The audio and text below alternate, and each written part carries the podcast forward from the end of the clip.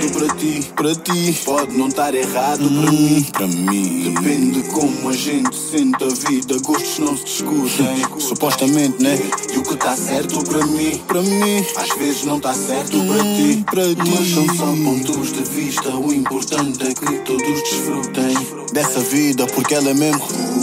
Ei, yeah, ela é mesmo. Essa vida é mesmo Então desfruta, porque essa vida. Essa vida é mesmo. Yeah, essa vida é mesmo curta. Eu sinto que tô naquela fase da vida em que tem que ter cuidado com a fast lane. Já não vou 200, vou a 100 só para ver bem. Podia dizer que tô no topo do meu game, mas é pouco pouco eu quero. O mundo tem que saber o fucking name. Não gostas, tudo bem, não respeitas, fucking shame. Não sou folgado, eu ponho toda a fucking pain. Minha mensagem nessas ruas é cocaine. Teu rapper favorito tá sem conteúdo, who you gon' fucking blame? Eles querem ver qual é a estética da minha ética. Podem vir me testar, não sou hipócrita, nem sou réplica. Podem até fechar portas por não seguir a vossa métrica. É sinal que as nossas vibrações não são simétricas. É sinal que eu tenho que estar mais perto do que é certo e corrigir as falhas para o sistema tá correto. Tô a conhecer people que é perito em várias áreas. Minha música fez-me ser querido em várias áreas. Falei-te de profissionais e locais. Não abraço visualizações, abraço pessoas. Até tem algumas views, mas eu prefiro a view da penthouse do booking do show de hoje. Tô atrás do meu, não dependo nem preciso. Se houver interesse, até podemos bater bisno. Bom dia, boa tarde, boa noite até mesmo boa madrugada, dependendo das horas que vocês estiverem a ouvir. O meu nome é Rui Paquete e bem-vindos a mais um episódio do podcast Idiosincrasia Africana. Hoje trago Fábio Elson e Elson e o Miguel. Antes de mais, como é que estão como é que se sentem? Vamos começar por aqui, enquanto estou a picar as câmaras. Fábio, como é que estás? Como é que te sentes? Estou bem, Tens que, tens que aproximar, tens que aproximar. Ou então projetas a voz. estou bem, estou bem. Vou Eu met- aproximo. Vou aumentar.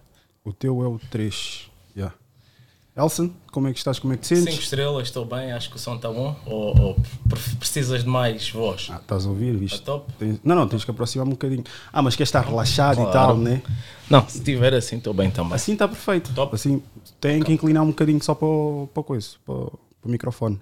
Miguel, como é que estás? Como é que Estou sentes? tranquilo também. Pai, vocês estão. Vamos começar de uma ponta à outra. Fábio, como é que foi depois do episódio que gravámos? Vou perguntar a, fazer a mesma pergunta a todos. Deixa filmar-me primeiro. Como é que foi ah, depois da gravação do episódio e o que é que conseguiste tirar da experiência? Eu vi que depois, não sei quem é que me enviou um vídeo. Não sei quem é que me enviou um, um vídeo teu que disse: Ah, o gajo tirou alguma coisa de mim, tirou alguma coisa, tirou alguma coisa em termos de aprendizagem. Diz-me como é que foi a experiência, como é que foi isso tudo. Foi boa. Ah. ajudou. Só, um- só uma, uma parte. Isto é para tu, Elson. Acreditas de todos, de todos que cá tive, o Miguel e o, e o Fábio foram os únicos que fizeram um vídeo tipo a fazer um comunicado de- depois do episódio. Já estou no meio de, de- de duas. De- Foram os únicos, dois meu. poderes aqui. Foram os únicos que fizeram tipo um comunicado depois do episódio. Pá, eu sei que vocês viram aí uns trechos e tal, mas isto é assim, assim, assado. Mas pronto, desculpa lá, Fábio, diz-lhe. Mano, foi, foi bom, foi tranquilo. Ajuda-me a compreender que, independentemente de. Este, isto, os assuntos que tu puxas para aqui são assuntos sempre polémicos. Independentemente da minha opinião, vai sempre haver gente contra e gente a favor. E ajuda-me mais a compreender isso. Um pouco mais. Elson, e tu? Eu, é, é como sempre, né? eu acho que todas as experiências são positivas. Eu gosto de discordar das pessoas numa perspectiva positiva. Eh, não tenho problema nenhum que as pessoas discordem de mim também. Consigo tendencialmente defender eh, as minhas ideias. Eh, posso não estar sempre certo e, e- e com a crítica das pessoas consigo perceber onde é que eu erro e melhorar o meu discurso ou melhorar até a minha ideia. E portanto, esse tipo de plataformas para mim é sempre espetacular. E mais uma vez agradeço-te o convite por cá estar. O que é que achaste do, do evento? Foi top, foi top. Estás de parabéns, ah, dou-te os parabéns aqui oficialmente. Já o tinha feito, acho que ter colhões para fazer isso não, não, não, não é fácil, não é para qualquer um. As pessoas tendencialmente eh, reúnem algumas condições para fazer por elas próprias, não por uma comunidade. E teres feito isso é uma demonstração inequívoca que estás num projeto, que acreditas nesse projeto, apesar de, de, ser a tua cara também, de ser a tua imagem, mas de alguma forma tentas dar palco uh, a várias pessoas. Isso é espetacular. Estás de parabéns por isso, claro. Muito, muito obrigado, muito obrigado. Mas o que é que achaste? Já, já vou para ti, Miguel. O que é que achaste? Porque o Miguel já sabe que é que uh, que, uh, da situação que eu agora vou mencionar. O que é que achaste do Merino? Problemático. Mas atenção, eu vi que ele estava nervoso. Ele defendeu bem as ideias dele. Eu gostei muito dele ter dito, por exemplo, não é qualquer mulher que tem o direito de querer dividir é, o meu ADN, de querer partilhar o meu ADN. Epá, isso foi muito bem dito. Independentemente da razão, ele segurou bem a sua afirmação e as mulheres calaram-se na altura até. É, as outras foi mais problemático, foi mais polémico e algumas não conseguiu defender. Eu acredito por não ter tido muito tempo. Eu não concordei com, sei lá, 80% das coisas que ele disse. É, não me lembro bem agora, ao certo, né, mas tenho essa noção. Mas... Filhos sem autorização que as mulheres têm os filhos. Concorda 100%, claro que concorda 100%. Eh, os homens são sempre deixados para o lado. E, e, eu não estou a apanhar boleia aqui daquilo que tu vais sempre dizendo que os homens têm direitos eh, também, né? Estou a ser muito sincero e muito realista. É, para um aborto não pode ser a mulher decidir sozinha que quer abortar. Como para ter um filho não pode ser ela decidir. Não é essa do meu corpo, minhas regras, porque a criança é filha de dois seres. Epá, isto é fundamental. Ainda que a mulher tenha uma voz maior, mas não deve tomar essa decisão sozinha. Concordei com ele nisso também. E a, a forma como o outro rapaz manifestou-se, acho que foi, foi emocional ou ele tinha até uma cota de razão naquilo que ele disse? Tinha, ele, ele é filho de uma, de uma senhora, sentiu que uma senhora pode ser, pode ser mãe e pai, como ele disse, mas depois foi um outro rapaz, também não me lembro de nome, explicou mãe e pai no sentido real da palavra não existe, né? Porque não tens um pai, não tens um pai. Ela pode ser uma super mãe que desempenha essa função. Eu acho que as mulheres também, quando dizem mãe e pai, querem dizer efetivamente isso. Não, não são a figura paterna, mas fazem o papel da figura paterna. É, acho que aí no meio há alguma razão entre ambos. Eh, ele não foi tão emocional como depois também quiseram parecer. Ah, como foste, foste criado por uma mulher, estás muito mais emocional do que racional. Não é tão linear essa avaliação. Ele simplesmente defendeu a tese dele também. Eh, de dizer que de facto as mulheres tinham poder também e que não estavam inferiorizadas em relação ao homem. Acho que é isso que ele tentou dizer ali naquele momento. É, foi contra o Merino, né? De, daquilo que o Merino estava a dizer, só porque o Merino não soube explicar em grande parte das coisas, mas também teve pouco tempo para isso. E arrancou também, né? Depois do. do, do Miguel, então, e tu? Ah, para mim foi positiva, primeiro porque não sabes que eu não gosto de estar à frente das, das câmaras, não, na minha cena, e hoje já me sinto mais à vontade. Por outro lado, também permitiu ver a hipocrisia de muita gente acima de tudo, gajos que me conhecem pessoalmente, a julgar-me por causa de um, de um, daquele shirt que tu puseste. E pronto, basicamente foi isso. Queres mencionar o, o shirt? Ah, o shirt era o que eu falo, eh, perguntaste-me o que é mesmo a essência da mulher africana, né? Foi isso basicamente. E por acaso não, não, não, não me expliquei bacana nessa, nessa cena, nessa parte, mas pessoas que me conhecem pessoalmente a fazerem lives não sei quantas horas a falar sobre isso. Mas pronto, fica ao critério de cada um vou deixar, vou inteirar da situação, basicamente o que ele disse, porque os, os valores que o, que o, Miguel, não vou falar por ele, vou dizer que mais ou menos aquilo que eu achei. Os valores que ele defende são aqueles valores tradicionais. E esses valores tradicionais, pouco a pouco, vão se perdendo. Isso Talvez lapidando em alguns aspectos, mas vão se perdendo. E nós, conforme a nossa idade, pá, nós estamos numa faixa etária que ainda apanhamos muito uma geração, onde podemos dizer machista, contudo, valores tradicionais. E ele disse que pronto, que os valores das. Pronto, ele também picou no sítio que não deve, né? porque sendo branco, ele disse os valores das mulheres africanas estão-se a perder, tradicionais. E caíram em cima porque, entretanto, ele tem uma associação com certas pessoas que têm também uma certa malta que lhe chega, estás a ver?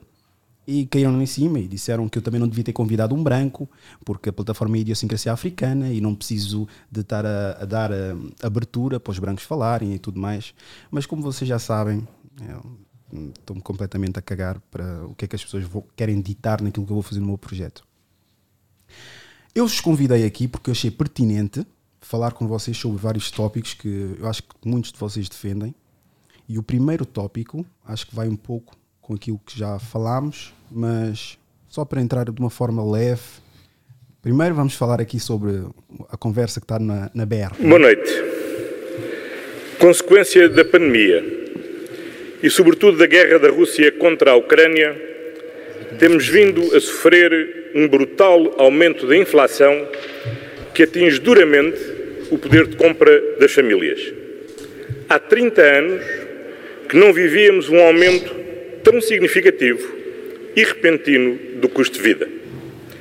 Ao longo do ano, o Estado já mobilizou 1.600 milhões de euros para apoiar as famílias de menor rendimento, as empresas mais expostas à dependência energética e para limitar o aumento dos preços, em particular da energia e dos combustíveis.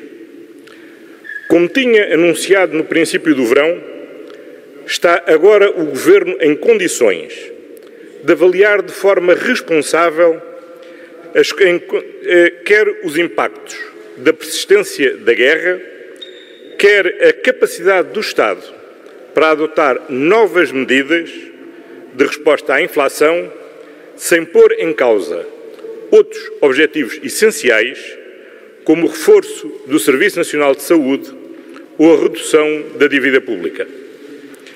Assim, dirijo-me hoje às portuguesas e aos portugueses no sentido de lhes comunicar as oito medidas adicionais aprovadas no Conselho de Ministros Extraordinário desta tarde para apoiar de imediato o rendimento das famílias e as ajudar a enfrentar o aumento do custo de vida.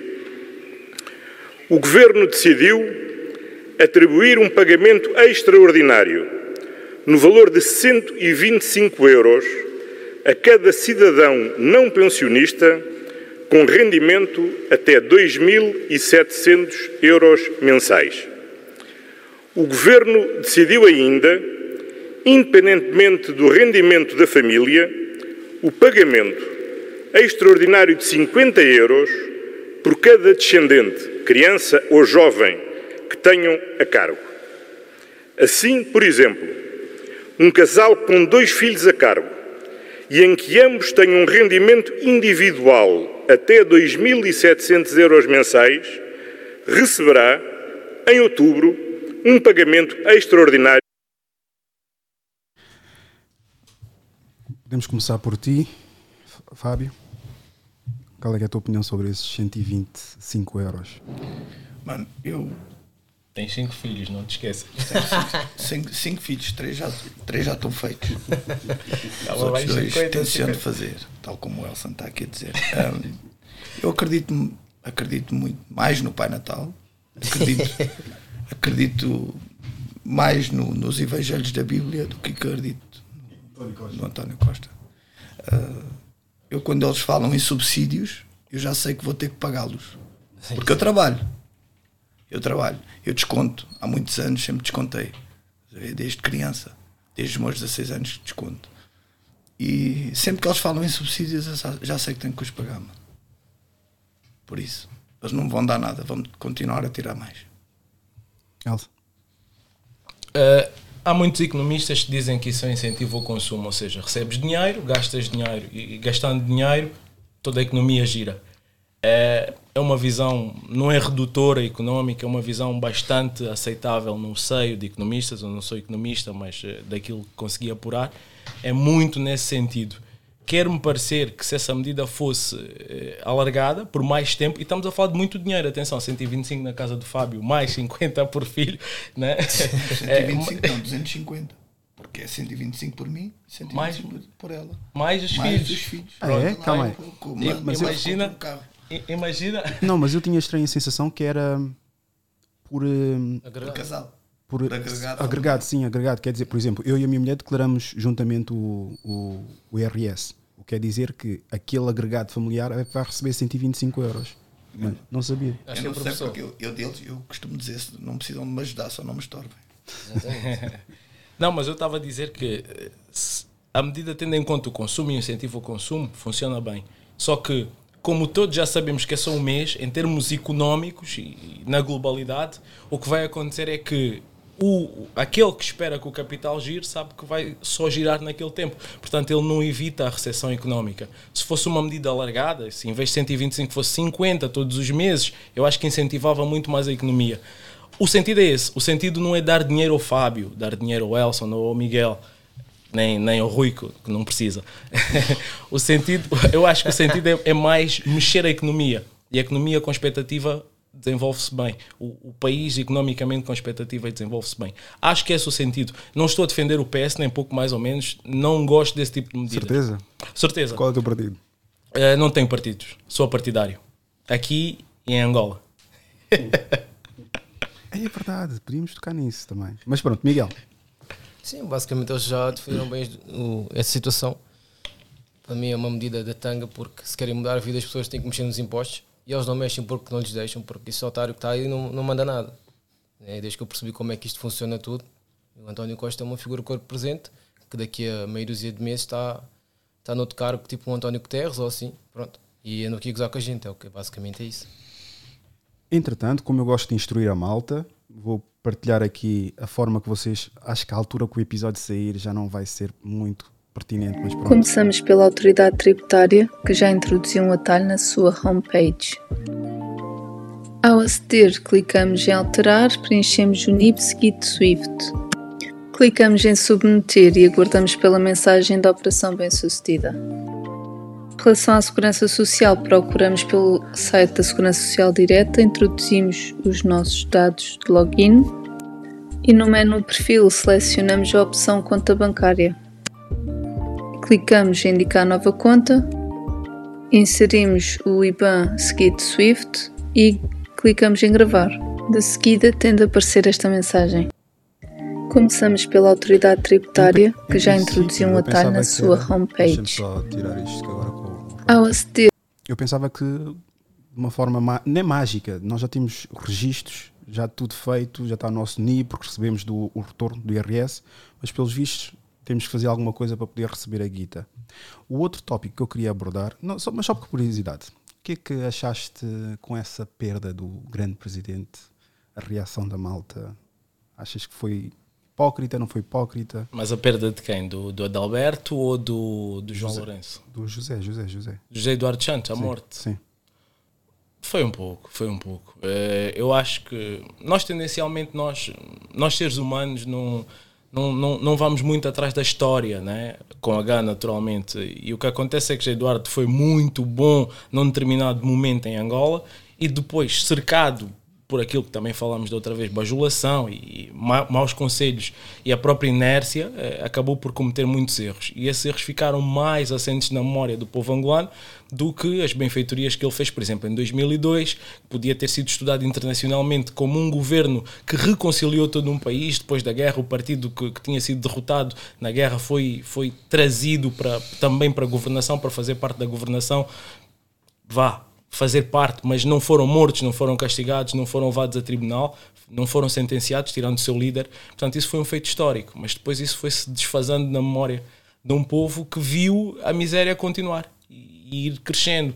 Daí os outros partidos, como a UNITA, conseguiu crescer quase sem fazer nada, por, eh, por, eh, por inatividade do próprio MPLA. Agora percebes o porquê de ter feito aquela pergunta que eu acho que foi a única, a única, como é que eu posso te chamar? A única controvérsia do teu episódio foi essa. Do Tomás Sankara, não é? Exatamente. Agora... E percebes a minha resposta. Ah, tu perceberás, porque depois falamos, mas quando soltaste aquele episódio também houve um outro. Ah, como é que vamos dizer que os nossos líderes temos que os defender, não sei quantos. Eu disse, mano, depende do passado do tempo. Eu acho que ele poderia ser, mas eu não tenho como dizer que ele não seria corrompido. Acho, acho, para aquilo que ele viveu, acredito que não, mas e os anos seguintes? Como é que seriam? Porque há uma frase mesmo que a malta diz que é ou uh, morres um herói ou então vives o tempo suficiente para tornares um vilão. Um pouco assim. Complicado. O outro, o outro tópico que eu queria levantar aqui, agora é que vou pedir a tua ajuda para. Também vou aproveitar e morder aqui um bocadinho. Já sabes que é um tópico que toca a eles de uma forma muito agressiva. Se continuarmos com esta ladainha, Portugal é um país racista, tudo o que acontece no país é racismo, que as forças policiais são racistas, os portugueses são racistas, os bombeiros são racistas, todos somos racistas, o que vai acontecer, se o doutor Rui Rio não quiser aqui vir, em breve é que o PSD desaparece de cena completamente e o Chega assumirá esse lugar. E não é por mim nem por vocês, é porque já estamos fartos desta conversa de que tudo é racismo em Portugal. Um dos temas mais falados ultimamente, o racismo. Será que existe? De que forma é que isso afeta as pessoas que sofrem? Será mesmo real ou uma fantasia da nossa cabeça? Será Portugal um país racista? Bem, é isso que vamos ver agora. O meu nome é Pi e eu vou dar o meu testemunho sendo um afrodescendente.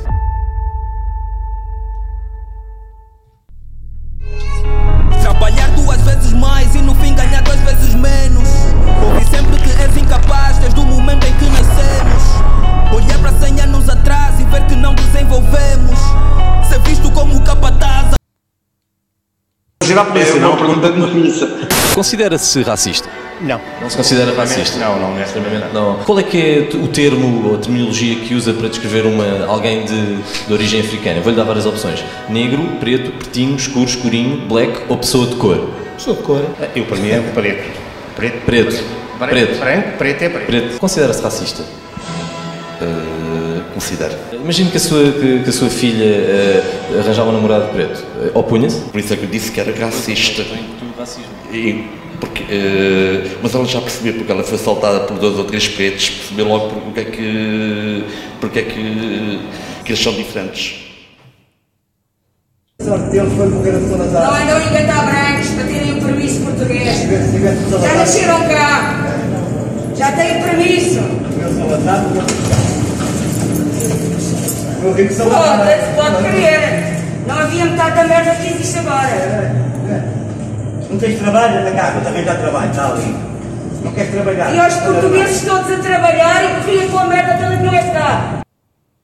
Bem, já todos ouvimos o argumento há alguns racistas em Portugal. Mas Portugal não é racista. Porque ao dizermos isto, estamos a insinuar que todos os portugueses são racistas. E perdemos logo a razão. Não, man! O perigo não está naqueles que admitem ser racistas, fascistas ou os que acreditam numa supremacia branca. O real perigo está nos bonzinhos. Nos que não veem a cor, nos que só querem saber das ações das pessoas, os que acreditam todos que sangramos da mesma maneira. Mas depois, no momento da verdade, no momento em que mais precisamos que eles apliquem o que dizem em ações, simplesmente deixamos de ter razão. Já tudo é racista. Fazes qualquer coisa ao preto e é racismo. Mal agradecidos, voltem para a vossa terra!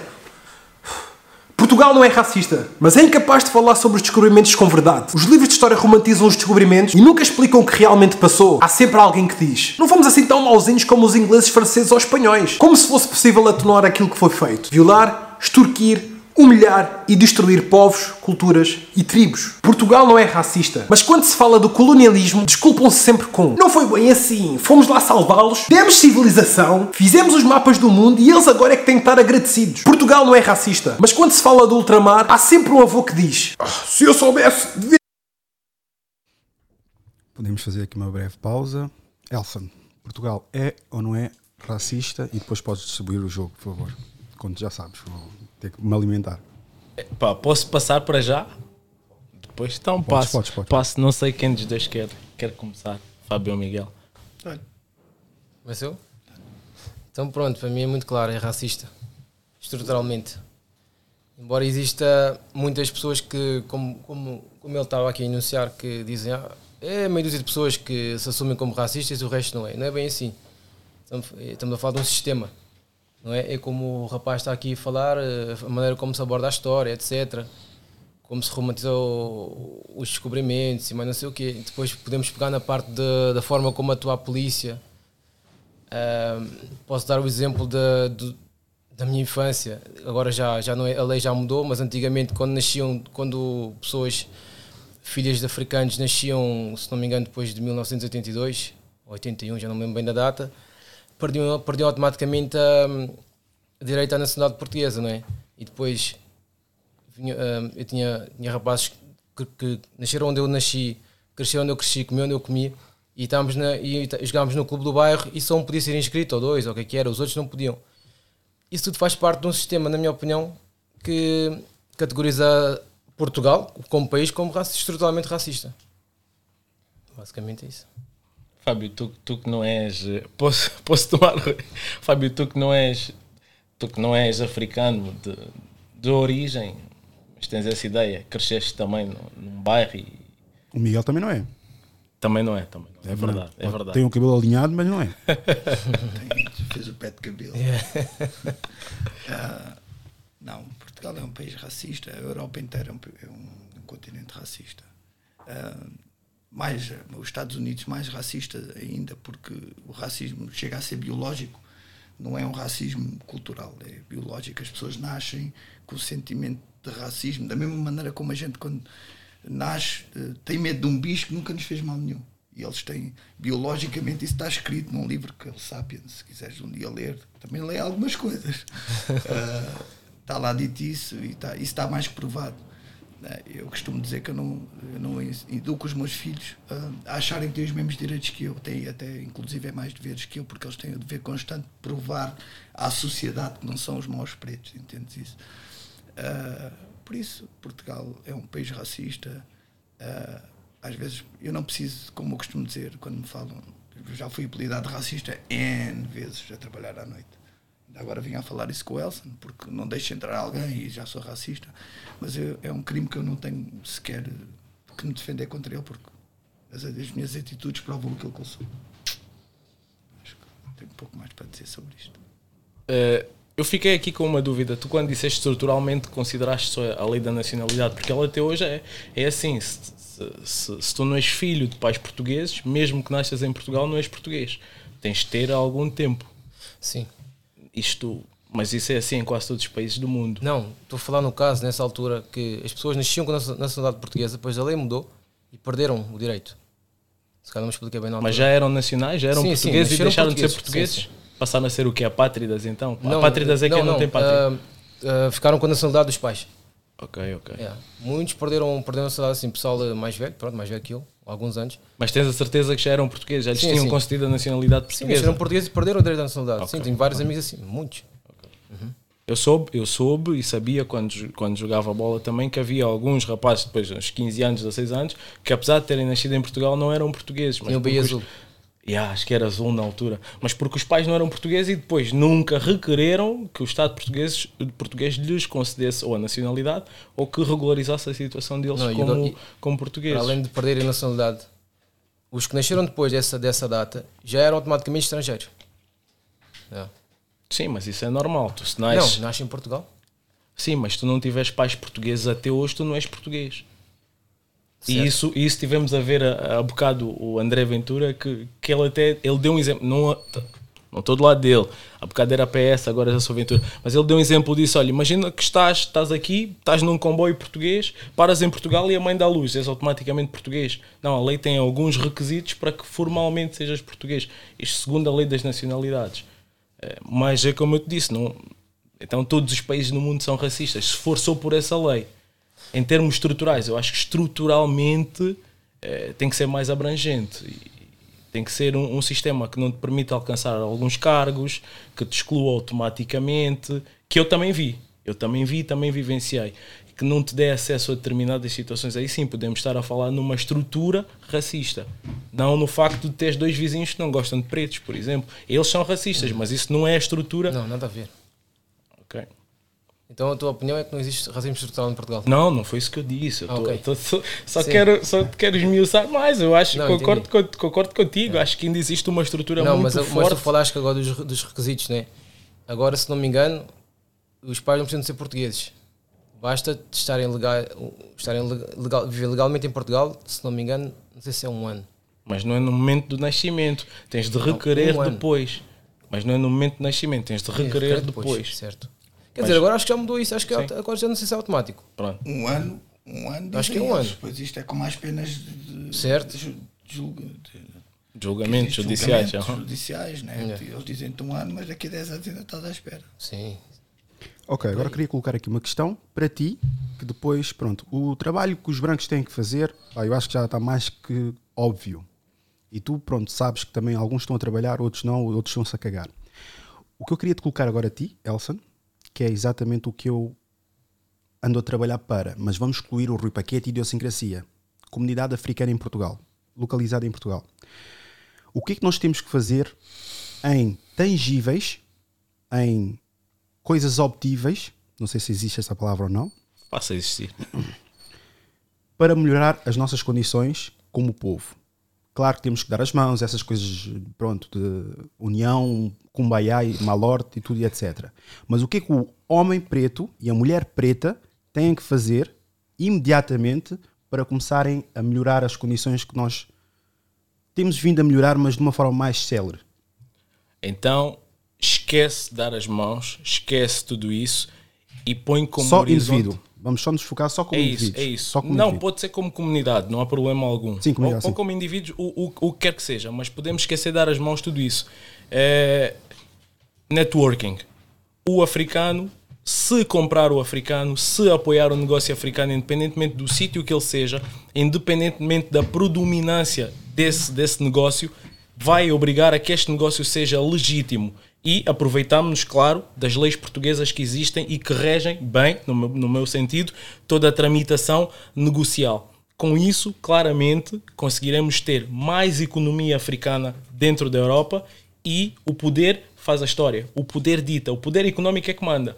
Podemos estar aqui com conversa de estrutura, estrutura, estrutura, estrutura. Mas se conseguires criar poder económico, tu crias estrutura. E se tu crias estrutura, tu influencias as pessoas, influencias grupos económicos, influencias grupos académicos, trazes aquilo que dizias que não existe uma história bem escrita sobre a África, trazes a, a- a reescrição dessas histórias, valorizas escritores que também escrevem contra, de forma contrária àquilo que já foi escrito da história, mas é preciso dinheiro. Se o capital rodar entre africanos, posso dizer que daqui a. Epá, não sou economista, mas atiro assim para o ar que daqui a 10 anos traz africanos com poder económico para alterar a estrutura racista. E isso não está a acontecer porque Precisamente porque não há essa, essa intrusão, não há esse networking. Eu, eu, eu como africano, e isso é muito claro, eu, quando eu digo eu, é um eu hipotético. Eu, como africano, às vezes tenho mais eh, confiança no português do que no africano que me está a vender o mesmo produto. Então isto não é um problema do europeu, isto não é um problema do branco, isto é um problema do negro. É um eu digo negro porque em Angola cresci com essa palavra, não, não vão aqui atacar-me de, de coisa. É, é, ou seja, isto é um problema estruturalmente meu, não é um problema estruturalmente do branco que faz. O judeu tem essa, tem essa premissa e cresceu. O africano não tem. O. Ei, vou ali ao, ao mercado de coisa, vou lá só comprar cachupa, mas se ela tiver vender o arroz, vou vender o arroz ali no, no- Vou comprar o arroz no Pingo Doce ou no mini preço. Só só ali o- a cachupa já feita, se for boa, mas mesmo assim, se houver dúvida, eu vou comprar no europeu, não vou comprar no africano, porque se calhar o europeu é melhor, é mais fixe, é mais simpático. Eu não dou dinheiro ao africano que precisa de crescer. E esse africano não vai ter dinheiro depois para pagar os meus serviços e eu depois vou andar sempre aqui na conversa de epá, passados 100 anos continuamos com a mesma conversa. e se a conversa for a qualidade é uma merda. Se a qualidade for uma merda, também eu tenho o direito de reclamar. Eu, tam- eu tenho, primeiro eu tenho que adquirir esse produto para saber que a qualidade não presta. Por isso é que eu estou a dizer, em igualdade de circunstâncias eu vou comprar o africano. Se não tiver qualidade, eu não vou comprar. Eu mesmo, tu agora tens câmaras aqui, o europeu faz-te uma câmara com essa qualidade que vê o meu rosto lindo e o africano faz uma qualidade que está toda fusca. Tu vais querer comprar em quem? Ou a quem? Vais comprar o europeu, naturalmente, porque ele está-te a dar qualidade. Não vais gastar o mesmo dinheiro para comprar esse produto a um africano só porque ele é africano. Tu vais exigir que o africano tenha qualidade, mas em igualdade de circunstâncias, vais comprar o africano. Porque das, das vezes que eu ouço que os africanos não se apoiam uns aos outros, estou aqui a fazer uma ginástica imensa, quando virem que eu estou muito longe do coisa, continuem a falar, não, não tenho medo. Ah, o que eu reparo mais é quando dizem que o africano não apoia o africano, é porque a qualidade é uma merda. E se me apoiares, a qualidade vai melhorar. Às vezes. Achas que isso é demagogia ou é. É demagogia pura. Olha, o que é que da qualidade do africano é uma merda? Olha, vamos pensar em termos de espetacularidade. Vou-te dar um exemplo claro do Gilmário Vemba, que já trouxeste aqui para o teu programa. programa. Um dos grandes entertainers africanos. Estava em Angola. A qualidade dele é uma merda, não. Se calhar é superior à de muitos europeus. Precisou de se definir no público europeu para ser aceito pelos africanos, que estavam cá fora demorou a ser aceito pelos próprios africanos. Ele já tinha uma qualidade acima da média. Ele não foi apoiado. Eu continuei, e eu, hipotético, mais uma vez, a comprar o produto europeu do que a comprar o produto africano. Ainda sobre Angola, o Kuduro é uma arte dos diabos. A literatura espetacular, há grandes escritores africanos. Mas e depois há aquela aquela dinâmica. Bom, é escritor africano, mas não é muito claro, se calhar não é tão bom. Daí teres o Miyakoto e o Pepe Tela como grandes referências e depois outros mais escuros não aparecerem tanto. É o próprio africano o primeiro a não apoiar o próprio negócio. Isso continua a ser assim. Depois, em termos qualitativos, é sempre em igualdade de circunstâncias. Se não tens qualidade, eu não te vou comprar. Não, não peças que eu te compre um produto se não me ofereces qualidade. Agora, esforça-te para oferecer qualidade que eu garanto que te vou comprar em referência ao europeu. Se não tens qualidade, eu não, não podes pedir que eu te apoie para melhorar a tua qualidade. Isso também partirá, partirá de- daquilo que eu procuro. Né? Eu não, não vou comprar uma comida que não sabe bem se eu preciso africano. Na tua opinião, achas, divide-me isso em porcentagem, atingindo o 100, ou como é óbvio. Ego ou qualidade, que é o problema? De quem compra ou de quem vende? Não percebi agora. Ambos, comunidade africana mesmo. A nível de produto, a nível de compra, a nível de crescimento, é ego que está aqui em causa. Qual é a porcentagem de cada um? Obviamente estão os dois aqui em causa, mas qual é a porcentagem que tu achas que está a divergir? talvez ego, sabes? Eh, o africano é um pouco como o amigo que tem um negócio e não apoia o negócio do próprio amigo. Ele partilha o negócio e os anos da Britney Spears e, e os anos da, da, da não sei quem e o negócio de não sei quem lá fora do que o próprio amigo. Então o africano é como teu amigo, é do mesmo sítio. E tu não apoias imediatamente aquele que vem do mesmo sítio e está a fazer por ele. É uma tendência humana e que está enraizada no seio africano. Nós estamos a considerar isso apenas de África, mas nós formos considerar da universalidade, temos essa situação dos amigos. Eu sou amigo do Rui, vejo que o Rui está a fazer um podcast e eu até gostava de ter feito um podcast. Epá, não vou partilhar as cenas que este gajo diz, meu, porque eu gostava de fazer um podcast também. Há, há uma. Talvez seja o meu subconsciente a transmitir-me essa mensagem. Então tu tens de ser muito melhor que o gajo do lado para te apoiar, ou seres apoiado por todos. Aí sim vou dizer, pá, eu sempre acreditei no projeto do, do Rui. E isto é, é universalidade, sem considerar cores. O africano é a mesma coisa. Ele vê um africano a fazer um projeto, não se preocupa se tem qualidade ou não. Ele sabe que um africano pode dar um boom, mas por ser africano como eu também, já fica aquela coisa de, de não apoiar tanto ou não apoiar imediatamente. Talvez seja muito mais ego do que qualidade. Num prisma externo, Fábio, num prisma externo, reparas que existe muito, obviamente o ser humano é egocêntrico, mas reparas que existe muito ego entre os africanos? Existe, sim. Tens de projetar, projetar, não estou a ouvir. Existe, existe, sim. E achas que isso. Mas o, El- o Elson falou, falou o que acontece. É como tu uma vez perguntaste-me se eu, como branco, conseguia criar um- uma criança africana, negra, né? Eu consigo criar melhor uma criança negra, explicar isto sobre os africanos, porque isto sim, eu não sou africano. Estás a ver? O que eu conheço da cultura africana, conheci aqui em Portugal. Estás a ver? Muitos dos africanos que eu, ou dos afrodescendentes que eu conheço são portugueses e não são iguais aos africanos da África. Percebes? Já foram criados com outra educação, com outras teorias, com outra educação na escola e não têm os mesmos princípios que tem o povo africano de África, estás a perceber? Mas quando diz, quando o Elson diz que as pessoas não se apoiam, isso acontece com o branco. Por exemplo, eu tenho uma escola, eu faço uma coisa que eu vejo muita pouca gente fazer. Eu apoio as escolas dos outros. Inclusive, até a gente tem um amigo em comum, que é um dos meus professores, que abriu uma escola pertíssimo da minha e eu mando alunos para a escola dele. Porque eu quero apoiar ele. Estás a perceber? Podemos crescer juntos. Eu não preciso passar por cima dele. E eu tenho total confiança no meu trabalho. Percebes? Se eu fosse inseguro, eu não mandava ninguém para ele. Porque, pô, espera aí, eles vão ver que ele é melhor que eu. Eu não quero saber disso. Eu tenho confiança naquilo que eu faço. E é isso que falta. O, o ego, acaba, a, a- insegurança das pessoas acaba por dar medo de apoiar o, o- o companheiro. Não acreditas? Não é, não é ego, é insegurança. Não acreditas que se calhar o facto de existir uma estrutura já que possa auxiliar, no caso do homem branco, ou mulher branca, ou whatever, podem se dar ao luxo de serem egocêntricos ou terem um ego em alto e estarem sempre em competição com o ego, e já o homem preto tem que primeiro construir-se e só então depois dar-se ao luxo de coisas que são singulares, singulares, que não interessam para ninguém. Tipo, velho, eu, eu venho. Eu cresci num ambiente em que o, o preto tinha mais que eu, mano. Percebes? E que eu invejava coisas que, que eles tinham, coisas. ah, as mulheres que os queriam a eles quando eu era puto, estás a perceber?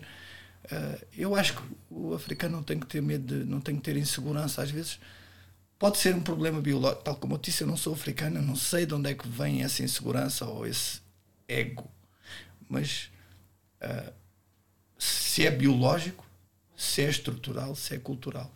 Isso és tu que tens que me responder. Miguel? Queres que, eu, queres que eu, qual é a pergunta mesmo? Por parte de fora, porque a malta, pronto, há a malta que deve-te conhecer, principalmente no Facebook, com os teus testamentos, que pronto, defendes bastante. Eu estou sempre bloqueado, já não coisa, não dá. Já te bloquearam? Ah, estou sempre bloqueado. então é assim. ah, na tua ótica, obviamente que vais estar mais ou menos a repetir o que tu já falas no podcast. No podcast. Sim, é um podcast Facebook que tu tens.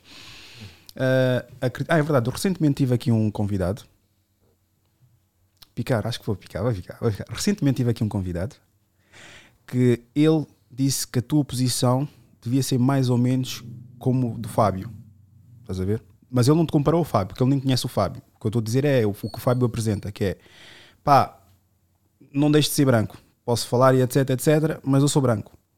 E ele disse que até acredita na, naquilo que tu tens a dizer e que falas como dás muito apoio e tudo mais, mas que tu não sentes porque não deixas de ser branco. Uhum. Já, já vamos para a pergunta que eu fiz, estás a ver? Diz, diz. Posso dizer algo? Diz, diz. Ele é branco, mas pode se sentir negro. Da mesma maneira como há crianças hoje que a gente está a aceitar isso na nossa sociedade, que nascem meninas e querem ser meninos, que nascem meninos e, querem, e que se sentem meninas. Entendes? Ele, mano, a educação dele pode ter sido no, tanto no meio dos africanos que ele pode se sentir mais africano do que ele. Estás a ver? Custa aceitar por quem? Pá, ele, é- ele é. Aí agora ia dizer coisa. Mas pronto, ele é não, daqui. Vais aquela palavra e essa palavra não existe, isso é. Quê? Dizer o quê? Não, estou a dizer o, o rapaz, ah, o país dele. Eu ia dizer o país dele, depois vão saber qual é que é a pessoa que eu estou a falar em questão. Ok. Mas pronto, é do país que tu mais defendes. Estás a ver? Sim. E ele, por ser exatamente desse país, ele diz que tu, como homem branco, podes até defender, mas ao fim e ao cabo, nós é que temos que falar como pretos, ou angolanos, guinenses, moçambicanos, o que for. Estás a ver? Sim, mas eu não digo o contrário. Eu, eu, eu sou, sou, sou como o Fábio diz. Digo exatamente o que ele diz. Eu não deixo de ser branco. Eu não me ponho na, na, na pele do africano porque isso é, isso é impossível para mim. Não é? Mas só que, tendo, tendo em conta a vivência que eu já tive, como sabes, já vivi em Cabo Verde né? e vou lá muitas de vezes, pá, tenho a noção sobre, por exemplo, aquele país que muita gente não tem. Muitos próprios descendentes de- de cabo-verdianos que se calhar foram lá só uma vez de férias não têm. Muitos nem É. nunca lá foram. Por exemplo, é só, é só essa a questão. Jamais vou dizer. eh, É como quando perguntaste se, cons- se, se consegui criar o. Como perguntaste ao Fábio se podia criar um, como é que é, uma criança africana, né? como, ou como, se podia criar o meu filho como um africano, uma coisa assim. Disse, pá, posso te ensinar mais ou menos o que é as expectativas que ele poderá ter numa sociedade destas como, como, como africano ou como negro, mas eu jamais posso dizer o que é que um africano sente, porque isso eu nunca senti na vida e nunca hei de sentir, né? Isso é impossível. Mas é claro que há pessoas que pronto, interpretam da sua maneira, eu tenho que respeitar. Achas que estão a tentar testar a tua, a tua luta ou estão a desconsiderar só pelo simples facto de seres branco?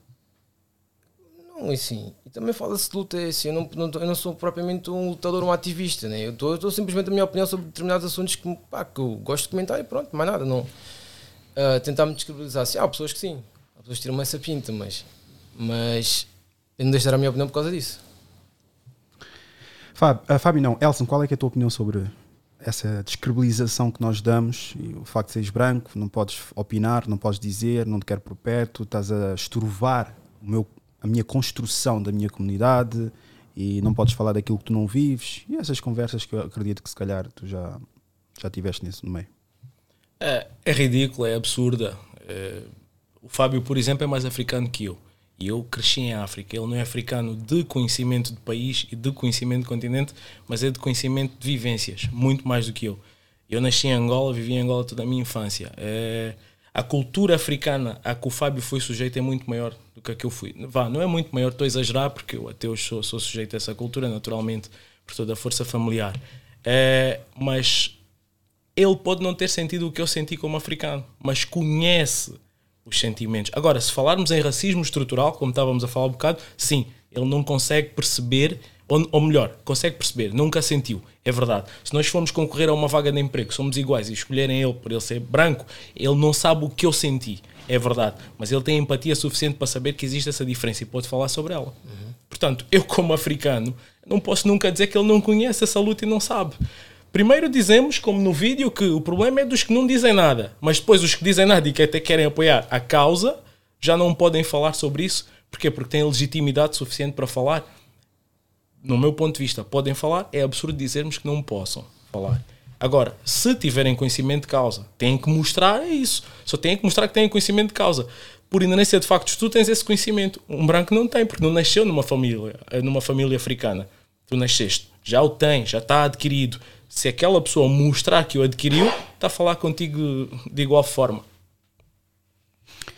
Porque, pá, nos últimos, nos últimos anos que eu tenho tido aqui neste no podcast, é pá, está bué da escuro, meu. Ai, eu estou com um plano horrível, meu. Eu vou-vos partilhar aqui para verem como é que está o meu plano. Está péssimo, meu. Está bué da escuro. Estás aqui na assim? barba. Estás bem assim. Mas se pronto. nota as Tens que imperfeições. ao, ao barbado ali do Miguel. ah, posso colocar. Ah, isso é, isso é outra coisa. Podem ver como é que isto é, O meu bonito. nariz ficou bacana. Olha aí. Ah, espetáculo, meu. Isto é, isto é sempre inovar. Quando chegar aqui, já. Isto tudo agora. Isso tudo vai ser meu. Ah, o, o que eu queria colocar relativamente a essa questão é que eu, tô, eu reparo bastante que as pessoas, nós, africanos, por assim dizer, ah, Elson, eu sei que não tens muita interação, possivelmente eles têm mais interação com africanos no núcleo em si do que tu, para além da tua família. Só que eu reparo é que, e que me irrita bastante dentro da comunidade africana, eu sei como é que tu deves lutar. E deves lutar desta forma, com o mesmo, o mesmo dogma, vá, que tem vindo ah, durante. É, é base, vá, é base. Não deixa de ser base da luta ou base do conhecimento. Contudo, tens que fazer desta forma para pertenceres àquilo que- que é africano ou aquilo que é a comunidade africana. E o que me irrita muito nisso é que temos pessoas que dizem que são em prol da comunidade africana, mas não só estão a enrominar, estão a aldrabar, como estão a boicotar quem está a tentar fazer uma coisa eh, diferente. Aí que se calhar entra já aquela conversa do ego. Como é que nós vamos tentar sair do balde, que é a conversa do caranguejo, né? Caranguejo, mete os caranguejos dentro de um balde e um deles cai. Ficas a pensar, não, mas ele vai subir e vai cair. Não, porque eles estão sempre a puxar uns aos outros. E ninguém acaba por sair da merda do balde. Na tua opinião, tu acreditas que só apoiar entre nós vai evoluir, vai fazer com que evoluamos da posição que estamos? Ou há muito trabalho interno que temos que fazer antes de concretamente procurar em ativismos e o caraças, essas brincadeiras todas? Brincadeiras não estou a desconsiderar, só estou a dizer isso, não me revejo nisso. Eu luto à minha maneira e da forma que eu quero. Querem-me condicionar, boicotar e pôr-me à parte, que se foda. Eu acredito que há muita gente que vai, vai, vai se ver na minha, na minha forma de lutar, por assim dizer. Não, eu, eu, eu tenho bastante convívio com, com a comunidade africana. Simplesmente não quero é ficar eh, na mesma forma e na mesma fórmula, como dizias, no mesmo dogma. Eh, eu não, não admito e não acho, não acho justo que alguém me diga que a única forma que tem eh, de dizer uma coisa é aquela, que a única construção frásica que existe é aquela e, na- e nada mais. Portanto, afasto-me imediatamente e concordo contigo a 100% nisso. Continua a ser um grande problema a falta de diálogo. O mundo cresce com diálogo. E, e quando tu dizes, não, não, eu é que sei. Então prova-me porque é que tu sabes, justifica-me, traz-me argumentos válidos. Eh, porque é que tu sabes? Eu que estávamos a dizer de um branco que ia falar sobre, sobre a comunidade africana, ok, tu não nasceste em África, tu não cresceste em África, mas justifica-me porque é que tu queres falar sobre isso. Olha, eu convivi com africanos, eu cresci num bairro, eu, eu tive muitos africanos à volta, eu dancei kizomba, dancei funaná. O Fábio via funaná todos os dias agora. Foi. Pronto, eu tenho isso enraizado já é motivo, já trouxe argumentos válidos para nós conversarmos sobre um determinado assunto. Eu não posso excluí-lo automaticamente. Então, se eu não tiver capacidade de dialogar e achar que eu sou o pai da família numa sociedade, eu sou o pai da família, eu falo e ninguém mais fala, estou teoricamente encostado. E depois, naturalmente, há muitos interesses económicos também nesses movimentos, né? E os interesses económicos não ajudam em nada a evolução e a igualdade. Miguel? Não, só uma cena relativamente a isso que é assim. Tu, epá, não, não sei todos os brancos que tu convidaste para a tua plataforma, mas por exemplo, no meu caso e no Fábio, nós temos uma particularidade, temos filhos negros, certo? Também é do nosso interesse, temos alguma coisa a dizer sobre isto, pois existem muitas pessoas que nos criticam por nos metermos nas ações da comunidade africana e falam do legado de fala e essa história toda. Se levamos o legado de fala à letra, nós não podemos falar sobre mulheres, mulheres não podem falar sobre nós e vice-versa. E é tal coisa, é como, é como Elson, como Elson está a dizer, nós temos conhecimento de causa, né? não somos africanos, mas como disseste agora o Fábio cresceu no ambiente, tal como eu cresci, desde putos, desde putos a levar com a cultura africana, a, a conhecer africanos, eu, pá, eu felizmente tenho pais que nunca me ensinaram diferença, nunca vi diferença, etc. Uh, Lembro-me quando era bem, mesmo, nem se calhar, se calhar nem tinha 5 anos, meus vizinhos africanos todos estavam na minha casa, sem stress nenhum. E isso faz com que a gente tenha uma visão diferente. Obviamente que, o, que, eu, não, que eu não vejo o Rui a trazer para aqui aqueles brancos que vieram lá atrás dos montes, que sempre cuidaram de vacas e depois vêm para aqui falar sobre a comunidade africana, né? É uma diferença. Fábio? Bem, tu mencionaste aqui para o que o Elson achava que devia de ser feito para, para mudar aqui o sistema um pouco, né? Tu agora vais pôr este podcast online e vai haver imensa gente a criticar estar aqui dois brancos a falar disto. E eu vou. Estás a mim a prever o futuro, porque eu também estava a passar a cabeça e está a dizer, "Ia, vou-me foder mesmo a cabeça. Eu já bloqueei tanta gente, meu. Olha, Ai, eu agora vou dizer assim, mano. Dividir para conquistar. Estás a ver? Tu nunca vais conseguir unir os, os- todos os africanos, todos os negros, da mesma maneira como os brancos nunca vão estar todos unidos. Temos que nos unir todos que têm a mesma causa. Temos que remar todos para o mesmo lado. Não é todos dizerem, ah, vamos ser para o negro, mas eu pus para aqui e os brancos mandam para fora do barco porque só estão a pesar, não estão a remar. Não, mano, eu não estou a pesar o barco, eu estou a remar. É uma cena. É, no caso do Fábio, eu não sei como é que foi, mas no, no- quando eu vim cá, acho que se calhar as críticas mais fortes que, que, que houve aí foi parte de outros bacanas que têm plataformas ou em grupos aí supostamente antirracistas, pan-africanistas, ou seja, seja o que for. Pá, vi cada cena. E depois é o que eu estava a falar de hipocrisia, estás a ver? Porque eu, eu conheço determinadas, determinadas pessoas e o que eles tiveram a criticar, pá, eu vejo bacanas a falar de Black Queens e depois eu vejo a dar cor às brancas à frente das, e não se deitam com, com africanas, só com brancas, por exemplo. Vejo bacanas a, a criticar o Rui por trazer um branco ao programa dele, mas depois andei a espar pelo Cristiano Ronaldo. Estás a ver? Pá, dói-me ver essas cenas, estás a entender? Pá, temos que ser sérios e, e depois queremos ser exemplos para as pessoas querem ser exemplo para a comunidade como assim, não é? E é como o Fábio apoia a escola do, do colega, do professor, e é isso que eu também procuro fazer com os meus amigos. Apoio. Eu não quero saber se, se ele vai ter mais dinheiro que eu, se vai ter mais sucesso eu. Apoio. Apoio só. Se, calhar, se ele não me quiser apoiar, pá, é problema dele. Mas eu apoio, faço a minha parte. Já se outro não quiser fazer, pronto, estamos a ficamos iguais. Vou avançar porque vai-se esperar que eu diga alguma coisa depois daquilo que ele acabou de dizer, mas eu não quero entrar por essas andanças. Olha, foi a minha intenção. hein? Ah, é a minha opinião só. Eu sei, mas eu vou avançar porque depois. Eu não tenho problemas de bifes, estás a ver? Estão a ver? E eu. Ah, vou fazer já um segue. Ah, vamos saltar para outra coisa. Ah, eu, nos últimos dois meses, tenho deparado com certas circunstâncias.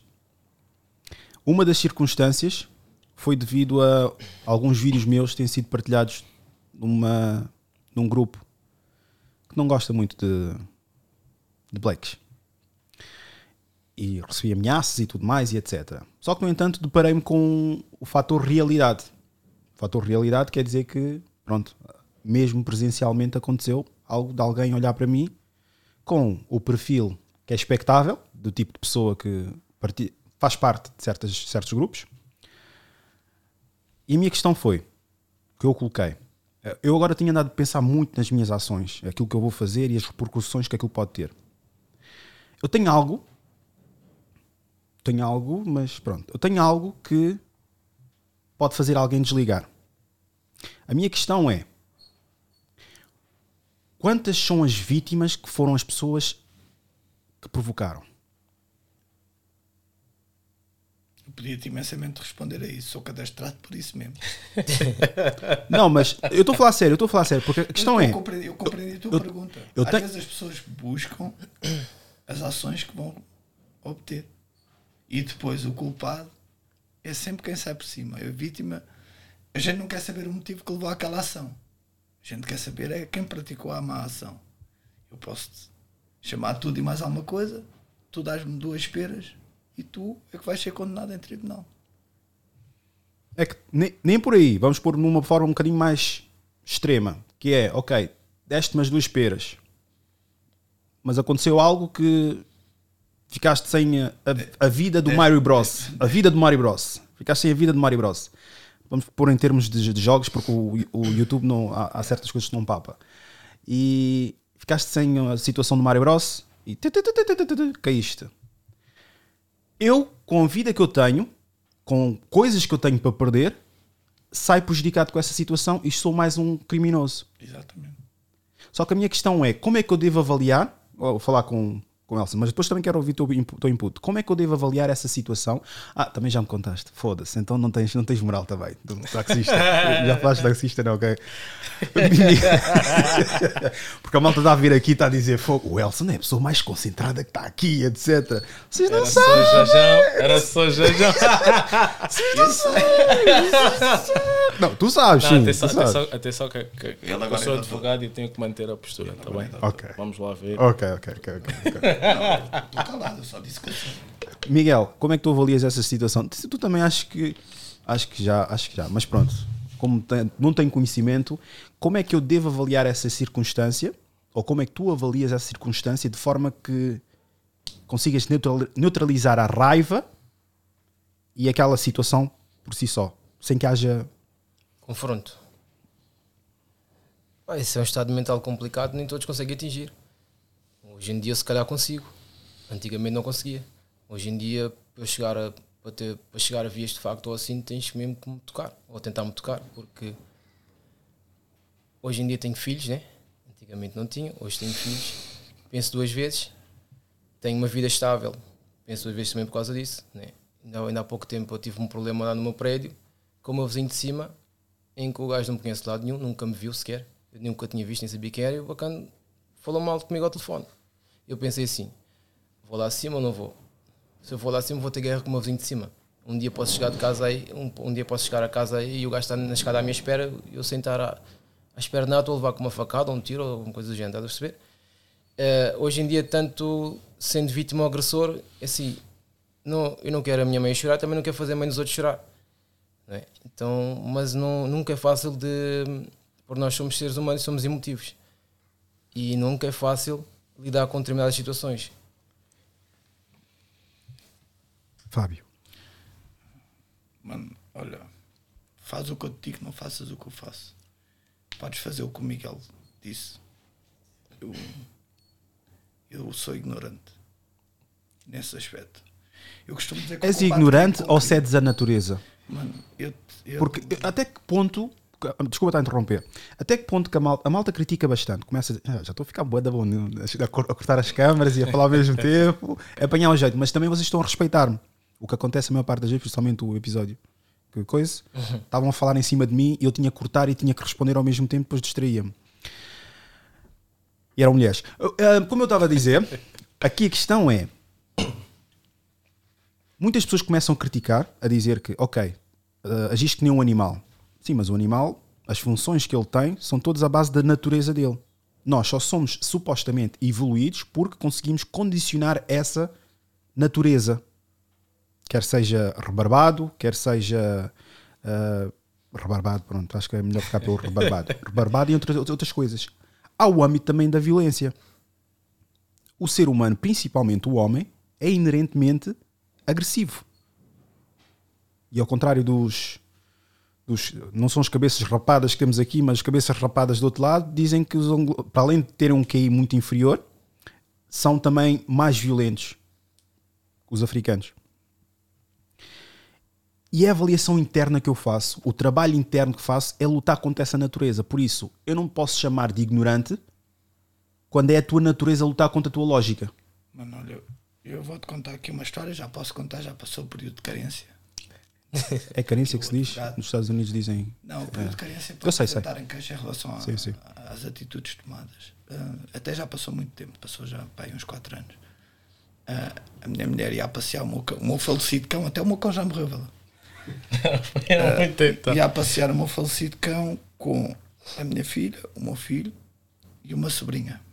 E o cão ah, fez xixi lá no prédio de, um- de um- de uma loja. Pronto.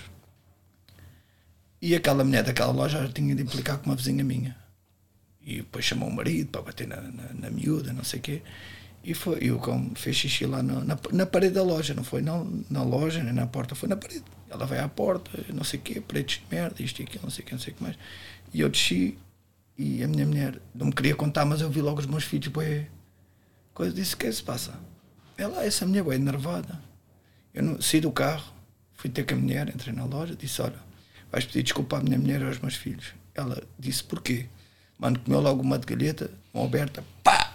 A minha mulher, ah, está quieto, está quieto. Eu disse: Não, pedes desculpa. Só vais parar de levar de estalo quando pediste desculpa. Ela pediu desculpa, ficou tudo bem, mano. O que é que queres que eu te diga? Como é que queres que eu resolva uma situação destas? Mano, estão três crianças ali, pretos disto, pretos daquilo. Não, mano. Por isso é que eu digo. Eu sinto o racismo mais do que tu.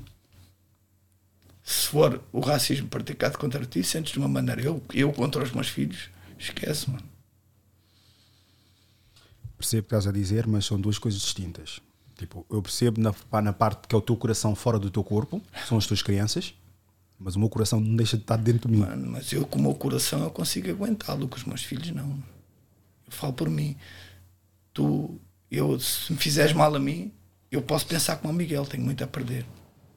Se fizeres mal a um filho meu, não tenho nada a perder, mano. Eu tive uma situação parecida, mas era velho.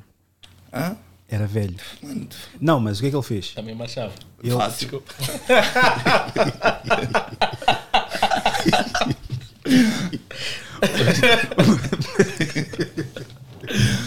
mas, mas a cena é: o gajo o que é que ele fez? Deu pontapé no cesto da minha filha e fingiu que tropeçou.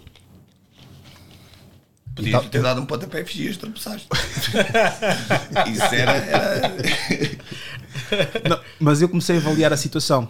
Eu fiquei a pensar: se eu lhe der agora uma direita, pá, não sei se vou bater na Tens fonte. que ir aprender a dar os low kicks. Não, sou fraquinho, cá, sou fraquinho, sou fraquinho. Se, se eu der tipo uma direita no gajo, pá, não sei se vou bater na fonte, não sei se o gajo vai cair aqui, vai morrer de uma vez e etc. Pá, comecei a fazer uns cálculos enormes naquela situação. Por acaso eu já disse, e foi mais ou menos o que tu disseste: se nós não temos nada na vida, ao menos temos que defender os nossos filhos. Estás a ver? A, a minha filha nem reparou que o gajo fez aquela merda de propósito. Porque estava muito próximo e, e eu, tipo, se confrontasse com a, a merda ao gajo, o gajo ia dizer logo: Ah, mas eu não fiz nada, não fiz, simplesmente tropecei, tu é que estás aqui a, com, com noias e etc. Só que, no entanto, eu depois disse: Ok, não vou fazer absolutamente nada. Já contei esse episódio dois episódios atrás. Eu contei essa situação dois, dois episódios depois. Antes. E depois chega a caixa, vem um black falar comigo, de rasta, com um filho tipo no, no canguru. E eu extremamente, tipo, epá, já estava em. Estava mesmo a ferver. E o gajo depois pensei que o gajo ia me dar os parabéns por ter lidado com a situação bastante tranquilo. Mas não, o gajo chega perto de mim e diz assim: pá, mano, pá, cinco estrelas, meu. Gosto bem do teu podcast, tu és mesmo espetacular, meu. A cena que estás a fazer é a mesma coisa. E eu fiquei naquela situação, ok. Estou fodido à mesma, mas, pá, fiquei neutro e etc. E a minha filha dizer: quem é, quem é? Eu disse: pai, pai agora é famoso.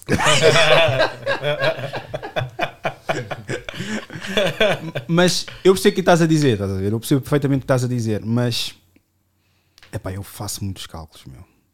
Penso para caralho agora. Mas é claro, mas lá está, a, a tal cena que eu disse que pode fazer alguém perder a vida no Mario Bros. Eu penso muito antes de agir. Depois tive um motoqueiro também a sair daqui, o gajo armado em campeão, a bater na mala, a dizer assim: queres, queres, queres, queres, queres festa e etc. O motoqueiro típico, barba é da grande, capacete, tudo de preto, bota e cheio de malas à volta. E a andar da Harley, estás a ver? O gajo entrou a campeão. Pá, e eu buzinei, pá, é aquela coisa, mandei para o caralho. Mas depois o gajo começa a seguir-me. E eu disse: é pá, vou abrandar, para ele não pensar que eu estou a correr, a acelerar e a fugir do gajo. O gajo veio atrás de mim. Aí nesse preciso momento eu estava: vai acontecer. Vou encostar o carro tranquilamente num descampado, Porque eu ia mesmo já. eh, Estava a caminhar para um descampado. Mas depois eu, se calhar, ia me arrepender daquela merda. Do que podia vir, vir a acontecer. E vá lá que, que, que amas muito o teu carro.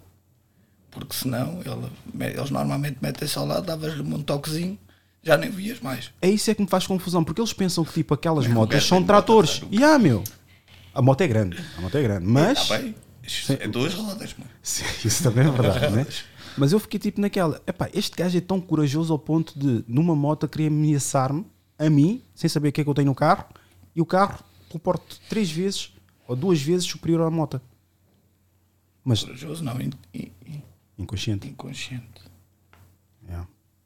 Vamos por aqui outro vídeo. Não vamos falar mais aqui de, do racismo. Acho que conseguimos lidar a situação bem. Não intermediaste como deve ser, mas. Eu Ok. Até, até agora eu não estou a ver fogo, né? Pensa, Não, acaso, o, o fogo não, não vai acontecer. Mas acho que isto aqui seria interessante. Coisas que por experiência própria eu não faço mais por ser negro. Eu posso até fazer, mas eu escolho evitar para não ter que passar por uma situação desagradável. Lembrando Puta que pariu. Foda, Isto aqui acho que não, não fez o download perfeito. A net do vizinho. Não, não, não. Eu fiz. coisas que por experiência nunca vou ao shopping desarrumar. Ok. Ele vai, vai começar a falar mais para a frente. Deixa andar. Não, isto é, isto é quebra mesmo. Quebra do vídeo. O download que eu, fui, que eu fiz, esta merda aqui não fez como deve ser. A não ser que eu feche isso, mas já estão a perceber mais ou menos o que é que ele está a dizer. Mas pronto, vamos aqui avançar. Vamos pôr novamente e avançar aqui. Coisas que por experiência própria. Puta que pariu, sócio. Então pronto. Olha, vamos aqui a uma coisa mais engraçada. Só este ano, cerca de 6 mil catalisadores foram furtados em Portugal. As autoridades estão atentas a este fenómeno criminal que cresceu 500% em 2021. Catalisadores, o crime da moda é a reportagem especial desta semana. Esses gajos estão a roubar. Roubou aqui o catalisador que situava-se aqui nesta zona, portou-os cá por aqui. Olha-os aqui a roubarem, olha. Olha-os aqui a roubarem, olha. Aqui, ó, o ladrão aqui, ó. Catalisador e o que tá roubando geral na margem sul aqui, ó.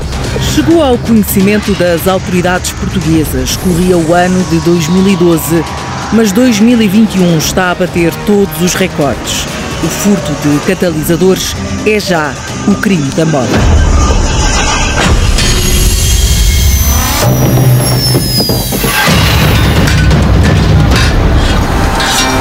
Nós tivemos conhecimento do fenómeno ah, em reuniões internacionais, até por, pelas Ilhas Britânicas, foi quando, quando nos alertaram em, em reuniões na Europol de um fenómeno que para nós, apesar de termos tido, como disse, em 2012, 2013, algumas situações pontuais, não era um, um problema, e passado um ano chegou cá, e chegou cá de forma muito visível e muito preocupante.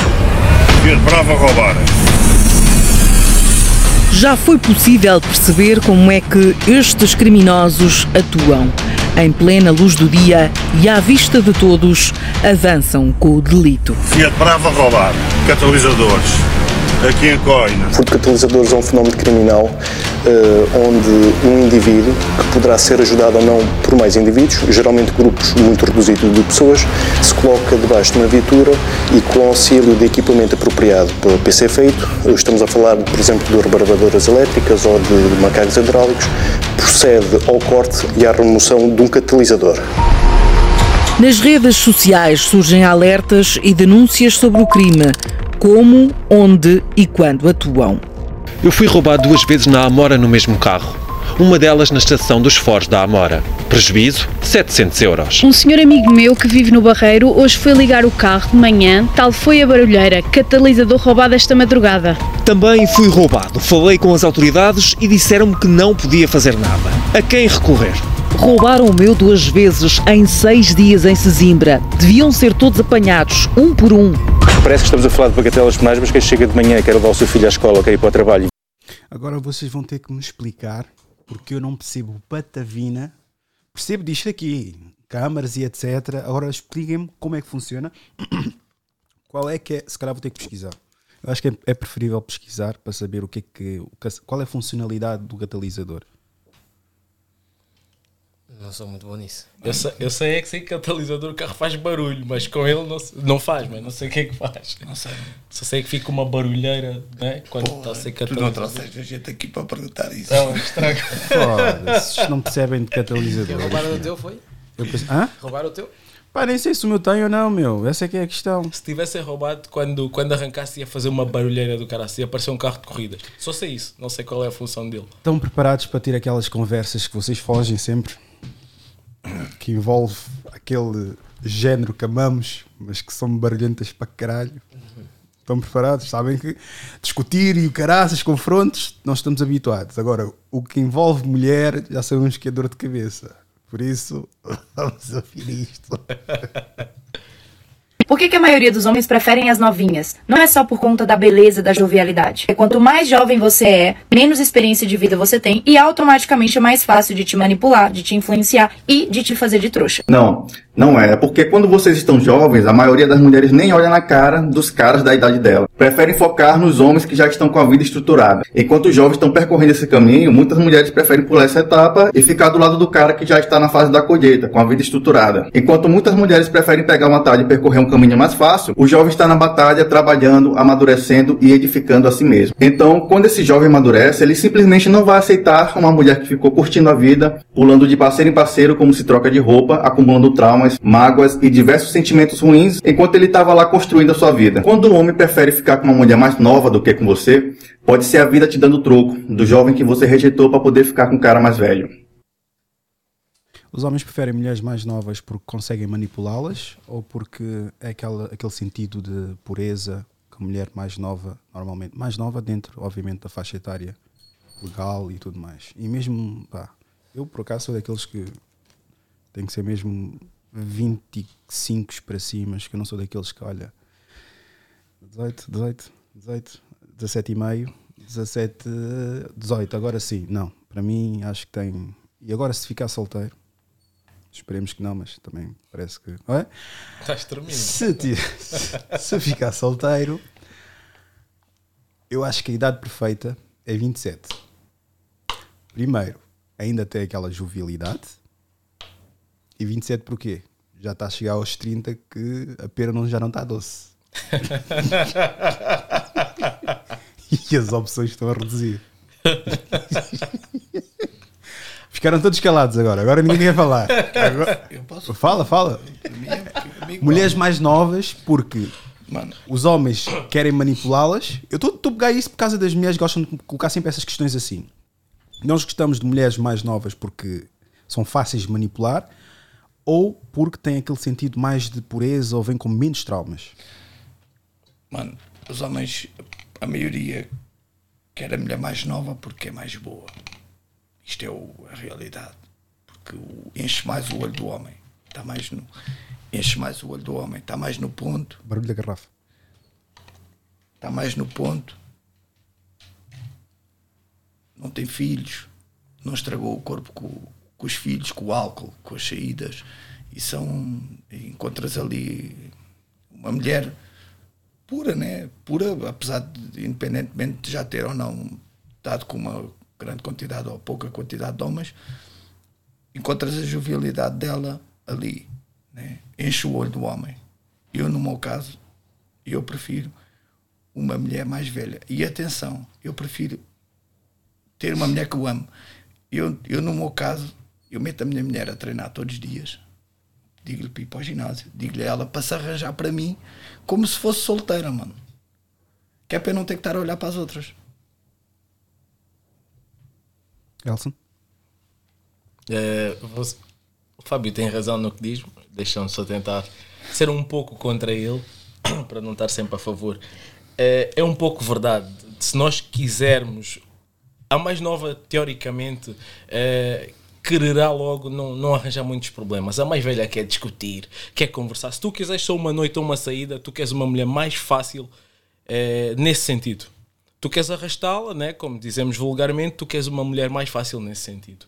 Portanto, não queres muitas complicações, não queres a mulher que, que já vai querer dizer: "Epá, o meu ex-marido também me cantou dessa forma, o meu ex-namorado não sei quantos, mas tu queres conversar rápido, sair, ir para onde quiseres ir.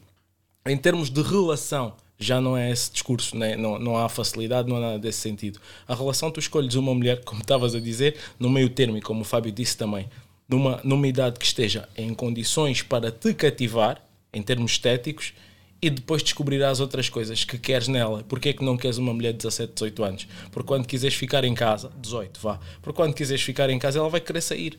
Ela está na idade, ela vai querer ir e vai querer ir jantar fora até tantas com os amigos todos. Hoje em dia encontras mulheres mais velhas que já fazem isso, porque não fizeram isso quando eram novas. Exatamente. Os namorados que elas tiveram não lhes deixaram fazer isso.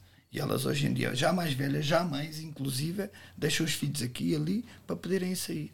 Esse é, o- é o pau de dois bicos que, por acaso, obrigado mesmo por teres tocado. Que era a malta diz: Ok, é mais nova, eu consigo moldar à minha maneira, consigo torná-la daquilo que eu quero. Contudo, há aquela questão de ela, se for para uma relação séria, o poder mental que ela vai ter que desenvolver ao longo da relação, que vai ser muito difícil, depois, quando estiver separada, não querer compensar todo o tempo perdido, supostamente perdido, não é? é tremendo. E é aí que depois cai a discrepância. A malta diz: Ok, eu quero uma pessoa mais nova, ah, andou em várias relações durante muito tempo, ela tem mais conteúdo, está mais condensa. No entanto, é um discurso um bocadinho perigoso, porquê? Porque depois, com 30 ou 40 anos, vai estar a pensar que tem ainda 20 anos e vai estar a comportar-se que nem uma mulher que acabou de sair da secundária.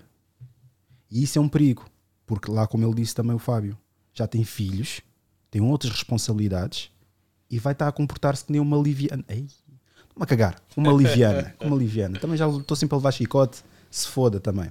Mas vai estar-se a comportar como uma liviana. Existe idade para fazer ou é consciência de cada um? Tem que ser desenvolvida. Para fazer o quê? Essas saídas? Supostamente viver a vida. Porque eu, viver a vida para mim é um bocadinho secundário. Viver a vida podes viver com o teu parceiro ou com a tua parceira. Não é essa conversa, ok, viver a vida é dar xoxota a qualquer pessoa, ah, ir a 50 noitadas. Ainda ontem tive uma discussão tremenda com o meu primo. Ainda para mais discoteca. Ele esteve a dizer assim: Eu acho, eu posso pu- publicar aqui, posso partilhar aqui. Vou, vou pôr só o áudio. Ah, não vais ouvir. Mas vou pôr aqui o áudio em que ele diz que é um loser. Porque eu disse que a discoteca não tem que ser sempre vista como um único método de diversão. Porque tu não vais conhecer verdadeiramente uma pessoa. Vais estar lá com luz apagada, não vais ver a cara da pessoa. E hoje em dia, os travecos, como... Os homens que se vestem como uma mulher, estão a maquilhar-se da mesma forma que as mulheres. E já não vemos nenhuma diferença. Depois não conseguimos ter nenhuma conversa que seja mostre alguma essência da pessoa porque a música está aos altos berros. Depois, se não souberes dançar, gato, vais ficar na fila, com risco de levar barra, e quando gastas dinheiro é para uma bebida. Ainda tens de pagar outra bebida para bancar para poder aparecer, pelo menos na visão periférica de uma mulher. E basicamente foi este vídeo. Não sei se apaguei ou não. Espero bem que não tenha apagado. Ai, espero bem que não tenha apagado. Está aqui. Ah. Tem que ligar aqui o Bluetooth. Ai, não ligou. Então. Pá, ele escreve aqui os, os riscos ou a, a falta de benefícios que existe em estares num, num, num bar, num bar ou numa discoteca. Por isso que a balada não é um bom lugar. elas são foda, é. Eu vou falar, olha só, pra você e pra galera que tá assistindo, rapaziada, se liga. Primeiro, elas entram de graça, já começa por aí. Entitlements lá em cima, já é melhor do que você lá dentro, entre aspas, esse é um ponto. Bebida de graça pra elas normalmente, também, muitas vão pra beber de graça. Rejeição também em abundância, muitas vão pra inflar o próprio ego, rejeitar uma porrada de maluco, que elas não precisam, já tem opções, normalmente já tem um cara saindo, e o Tinder favorece elas muito, então tem o fator Tinder que colabora. Outro fator, normalmente a proporção tem muito mais homens do que mulheres, você já tá perdendo por isso, entendeu? Já, o game já tá contra você. Maquiagem pra caralho. Outro fator que elas estão também às vezes com o ego lá em cima, e que você provavelmente vai ser enganado. Música alta pra caralho, você não consegue trocar ideia, vai ser foda. Escuro pra caralho, você não consegue enxergar direito. Bebida, se você pegar mulher bêbada, você sabe que é BO hoje em dia, por isso. Gastar dinheiro. Gastar dinheiro pra caralho. Combustível. Mano, é um- é um lixo se você parar pra pensar. Olha só, você vai acordar zoado no dia seguinte. Provavelmente você não vai comer ninguém. E elas vão mais pra dançar, validar o ego. E no máximo, talvez, um one night stand com o Shed.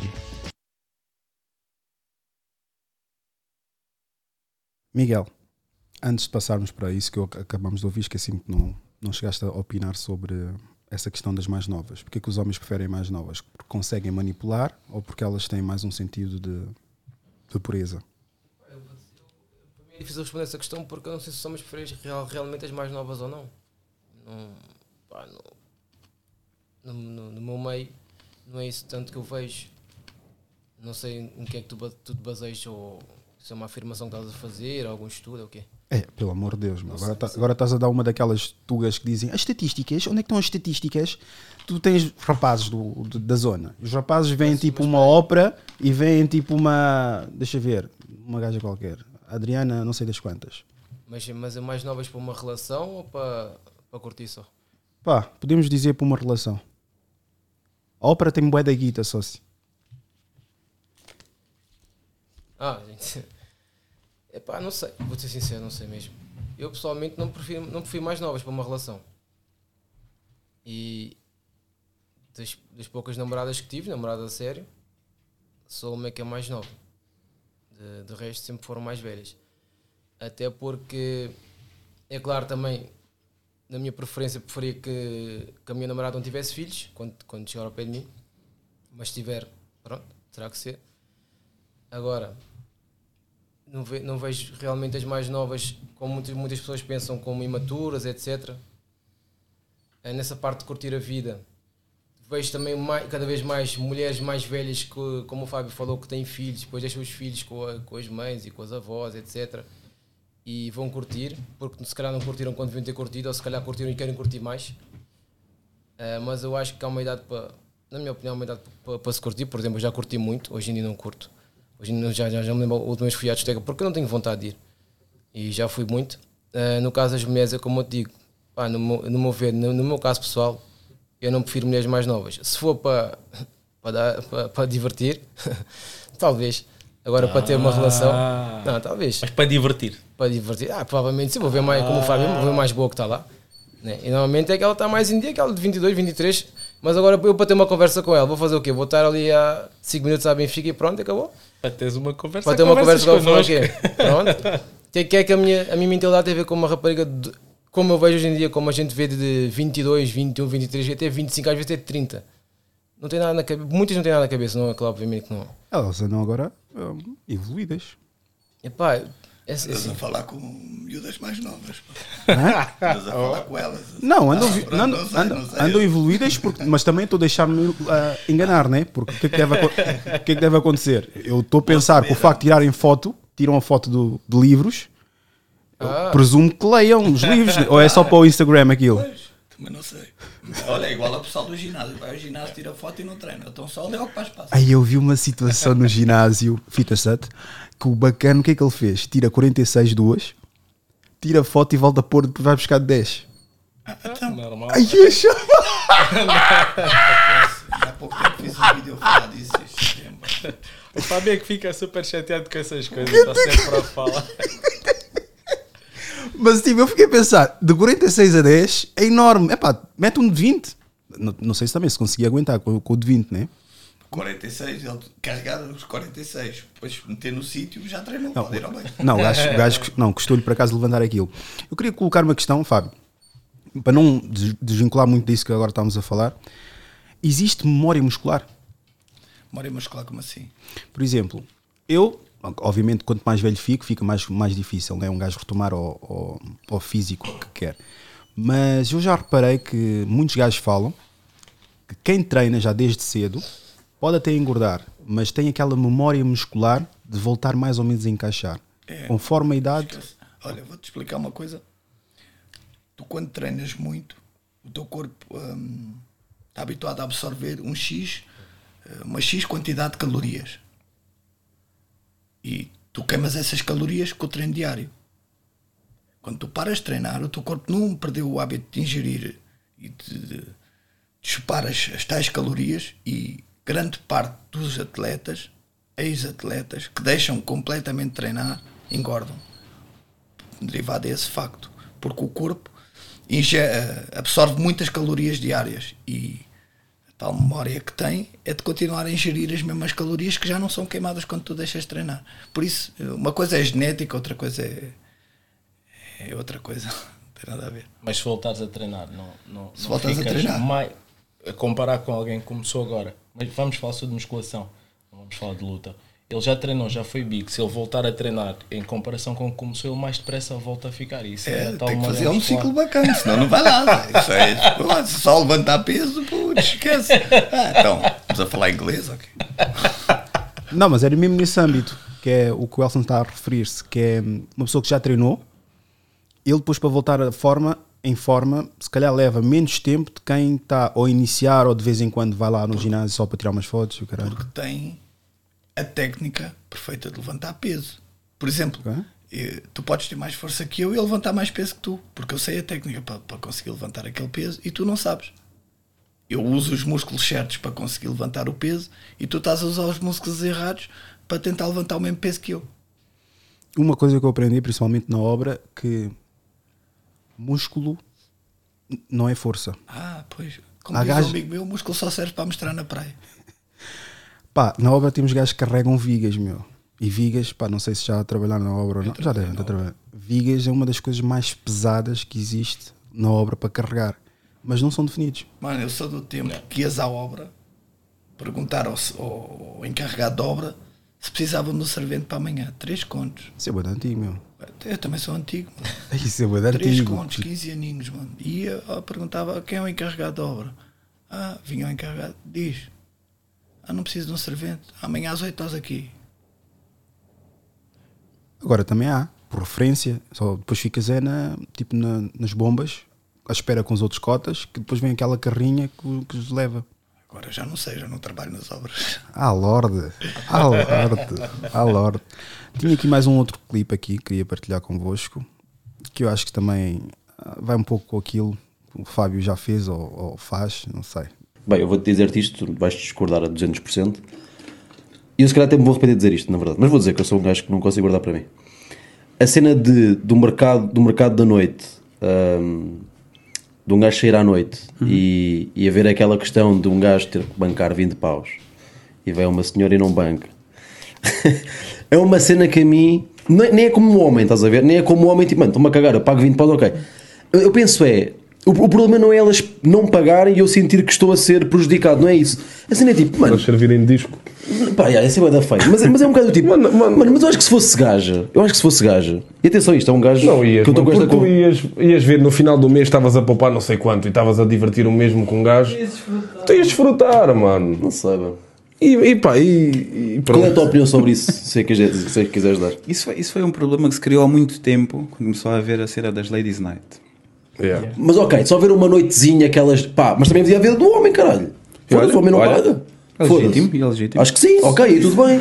Ei, mano, isso acho que não faz sentido, mano. Bro- Broke Pitch, hoje. Só elas Men's. Night. Men's Night. mano, Que é isso, mano? Diz-me lá uma coisa, Ok, o homem, o homem sai à noite, Não, tirando rocha, tirando rocha, o homem sai à noite porquê? Mano, não é para beber, mano, beber, podes tu- beber em casa, mano, tu sais à noite para, para ver mulher. Diz lá, fala lá, fala lá. Tu- O homem normalmente sai à noite para, para ver mulher, certo? É ou não é? Se fizesse um, um, um boys night ou um men's night,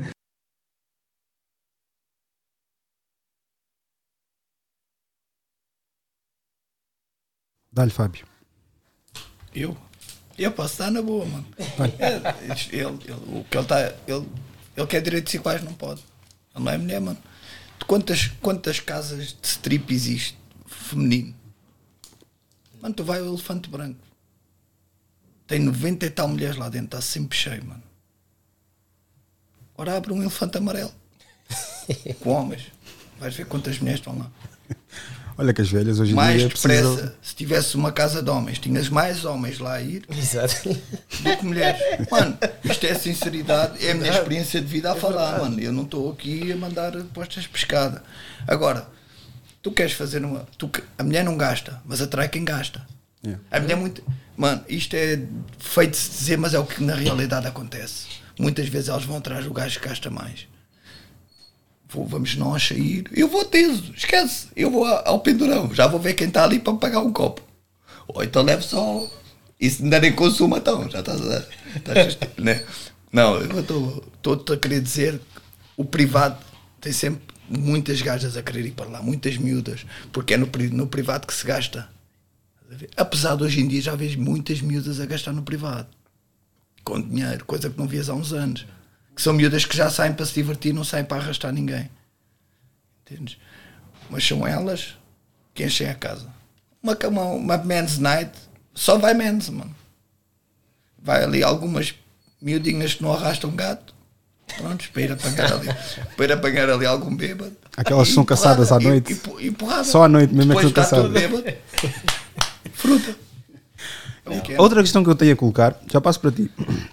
Porquê que as mulheres reclamam de homens bêbados? Se a maior parte das vezes são os homens bêbados. Estás a esforçar seriamente para ser cancelada. Tá? Vamos saltar que eu, pronto, eu acho que alguns perceberam, mas eu não quero dar continuidade a essa conversa. Ah, fala sobre o que, que ouviste agora. Eu, ok. Não o que eu acabei de dizer, o que ouviste. sei, sei. Não, o Fábio, o Fábio tem razão nisso, nisso que diz. Eu acho que isto era uma boa pergunta para as mulheres no- no- nos próximos episódios. Querem igualdade de direitos, muito certo. Façam questão de pagar a porta também. Pode ser Ladies Night, mas façam questão. Olha, eu quero contribuir para casa. Isso era mostrar que ela de facto quer se sentir igual. Eu vim, percebo o chamamento que vocês estão a fazer e não concordo com isso. Então eu não concordo que eu, sou, que eu estou aqui só para servir de figura. Eu faço questão de pagar a entrada também e vou gastar esses 10 ou 20 horas. Mas sabes que há, sabem de certeza absoluta que existem aquelas mulheres que contribuem para o pagamento das vidas, né? Ok, Miguel, o que é que tens a dizer? Como é que aquela frase tu dizes? Que as mulheres querem. Como é que é das crianças? Querem, não, querem, não, querem responsabilidades, querem a responsabilidade das crianças. Ah, ok, ok, ok. Ah, como é que eu costumo dizer? As mulheres querem a autoridade dos homens, Certo. os privilégios de uma mulher e a responsabilidade de uma criança. Pronto, é exatamente isso. Nesse caso. Sim, mas tens que elaborar, não é? Porque eu estou a responder aquilo que. Não. É, é como o Fábio disse: o, o que é que faz girar o dinheiro na noite são as mulheres. Na- As mulheres atraem. As mulheres atraem, exatamente. É como dizes, Men's Night. Por acaso não sei se alguma vez existiu em Men's Night, não faço a mínima ideia. Mas certamente nós não íamos a uma Men's Night. Não é? Como eu estou a dizer, epá, é o que eu estou a explicar, estás a perceber? É- E, e acredita no que eu te vou dizer. Mulher consegue, mesmo uma casa de strip, muito, tu podes fazer essa pergunta às mulheres que vierem aqui. As mulheres têm curiosidade de conhecer uma casa de strip. Eu levei a minha mulher a uma casa de strip. Foi comigo, tinha curiosidade, fui lá, levei para ela ver. Para ela ver também com os sítios onde eu paro às vezes, que não vou lá fazer mal nenhum. Já levei ali, já levei a outros sítios que muitas vezes os homens não, não querem levar, levei a ela para conhecer, mano. Está comigo, vai com quem? Exatamente. Entendes isso? Eu acho que, que é uma atitude que a gente tem que ter, até porque eu só saio praticamente com ela. Não vou para discotecas, mas quando saio, praticamente só saio com ela. Mas sabes que isso é bem estranho, desculpa interromper-te, Miguel, porque nós homens tendencialmente somos homoafetivos. Nós gostamos muito da companhia e da presença uns dos outros, de homens. Mas, ou seja, de uma forma geral, nós perdemos mais tempo com homens e somos capazes de ficar a noite toda a conversar com, com, com homens, num grupo de amigos. Mas com mulheres é difícil. Agora vais explicar isso que tu disseste a uma mulher. Epá, ela só Não tem vai que- entender. Eu sei que não vai entender, mas é, é- pronto, se ela não quiser entender, não entende. Mas é, é, é muito comum. meu. Os Posso colocar homens- aqui uma questão? Claro, o podcast é teu. Mas vocês têm que responder, eu só vou colocar a questão. Existem mulheres engraçadas? Engraçadas em que sentido? Têm piada. Ah, claro. Claro, muitas, Sim. muitas, muitas. Não, eh, em termos daquilo que nós conhecemos do mundo, os homens são mais engraçados para nós homens do que as mulheres. Mas existem muitas mulheres engraçadas e com muita piada e que passamos noites e noites Vou cortar só aqueles segundos que tu disseste que os homens são mais engraçados. Não vou meter mas, vou só colocar isso ali. Não, mas isso percebo o que é que estão a dizer, mas é um bocadinho difícil porque os homens, obviamente, vão pela lógica. Não diria uma afetiva, mas percebo o que é que estás a dizer. Eu acho que o homem, normalmente, por ir a essa tendência de. Ai meu Deus, já estou a desgraçar aqui as câmaras. Por ir muito para essa tendência de companheirismo que procuramos nas mulheres e juntar também o útil ao agradável, que é a questão do sentido do humor e outras componentes que só nós conseguimos proporcionar. É claro que gostamos de estar com, com outros homens, só que depois há aquele limite que já não, o homem não consegue facultar ao homem. Que é o afeto, que é aquelas coisas todas que nós gostamos e adoramos das mulheres. Claro que elas não só servem para isso, antes de começarem com, com merdas. Mas eu acredito que são componentes que precisamos sempre do- em, cada, em cada parte. Mas a mulher, na minha opinião, acredito que não seja engraçada. Não tenha piada, não tenha capacidade de ser, ser- ter piada. Dar aqui uma opinião do que faz a, a mulher atrair o homem ou até o homem atrair a mulher. A mulher procura muitas vezes no homem eh, segurança. E não falo só de segurança eh, física, segurança monetária, segurança eh, estrutural, né? de encontrar ali um equilíbrio. Ela quer um homem que lhe dê uma segurança na vida. E o homem precisa de uma mulher que lhe dê carinho, que lhe dê afeto, porque é isso que as nossas mães nos dão, a maioria. E a gente traz isso biológico. Isso é biológico, estás a perceber? Nós queremos que uma mulher que nos dê carinho, que nos ouça, que nos passe a mão na cabeça. Eu costumo dizer que eu, eh, a minha vida na rua é guerra, eu preciso de paz em casa. Eu preciso ter uma mulher em Exatamente. casa que me dê paz e que, e que me passe a mão na cabeça, percebes? Porque a vida lá fora é, é dura. E isso faz com que a gente se agarre e ela se agarre. E, e está-se a perder um bocado porque os homens estão a ficar muito carinhosos, as mulheres estão a ficar muito duras. Já, já passamos por essa, essa transgressão. Na tua opinião, os homens têm mulheres feias ou mulheres que lhes trazem paz? Mano, Porque há sempre aquela coisa do epá, este, este gajo está com uma mulher bem cansada e o gajo já pegou grandes topos e etc. É aí que eu é acho. aquela- mas se calhar é aquela que, que ele ama, aquela que, que, lhe, que, lhe fazia, que lhe fazia falta, que era aquela, era a cara, era a metade que, ele, que lhe faltava a ele, estás a perceber? Se tu procuras só beleza, só tens isso, mano. Hum. Eu não preciso de uma mulher bela a vida toda. Mas só aprendi isso com a puta da idade, pá. Que eu também estou nesse coisa, porque pá, eu com 20 anos é ali que eu queria Olha que eu não tive muitas namoradas quanto isso. Está bem, Fábio, está bem. Não, namoradas. Ah, ok, sim, sim. Ah, elas não percebem a nossa linguagem. Elas não percebem a nossa linguagem. também não tenho. A mulher, se há coisa que, que a minha mulher, depois de ver isto, ela sabe, ela sabe o homem que tem em casa. É pá, mas é difícil, Fá- Fábio. Sabes porquê? Eu vou- vou-te vou-te explicar aqui uma coisa. Vou-te dizer uma coisa, não vou-te explicar. O homem, na boa, como as mulheres, como é óbvio, né? porque é normal, na boa já deixou passar oportunidades de ser feliz com uma mulher porque ela não tinha, se calhar, o corpo que ele achava como uma parceira para resto deixou de ser feliz com uma mulher porque um amigo dele disse que aquela mulher não era para ele. Quanto mais. Ah, isso é um grande gado, Mano, meu. mas Isso, isso isso- isso não acontece acontece. mais às mulheres. As mulheres é que deixam-se levar com a conversa das Acontece amigas. homens também. Nós homens também. A sério. Aquela mulher não é para ti, mano. O que é que te dói mais na traição de uma mulher? Ela, tu saberes ou os teus amigos saberem? Ela saber. Calma, calma, não, volta tu saberes do que aconteceu, naturalmente, sabes que é traição, e ficar entre vocês ou os teus amigos saberem. Tu sabendo que os teus amigos sabem. Ok, vou-me colocar nessa posição porque eu, amigos, está quieto. Sim, deve custar muito mais, mas isso. Diz, diz, diz. Desculpa, é- é- então a forma como tu queres que os teus amigos te vejam, fica, ficas sempre balançado. E se calhar é isso que o Fábio estava a dizer. O teu amigo confias muito, ele está a dizer, pá, essa mulher sai com todos. Ou, ou sem ser só nesse aspecto, pá, isto não é uma mulher para ti, não é uma mulher séria. Ou então é séria demais para ti, não te vai dar liberdade. Influencia muito a opinião dos homens. Se calhar, como acabaste de dizer, muito sozinhas, muito solitário. Não, Não, mas sei, eu, tô- eu tento-me sempre, amigos. eu, te- eu tento-me sempre colocar nessa posição. E sem dúvida que um homem à frente dos amigos não vai querer tipo passar-se por co- corno ou otário ou bacão, algo assim do género. Mas a verdade seja dita, da- das experiências que eu tive, ele mesmo às escondidas vai fazer. Vai fazer as escondidas, mas depois não, não assume como a mulher eh, oficial. Mas vai fazer a mesma. Já a mulher deixa -se, simplesmente aquele gajo. É a ideia que eu tenho. Porque Sim, o homem, quando é podes para dizer deixar, assim. Deixa de ver. Porque, epá, eu, nas minhas, nas minhas alturas, sim, isso é sem dúvida. Nos meus tempos, havia muito gajo que disseram: olha, a gaja X, Y e etc. já lá teve.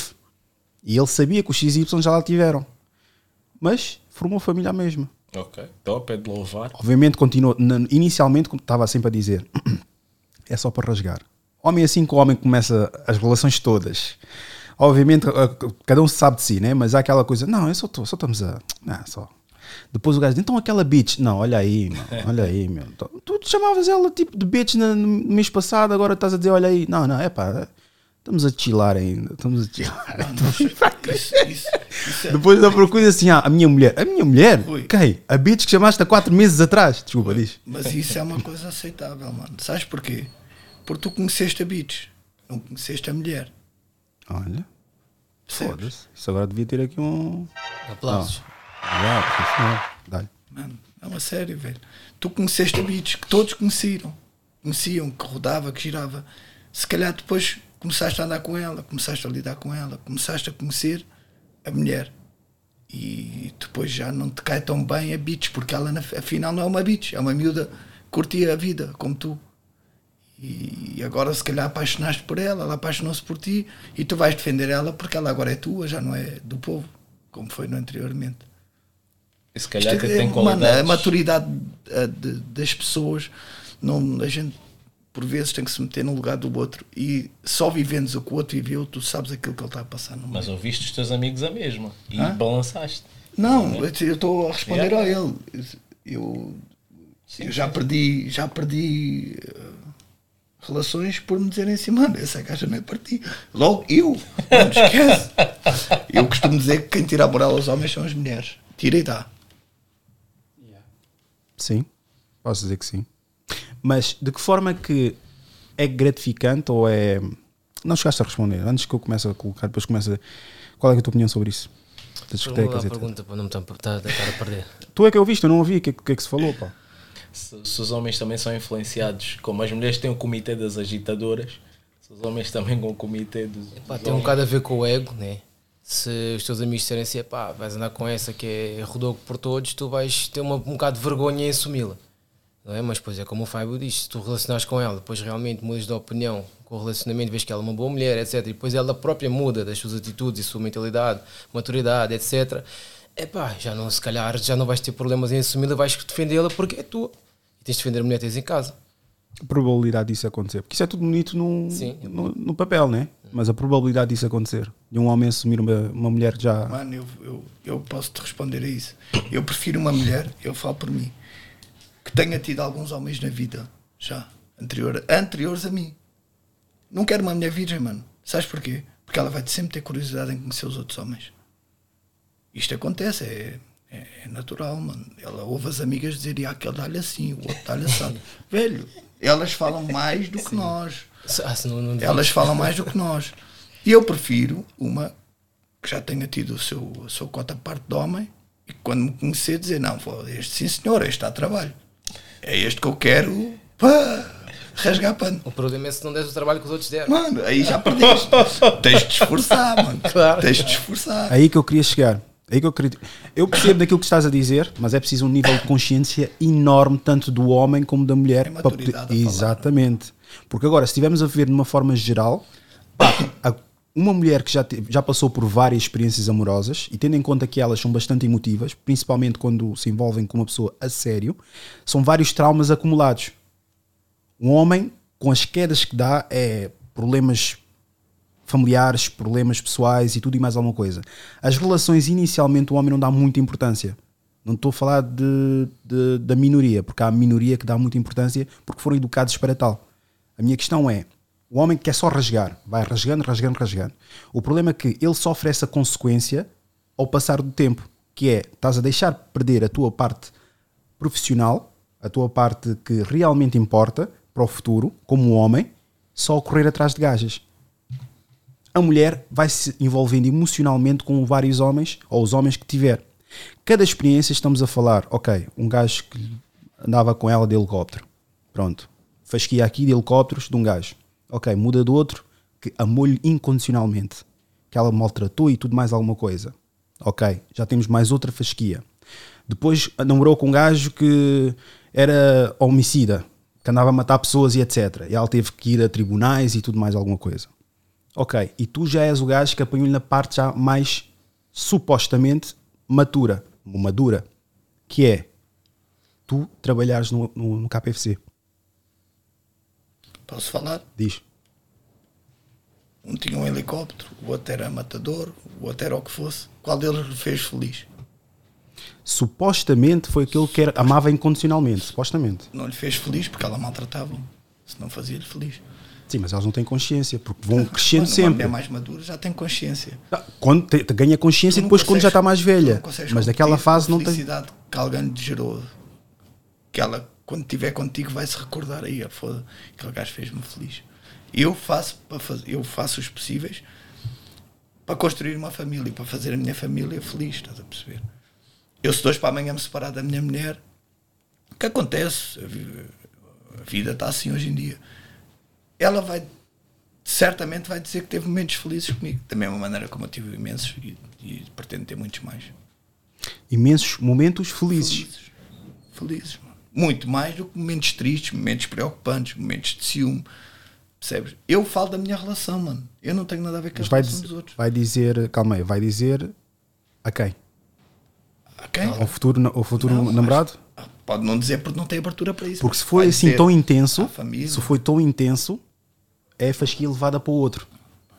É isso, é isso é que eu estou-me a referir, Tem que- estás a tem que ver? correr, mano, tem que, tem que Ah, então isso- tem que ir então a atrás conversa é outra. Por exemplo, eu, eu, na minha antiga relação, eu tenho uma, uma, uma filha de uma, Sim, uma sim, sim. relação anterior, tal como já tinha dito, era uma pessoa completamente diferente, estás a perceber? Era guerra na rua em casa. Foda-se. Pá, e, e hoje em dia dou-me completamente bem com ela. Temos uma filha em comum, temos a guarda. Porque se ela é mãe, eu sou pai, não tenho cá fim de semana, é a guarda dela, é a semana dela, é a minha semana. A filha é dos dois e, e é assim que eu quero ser. Vou-te colocar aqui uma questão, não por conselho, né? não estou à procura conselho, né? mas é uma questão. Tendo em conta que dá-se essa separação e tu queres mesmo estar presente, não pai de fim de semana, e eu acredito piamente nisso, porque eu não, eu não quero esperar que a minha filha passe uma experiência na terça-feira e ter que agu- aguardar aquela mágoa, aquela dor, aquela tristeza até sábado para poder falar com o pai. Que só o pai consegue resolver, não fisicamente, aquela, aquele abraço do pai. Como o bra- existe o, braço, o abraço também. Cada um tem a sua componente como, como, como pai. Eu ia dizer parents. E a minha questão é: é muito complicado às vezes chegar a esse consenso. É, a minha filha Porque não- já, já discutiam em casa, separados, é claro que. Não, não, não, não, não. não. Eu, eu, eu, por exemplo, quando me separei, eu bloqueei ela nas redes sociais todas. Eu não quero saber dela. As pessoas vinham dizer, ah, vi ali, vi ali. Eu, Mano, olha, não me fales disso. Que eu, eu não vejo, não, não, não, não me venhas mostrar, não quero saber.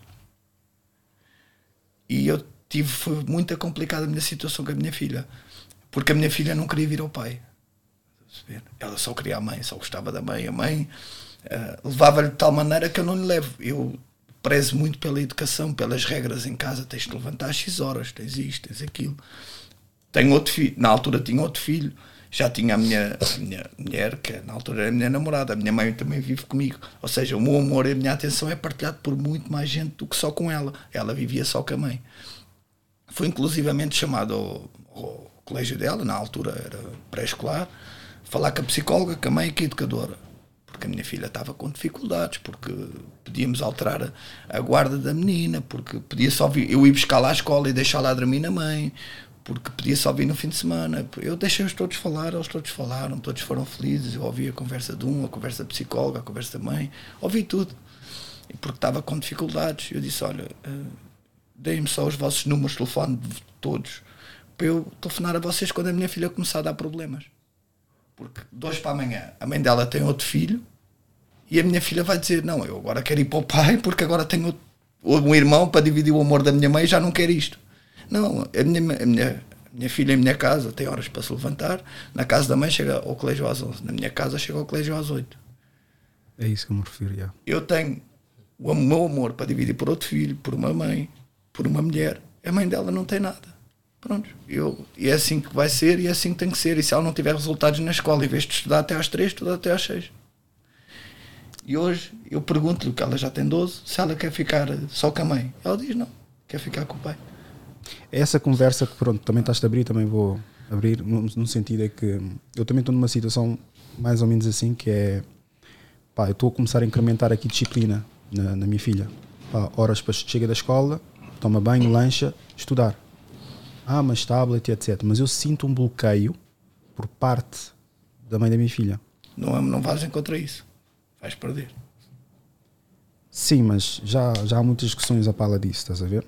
E isso incomoda-me, porque a disciplina tem que ser inicialmente, é tipo, já- eu já comprei o dossiê, tudo que é separa- barulho da garrafa, tudo que seja a nível de tá- tem os, divi- os divis- os divisórios, tudo colorido. Sim, sim, sim. Pá, matemática põe aqui, português sim, põe sim, aqui, sim, sim. Tudo, tudo separado. Ela está com agora 6 anos.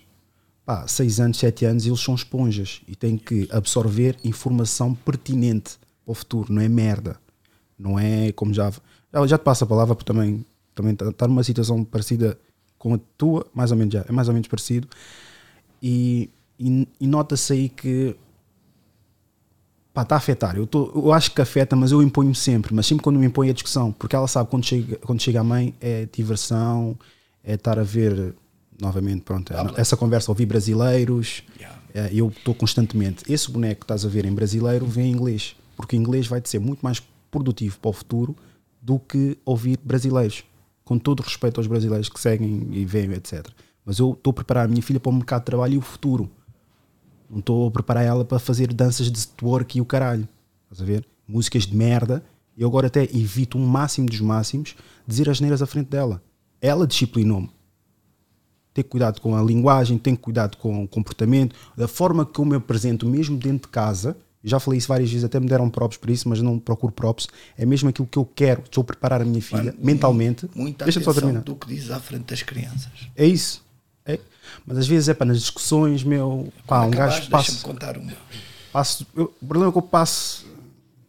Não vou entrar por aí, não vou entrar por aí, mas há situações em que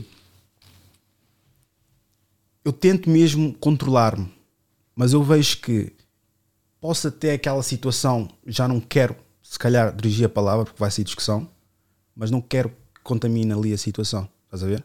Porque aquilo é, não é meu, é nosso, né? Mas aquilo, eu quero, aquela pessoa é um futuro adulto, uma futura adulta e está numa fase de aprendizagem. É absorver toda a informação necessária. Pode divertir e há tempo para divertir, mas tem que existir disciplina. Saber chegar, estudar, acabou de estudar, arrumar as coisas todas, vou brincar. Há tempo para brincadeira. O pai leva ao parque, o pai leva para vires o que tu quiseres, podemos ir comer, mas há tempo de brincadeira que deve ser muito inferior ao tempo de estudo. O problema dos africanos é mesmo essa merda que me irrita, que é, está a divertir, deixa a criança divertir, deixa divertir. Está numa fase de divertir sem dúvida. Mas tem que haver disciplina e aprendizado muito superior ao divertimento. Estamos a formar futuros adultos. E eu não quero que a minha filha caia na mesma merda que eu vejo muitas outras pessoas. Cada um dá a educação que quer aos filhos e problema deles. Eu, o meu, responsabilizo da minha forma. Mas o problema é que depois quando tens os antecedentes do lado que Educar também não ajudam. trabalho. Estás a ver? Como tu falaste da tua sogra, etc. Os bitates também não ajudam. Estás a ver? dá trabalho. Eu, dá, eu várias vezes eu- menos trabalho dar um boneco, dar um tablet. Não, mas eu fiz uma pergunta. Eu já perguntei na rua várias vezes. É mais fácil ter um filho. Perguntei mesmo às mulheres: é mais fácil ter um filho ou educar uma criança? Ah, educar uma criança. Então porquê que o valor do homem não é valorizado de tal forma como parir uma criança? Porque a presença paterna, a disciplina que ele vai dar constantemente e o aprendizado que vai dar daquela criança é quase, ou, não vou dizer superior, é igual a uma mulher a parir. Por isso, o valor de um não deve ser tipo anular o valor do outro. Porque Mano, cada um tem o seu papel. Exatamente, Eu não quero- eu- Cada um tem o seu papel e a figura paterna faz tanta falta como a materna. infelizmente, pronto, as pessoas não dão esse devido valor. Percebes? Epá, mano, olha, eu estava-te a falar do poder das palavras. Ah, eu quando acabei, eu comecei com a minha eh, mulher que eu estou hoje, quando terminei com a, com a minha ex. Pronto. E ela conversa com as amigas, ela é mestiça.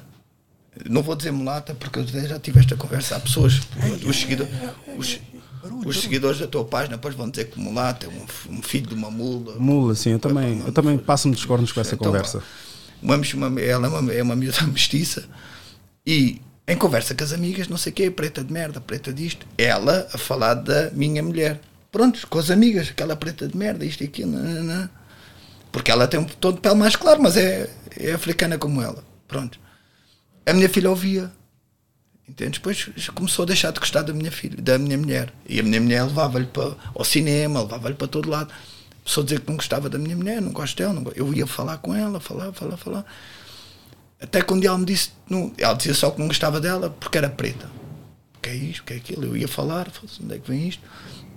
Um dia diz-me não gosta do irmão, que é castanho também. Ah, o mano é preto. A minha filha é claríssima, pálida, olhos azuis e tudo.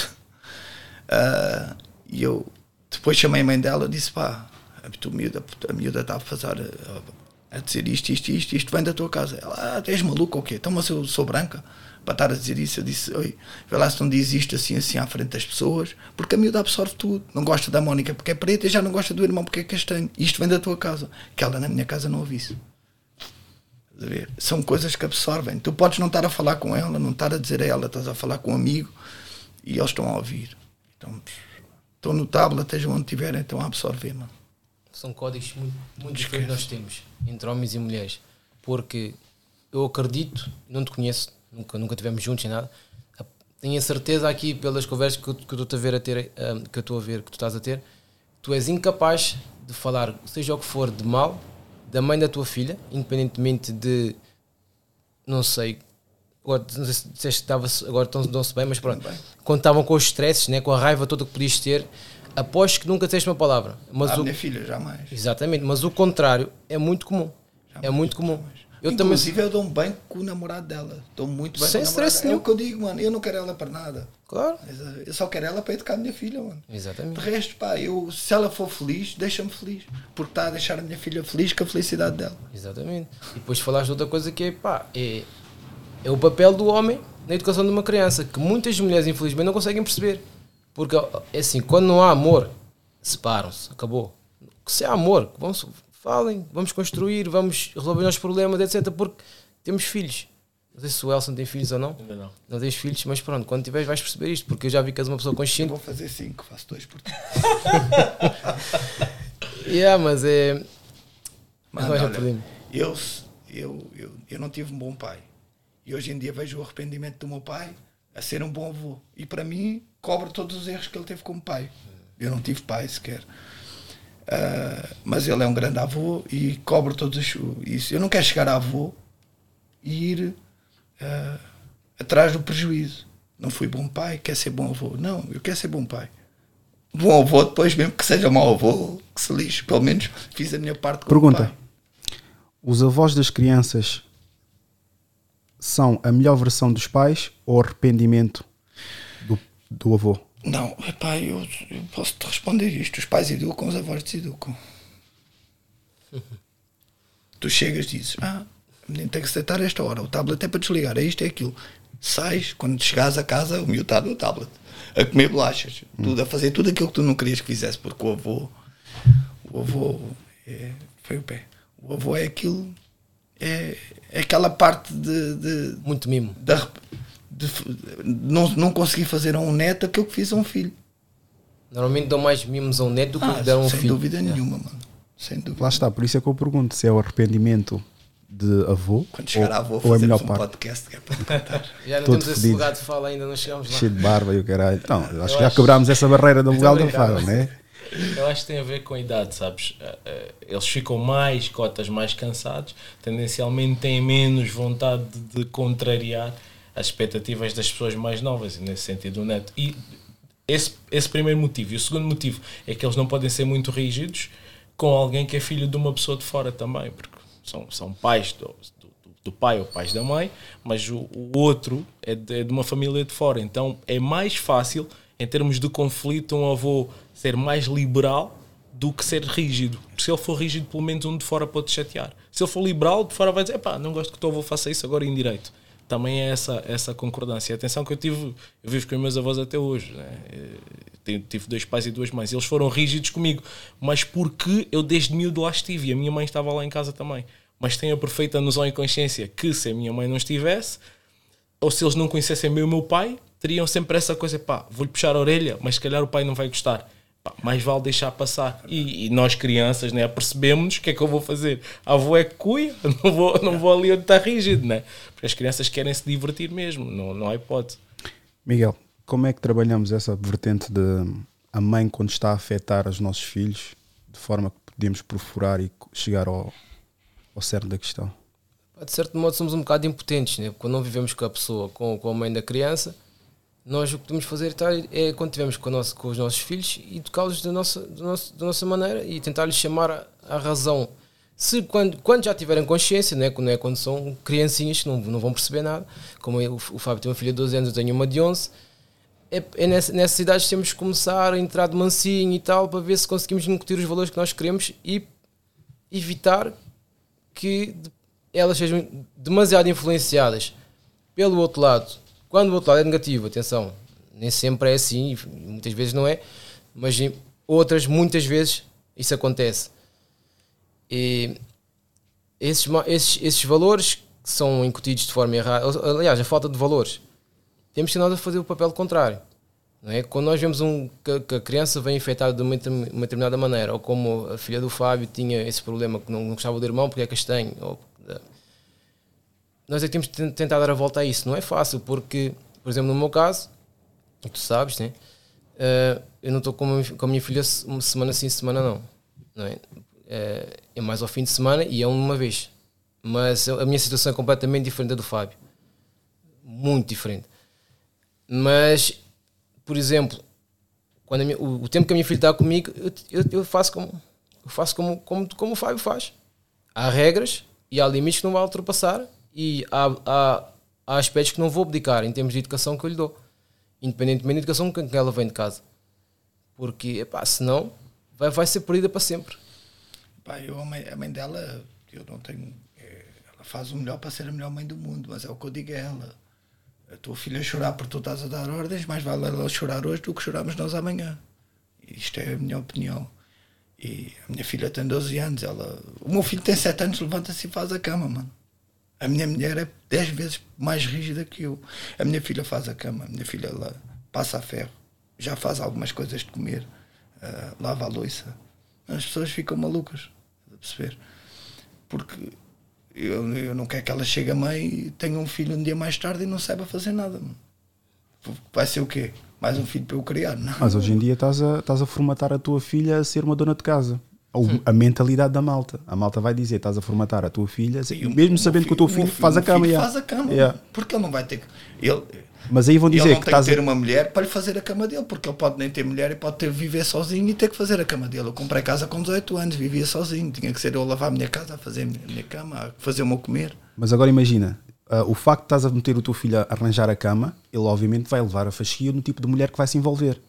Mas esperemos que essa fase dos cancelamentos e conversas de merda acabe e fique por aqui e não transcenda para as outras gerações.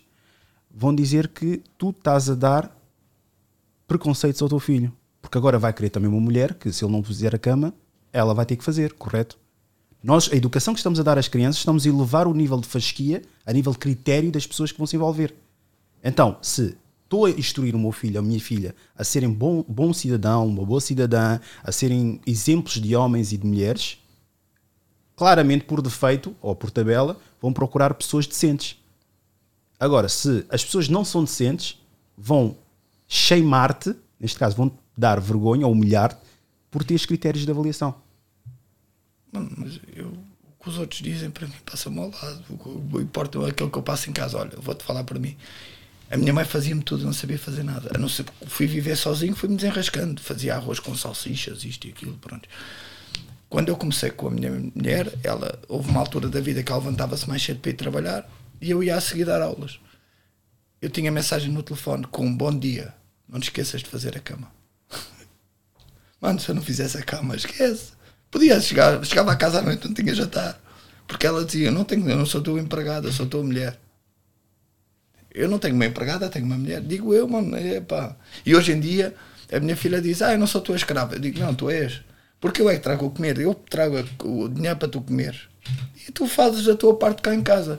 Tanto que a gente acaba de comer, ela mete a louça na máquina, ela, ou lava a louça com a mão e ajuda. Porque ela tem que ajudar. Tem que estar com a idade de ajudar. Eu não sou empregado dos meus filhos, mano. Esqueçam lá isso. Também era o que, era, o que faltava agora. Sem dúvida. Eu acho que vocês tocaram num, num assunto bem interessante e, e, e todo certinho. Só que nós estamos a esquecer de uma coisa: as mulheres choram muito de violência doméstica. Não, nada contra Ah, o que falamos, falamos, falamos, falamos. Choram para caraças de violência doméstica e com toda a legitimidade e com razão. Queixam-se. Portanto, é um crime de homem contra a mulher. E está a ser provado. Alguns são praticados, outros nem tanto, mas a julgamento chegam, pelo menos, que é o juiz que tem que decidir se houve ou se não houve, de acordo com a prova. Já os- o, crime de alienação parental, que é isso que provavelmente o Miguel deve estar a sofrer, porque não tem contacto com a filha. Felizmente, os tribunais, nos regimes de regulação. De, Não, não, nas- não é isso. Não, Não é? Pronto. Não, porque está ah, como é que se diz? A, A regulação de responsabilidade Já desde, já desde que ela é bebê. Mas ficou assim. Tu concordaste com isso? Concordei. Pá, não Ok. dá- não, tem como, a gente mora Ah, tudo bem. perto, estás a ver? Tudo bem, tudo bem, faz sentido. Mas, a- mas até há pouco tempo, o que as mães faziam era, se está a semana toda com, com, com a mãe e dois fins de semana por mês com o pai, né? aquilo que vocês não querem, querem estar uma semana e uma semana, e os tribunais já têm percebido que isso é o melhor para a criança, o que as mães fazem é, pá, o teu pai não quer saber de ti, já viste, o teu pai melhorou a vida, o teu pai só manda 50 euros, ou o teu pai só manda 60, não sabe se o pai está a correr e só tem 500 e tem que pagar não sei quantos, né? E isso, isso é, é um crime. E é um crime que nem sequer chega a julgamento. E é um crime das mulheres contra os homens. Há, há também de homens contra mulheres, mas nem, sequer chega a julgamento. Isso estás a dizer, isso é uma realidade. É uma E realidade. agora, lá está. E O feminismo não fala disto porquê? Não interessa o feminismo falar nisso, mas eh, porque o feminismo tem, tem a bandeira de igualar aquilo que as mulheres não têm como direitos. Está a Chegou dar a aqui, equidade. chegou aqui, chegou aqui em termos de direitos, mas por uma questão de, de, de- de liberdade deviam dizer isso também. Assim como os homens. Eu, por exemplo, sou um homem que acho que a mulher tem que ter direitos muito iguais ao, ao dos homens. Tudo bem, eu digo que efetivamente há um crime muito grave eh, de flagelo dos homens contra as mulheres em termos de violência doméstica. É verdade. Mas existe o crime das mulheres da alienação parental contra os homens. Porque eles não, não chegam a julgamento. Têm que chegar a julgamento. E os homens têm que conseguir ir a tribunal, a um juiz, dizer: Olha, a minha filha não gosta de mim, como estava a acontecer na tua casa, porque a mãe diz que eu não presto. Ou porque eu casei com uma mulher que é isto e que é E aquilo. isso tem alguma legitimidade em Tem. tribunal? Tem, tem toda a legitimidade. Depois vai-se fazer prova, né? É, é aquilo que se consegue trazer. Mas pelo menos chegar a julgamento é uma coisa. Porque tu, quando te queixas disto, abres um inquérito. E o inquérito corre. Era suposto decorrer seis meses, é o tempo que, que- que for. E provavelmente é arquivado antes de ir a julgamento. Se for um processo civil, ainda tens de pagar para seguir em frente. Ah, pois. Sei. Geralmente é criminal porque é alienação parental, queixas disso, eh, mas não chega depois a julgamento. A questão é essa: a pessoa é constituída arguída, mas não vai ao julgamento, é arquivado. E isso, o que, é que, tu, que é que tu podes fazer contra isso? Foste queixar aos meios que devem ser. Queres ser ouvido, queres levar a prova a tribunal, queres que a, mulher- a a mulher se sente no banco dos arguídos a responder a isso. Tal como na violência doméstica, podes ser absolvido, não fiz nada, mas chegas a julgamento. Porquê é que elas não chegam? Se provavelmente até estão a causar um mal maior a toda a família. Não é só o pai, é a filha também, não é? ou o filho. Isso não é estrutural? Completamente. Completamente. Ah, ele, ele agora referir-se à questão do. Mas é racismo, né? A questão do estrutural que vocês não estavam a concordar. Isto é uma estrutural em termos Sim, mas chamou em termos de estrutura, sim, sim, é um, é um crime difícil de, de, de sequer chegar a julgamento. E como é que vais provar isso? É complicadíssimo. É como o crime de racismo também. Sim, Ainda é- Agora falámos disso, está, a ter cinco, está até 5 anos de pena e É. além de muita gente não ter que sofre disso, não ter como o provar, também não tem como pagar o advogado para prová-lo. Pois, pá, complicado. -se. Vocês acham que hoje em dia é tudo dentro da nossa cabeça ou existe realmente uma desvantagem de privilégios no que toca a homens e mulheres? Não existe. Em ordenados e tudo, mano. Pô, eu, eu, tenho, eu, eu, tenho uma professora, de, a minha treinadora de Muay é uma mulher. E é um grande homem, com um H. Porque, independentemente do, do sexo dela, ela é um líder. É um líder. É uma pessoa que te transmite valores dentro de uma aula. Ver? Porque o ginásio de luta não é, um, não é uma arena, é uma escola. Um professor não é um guerreiro. É um gajo que estudou anos. Eu estudo artes marciais desde criança. Estudo artes marciais há mais, por mais anos do que o Elson andou na escola. E o Elson tem um canudo. Mas ele que treina comigo, já, já, já falámos muito sobre artes marciais, ele tem noção daquilo que eu sei. Precisas de muitos anos para aprender. Entendes? Sim, eu digo-te várias vezes que, que, que, se as artes marciais fossem devidamente bem identificadas e, e o bem que pudessem fazer, é, determinadas graduações deveriam equivaler no mínimo a uma licenciatura. Por isso. No mínimo. E, pá, eu, do conhecimento eu que tens, eu não olho, eu não olho, eu não olho para, para a pessoa pelo sexo, pelo tom de pele, olho para aquilo que a pessoa é para mim. E é o meu ponto de maturidade. E tal como tu, eu vim de um bairro 100% caucasiano, que é para toda a gente da página entender, né? bairro de lata 100% caucasiano, mas a minha mãe nunca me disse não andes com pretos, não andes com ciganos. Não andes. Minha mãe dizia-me não andes com más companhias. A má companhia, muitas das vezes fui eu, para os outros. Sim, mas a tua mãe tinha desvantagens em termos económicos em relação aos homens e isso ainda existe hoje. Acho que foi essa a pergunta, não é? foi. Tinha, tinha. Mano. A minha mãe trabalhava horas a fio, horas a fio, horas a fio. Não, mas da mesma profissão, mesmo cargo, mesmas horas, tudo igual. Achas que a mulher ganha menos que o homem? Eu não tenho essa noção, E por acaso. tem- E as mulheres queixam-se disso, mas- E eu, eu vou-te vou-te responder a mais uma coisa. Tu vais a uma entrevista de trabalho, ah, se precisarem de ti, ficam logo contigo. Se for a tua mulher ir à entrevista de trabalho, dizer que tem um filho, já não entra, mano. Certo. Nesse, já nesse não aspecto, entra, mano. A minha concordo. mulher, eh, eu, tive, eu dou trabalho, dei trabalho à minha mulher no ginásio porque ela foi em entrevistas. Quando ela diz que tem dois filhos, mano, não lhe chamam. E com ou sem experiência, porque tem os filhos. E ninguém quer uma pessoa que saia meio do trabalho para ir cuidar dos filhos, ou para ir à escola, ou porque tem que sair mais cedo, porque o filho está à espera dela. Mas temos que ver no, no registro empresarial, né? O, o empresário, ou o empresário, ou a indústria do, do, do empregadora, ou entidade empregadora, está-se a cagar para os seus sentimentos. Exatamente. Eu digo isso. Não, não digo. Não, vamos avançar. Acho que já disse muita merda aqui que vai me foder. Agora, o meu trabalho é que eu, é melhor ficar calado. Mas a verdade seja dita: se eles sabem não podem contar contigo, ou já não tens mais utilidade para eles, eles estão-se a cagar para ti. Exatamente. Por isso é indiferente se é homem ou mulher. A questão é mais nesse registro. Porque na área que eu trabalho, eu não vejo essa questão do, do- olha, dos valores e etc. Eu até vejo que as mulheres recebem mais que os homens. A mulher é muito. Pá, isto é a minha opinião daquilo que eu vejo. Mas é discriminada nas reuniões. Salvo seja, não posso dizer que é, que é discriminação. Nas entrevistas perguntam se tenciona engravidar, isso é coisa que não se pergunta a um homem. Isso é ilegal, acho eu tenho, nem podem perguntar isso. É. um- nem- Repara, É, não uma pode, mulher não pode. às vezes pode nem, ter, pode nem ter tanta aptidão profissional como. Mas até tem um corpinho bacana e o patrão manda o olho É. gordo e pronto. E tem, já Pena tá- que eu não posso falar, porque senão ia um dizer. ia- melhor. Ah, e depois temos outra não. coisa que é um problema muito mais grave, mano. Que é, temos muita mulher oprimida por este mundo fora. Mulher que não pode sequer mostrar o cabelo, mano. Senão corre o risco de morrer apedrejada. Estás a perceber? Isto não acontece com ninguém. Isto é uma Acontece com os homens também, desculpa lá, mas os homens também. Ali, ali. Dubai. Hã? Dubai, só este ano já subiu, 6.800 pessoas já morreram a construir o, o- lá o. Qatar. Ah, Yeah. esquece ali. O Mundial, exato. E é só homens, porquê? Porque foram procurar melhores condições para a família. Desculpem, estou a comer. Eles ali, mas pá, eu estou a falar daquilo que eu vou vendo. Estás a ver? Mas essa parte estás a falar, essa parte de, de, de perguntar às mulheres, das mulheres serem prejudicadas por terem filhos ou por estarem grávidas ou não sei o quê, esse é dos poucos argumentos que eu não consigo contrariar quando falo com uma feminista, sinceramente. Mano, eu prefiro nem falar com elas. Eu também prefiro. eu também prefiro não falar com. eu- não, eu falo porque. Não, mas sabes, sim, sim. imagina, é verdade que há, há quem o faça, não pode, Não pode. legalmente. Então, em termos legais, ela está afiançada, tranquila. Agora, o que não podem legalmente é, por exemplo, em lojas de roupa, entre homem e mulher escolher as mulheres. Também não podem fazer, mas geralmente escolhem as mulheres.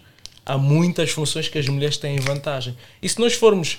eh, se nós formos sinceros, e aqui para mais uma pedra para cancelarem o, o Rui, se nós formos sinceros, se nós precisássemos apenas de uma pessoa para um posto de trabalho, para uma função, a mulher, em termos gerais, eh, há outros mecanismos legais que existiram para proteger isso, mas em termos gerais, tu se contratares uma mulher e fizeres um contrato de um ano, contrato de trabalho de um ano, ela trabalha só, só é para uma função e ela é e ela tem de ser realizada sempre. Só podes pagar o ordenado a uma pessoa. Contratas, ela engravida no segundo mês, no, no oitavo mês te- para e só vai voltar quase um ano depois. Para um patrão, isto é uma dor de cabeça dos diabos. Claro, há outro tipo de contratos para comatar isto e tudo mais, mas tem de perder, tem de sair daquilo que está a fazer para ir para ali e para, e para aqui.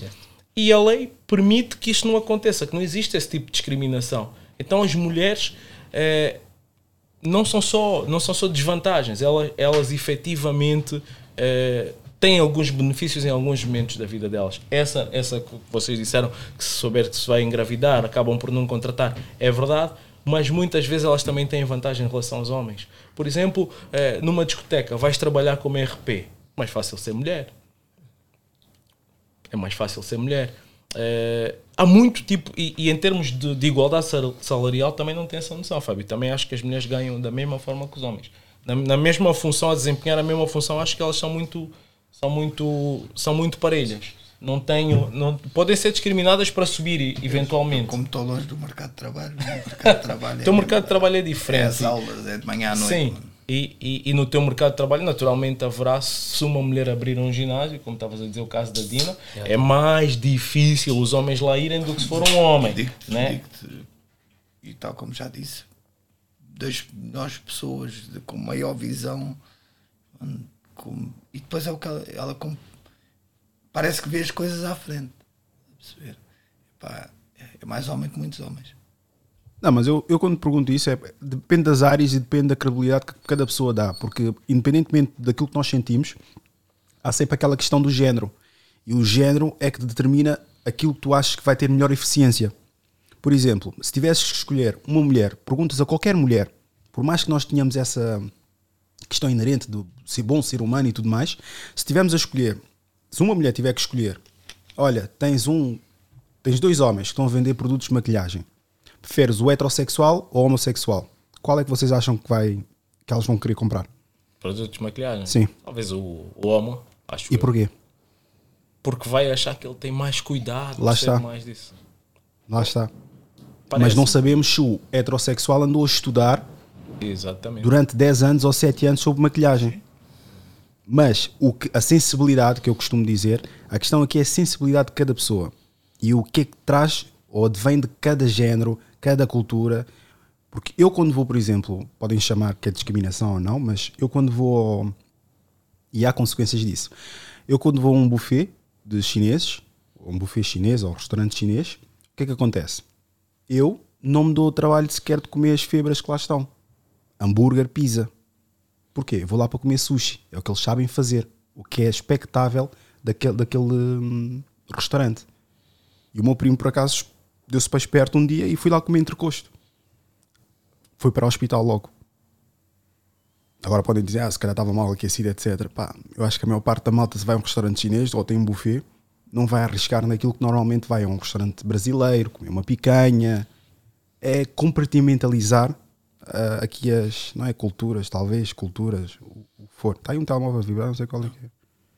Se calhar é o meu, está lá no outro lado, mas pronto. Ah, é o teu. Mas estávamos em que ponto? De, de- das filhas, acho que já, já transcendemos isso. Já estávamos na igualdade salarial das mulheres e homens. Já, já E- tínhamos- Já falou. E acham mesmo que fica determinado mesmo que existe desigualdade? Mas também temos mulheres a trabalharem na obra, mulheres a trabalharem em grutas e minas e etc. Está aqui o doutor que estudou mais essa Doutor, diga lá, Não, não, doutor. não, eu acho que vossas doutor que já experiências. disse que está, está igual, eu tenho. Não, não, eu digo em, em, termo- em, em Em termos posições iguais, em posições iguais, desde que elas concorram de igual forma e sendo aceitos, o salário é igual. Tu não vês uma mulher a desempenhar uma função, por exemplo, técnica administrativa de uma empresa, a ganhar eh, menos 200 por ser mulher, ou estar na mesma posição. É só nesse sentido. Depois, nos outros sentidos, há algumas vantagens em ser mulher e há muitas desvantagens em, em termos de, de procura de emprego. E depois, tem um mercado mais para homem e tem um mercado mais para mulher. Como há o coisa dos homossexuais que deste esse exemplo. É um bom mercado, um homossexual, tendo em conta aquilo que o mercado espera dele, ele ir por aquele ne- negócio, perdão. Como não é expectável que uma mulher abra um ginásio. Tem uma guerra maior a enfrentar. Porque o público vê assim. Eu acredito que a mulher tem um mercado muito mais amplo que o, que o homem. Porque tem aquela vertente estética. E para a vertente estética há ali pequenos comp- componentes que abrem logo uma loja. Uma loja de unhas. Se bem que agora misturam com cabelo e tudo mais, etc. Uma, uma loja de, de- de pestanas. Uma loja só de cabelos. Ou uma loja. E vão rentabilizando. O elefante, como o Fábio disse há bocado. Sim. Vocês- vocês Querem desencaminhar essa conversa, meu. É a profissão mais antiga do mundo. Mas está lá, são quantas Ouve lá, é verdade, é verdade. Tem aqui 90 uma e tal, questão. né? Tenho uma questão para ti. Eu tenho a ideia, não vou dizer que é a ideia dos homens, mas acredito que seja. Eu tenho a ideia que os homens respeitam mais as prostitutas do que as mulheres que têm condutas de prostitutas. Não é profissional ou tremadora.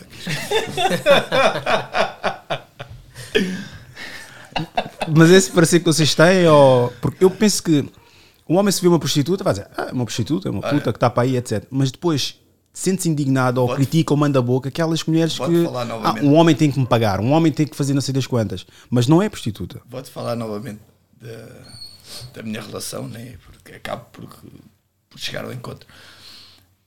Eu prefiro ir para uma casa dessas do que ir para uma discoteca, pelo menos sei que me sinto e que ninguém me chateia. Pronto. E há um dia, há uns anos atrás, uns 5 anos atrás, eu fui a uma discoteca e cheguei a casa às 6 e meia. E a minha mulher estava-se a levantar para ir trabalhar. Perguntou-me de onde é que eu vinha a esta hora. Eu disse: Olha, fui ali visitar o amigo, a tal discoteca.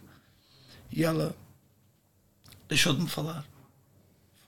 Então, mas eu às vezes chego às quatro da manhã, três da manhã, porque estive no- numa casa assim, ou numa casa de mulheres, e ela não me diz nada. E então à noite falei com ela, disse, então, mas fiz alguma coisa de mal?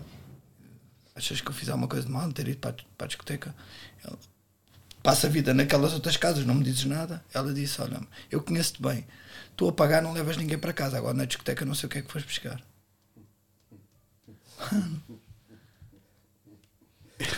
Elson, a tua opinião, achas que existe um tratamento diferenciado entre a prostituta e a mulher interesseira? Existe, claro, claro. Porque a interesseira tu não se- tu sentes-te usado pela interesseira, pela prostituta, sabes que ela está a desempenhar aquela função, logo tu já, já tens uma expectativa sobre o que ela quer. Ela quer que eu lhe pague e a partir daí é, é bar aberto até certo ponto. A interesseira não, a interesseira finge que gosta de mim e vai-me tentar chular. E eu não sei até onde é que posso chegar. O pior acho que ainda é isso. Até não sei E onde é que muitas posso vezes chegar. podes pagar e só, só comes E fechar o dedo. eu, acho, eu acho que é isso. já, eu- Quantos? Qua- Quantos? Não, quantas vezes? Quantas vezes? Ah, Miguel, Exatamente, epá, eu respeito muito mais uma prostituta profissional do que as amadoras. Porque andam aí muitas estrelinhas aí do Instagram que até são, até são mais caras que uma prostituta aí do elefante. é verdade.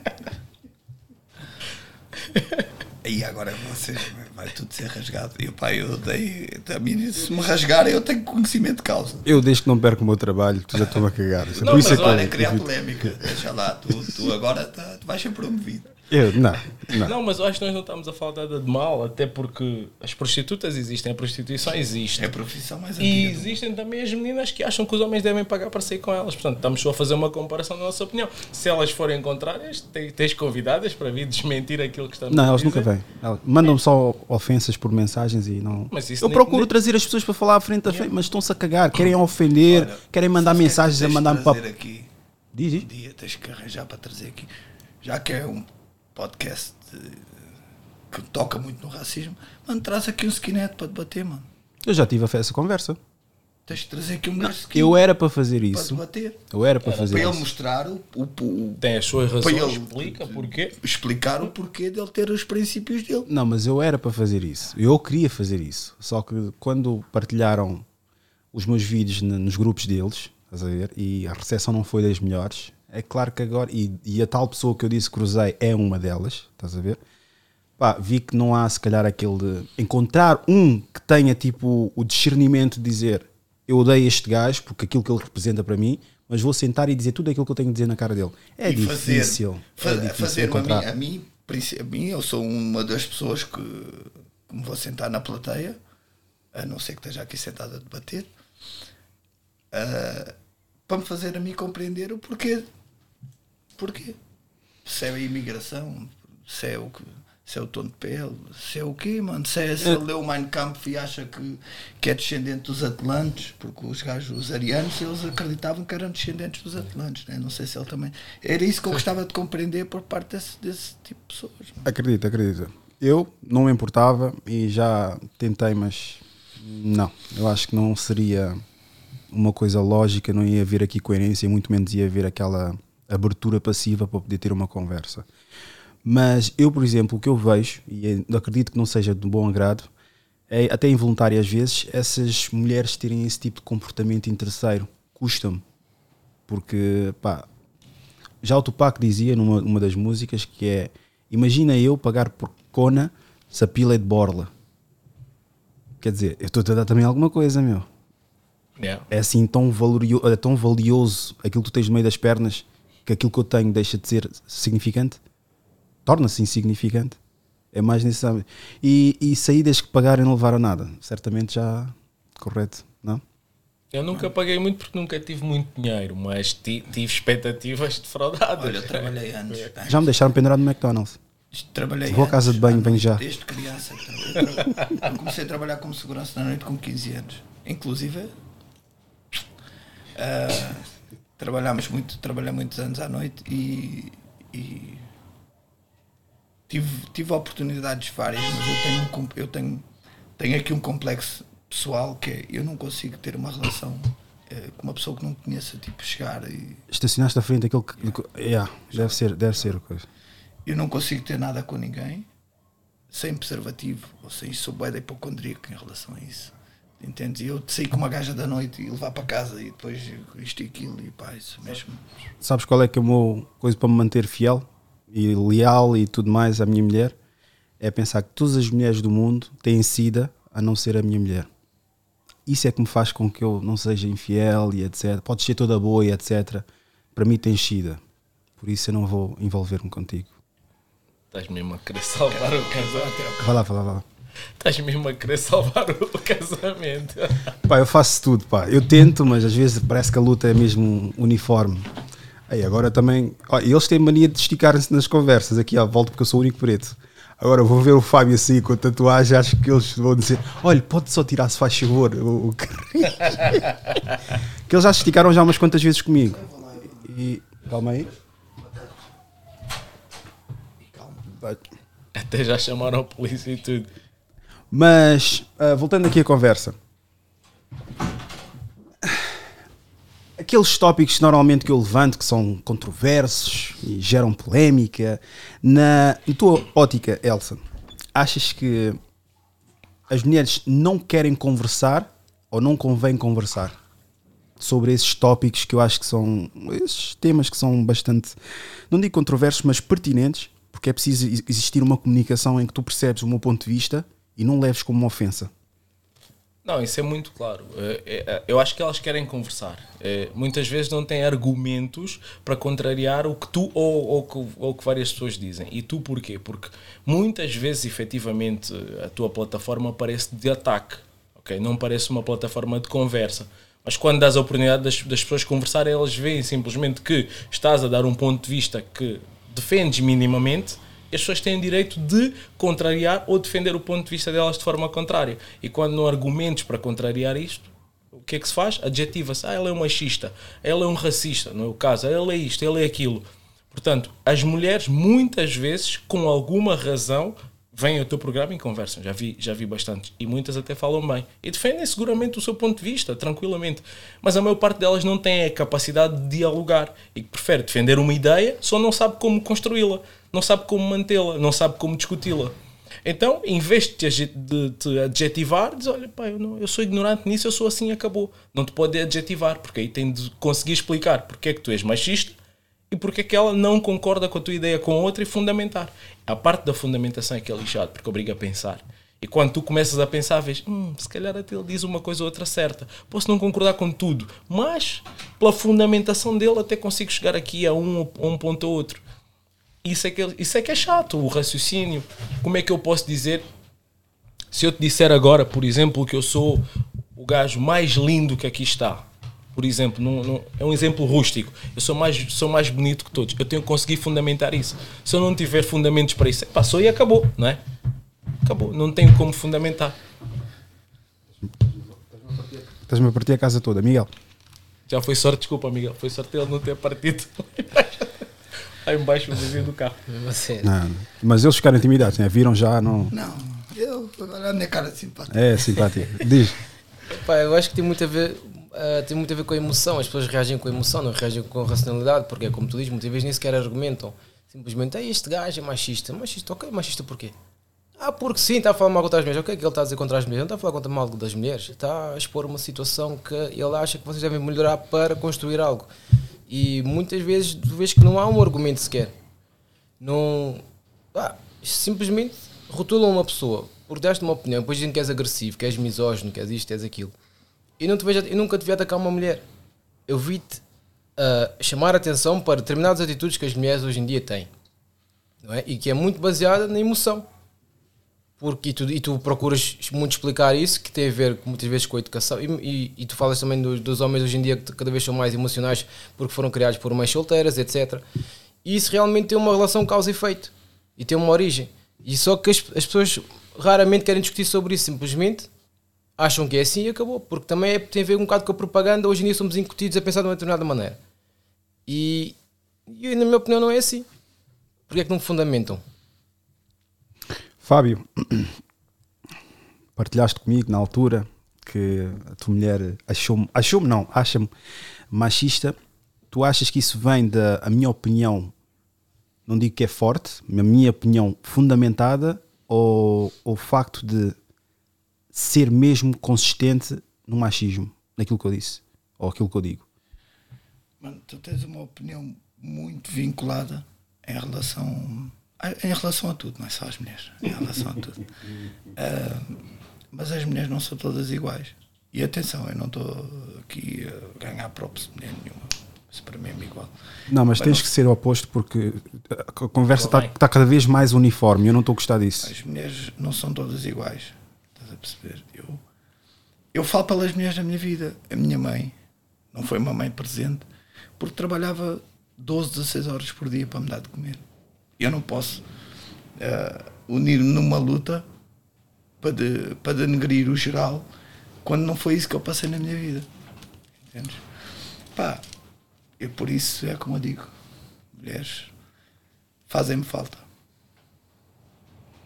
Na minha ótica, eu acho que já é a conversa que tu, é o que tu, tu disseste. Eu, convém, e é o que eu tento sempre fazer. Houve uma rapariga por acaso que me enviou um vídeo de um, porque falámos sobre padrastos e o facto de colocar só uma questão já é machista. Só o facto de dizer qual é a vantagem de um homem ser padrasto, isso já é machista. Pá, se os homens não vos dizem nada e simplesmente afastam-se, vocês começam logo a dizer: Ok, ele não gosta de mim por causa do, por, por, porque eu tenho um filho. Mas a ideia é apenas um homem a sério é que vai assumir-me a mim e ao meu filho. Não funciona assim. A avaliação que o homem faz sobre a condição de ser padrasto é qual é a relação que tu tens com o pai do teu filho? É saudável? Qual é a educação que este, esta criança tem? É saudável? Posso disciplinar essa criança quando necessário? Qual é que é o, o intermediário que eu vou ter com, com o pai? O pai é maluco? O pai é um gajo fixe? O pai é trabalhador? Não vou estar a tirar mais dinheiro para compensar o que o pai está tá, tá em falta em casa? São isso, é, é, esses componentes é que nós temos que avaliar. Não é o facto de, ah, tem filho, estou ah, com nojo dele. Não. É fundamentar a raiva, fundamentar o porquê que não concordas com a pessoa ou acreditas naquilo que acreditas. O problema é que houve uma pergunta, acham ofensivo. Não há perguntas ofensivas. Já o Leandro Carnal, e já disse noutros, noutros episódios, diz o seguinte: se alguém me disser que eu sou careca, vou ficar chateado porquê? Há duas hipóteses, ou é mentira ou é verdade. Se alguém disser que eu sou homossexual, vou ficar chateado porquê? Se eu não sou. A ideia é exatamente essa. Nós temos que fundamentar e saber o porquê que nós estamos. Eu tive aqui as raparigas que o Miguel já, já ilustrou mais ou menos, e elas não me conseguiram explicar o porquê que eu sou machista. Ah, porque na página puseste que as feministas são, são estúpidas. Eu disse: quem comentou isso é um seguidor da página, foi o evento, o Marino, que disse que a coisa mais estúpida que uma feminista é um homem feminista. E a minha, o meu argumento para isso é: homem feminista, para mim, acho que pronto, é o que é. Mas a feminista não contribui para um lar africano. De maneira alguma. Ao que a rapariga ou a senhora branca que estava ao lado dela perguntou. Então, o que é que tu achas que deve a feminista fazer? Instruir as mulheres das limpezas. Ir às casas delas, ensinar o abecedário, ensinar a ler, a escrever, retirar aquelas mulheres já fiquei novamente sem câmara, retirar as mulheres das limpezas ou estimulá-las a fazer formações e tudo mais. Não é lutar dentro do escritório. Porque mesmo no escritório, quando eu ia trabalhar, lá no escritório, quando era no escritório que era, ninguém falava com aquelas mulheres das limpezas. E eu perdia os meus 15 minutos, 20 minutos a falar com aquela mulher. É fácil apelidar uma pessoa só pela aparência ou o que aparenta ou me disseram que ele era sobre uma, uma temática. Mas não sabem se aquela pessoa procura o conhecimento, procura ir atrás daquilo que ele, que ele acredita. Uma pessoa para ter fundamento, e eu gostei, foste uma das poucas pessoas, foram para aí três pessoas, que veio com uma ideia, não expressaste, expressaste mais ou menos vagamente, mas eu senti nas reações, nas microexpressões e tudo mais. Chegaste aqui no, no intuito, obviamente, de ter uma, uma conversa. Já de, em antemão, já tinhas, ti- tinhas visto certas coisas que não concordavas e não, eu acredito que nem gostaste sequer. Mas depois, quando chegaste aqui, comprovaste. Continuo não concordar com este gajo, mas ele sabe justificar o porquê que acredita naquilo que acredita. E isso para mim é, é, pá, é um máximo de respeito que uma pessoa pode dar a alguém.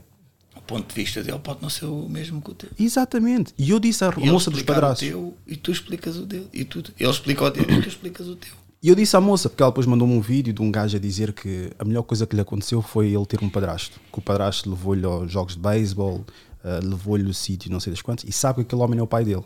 E ele depois mandou-me mais um outro vídeo. Então, mas ele, se calhar o pai dele podia não ter tempo para, para levar o filho para os, para os jogos de beisebol. Não, é aqueles vídeos que tem piano e o pai tá, ele está a falar do padrasto e depois abraça o padrasto a chorar.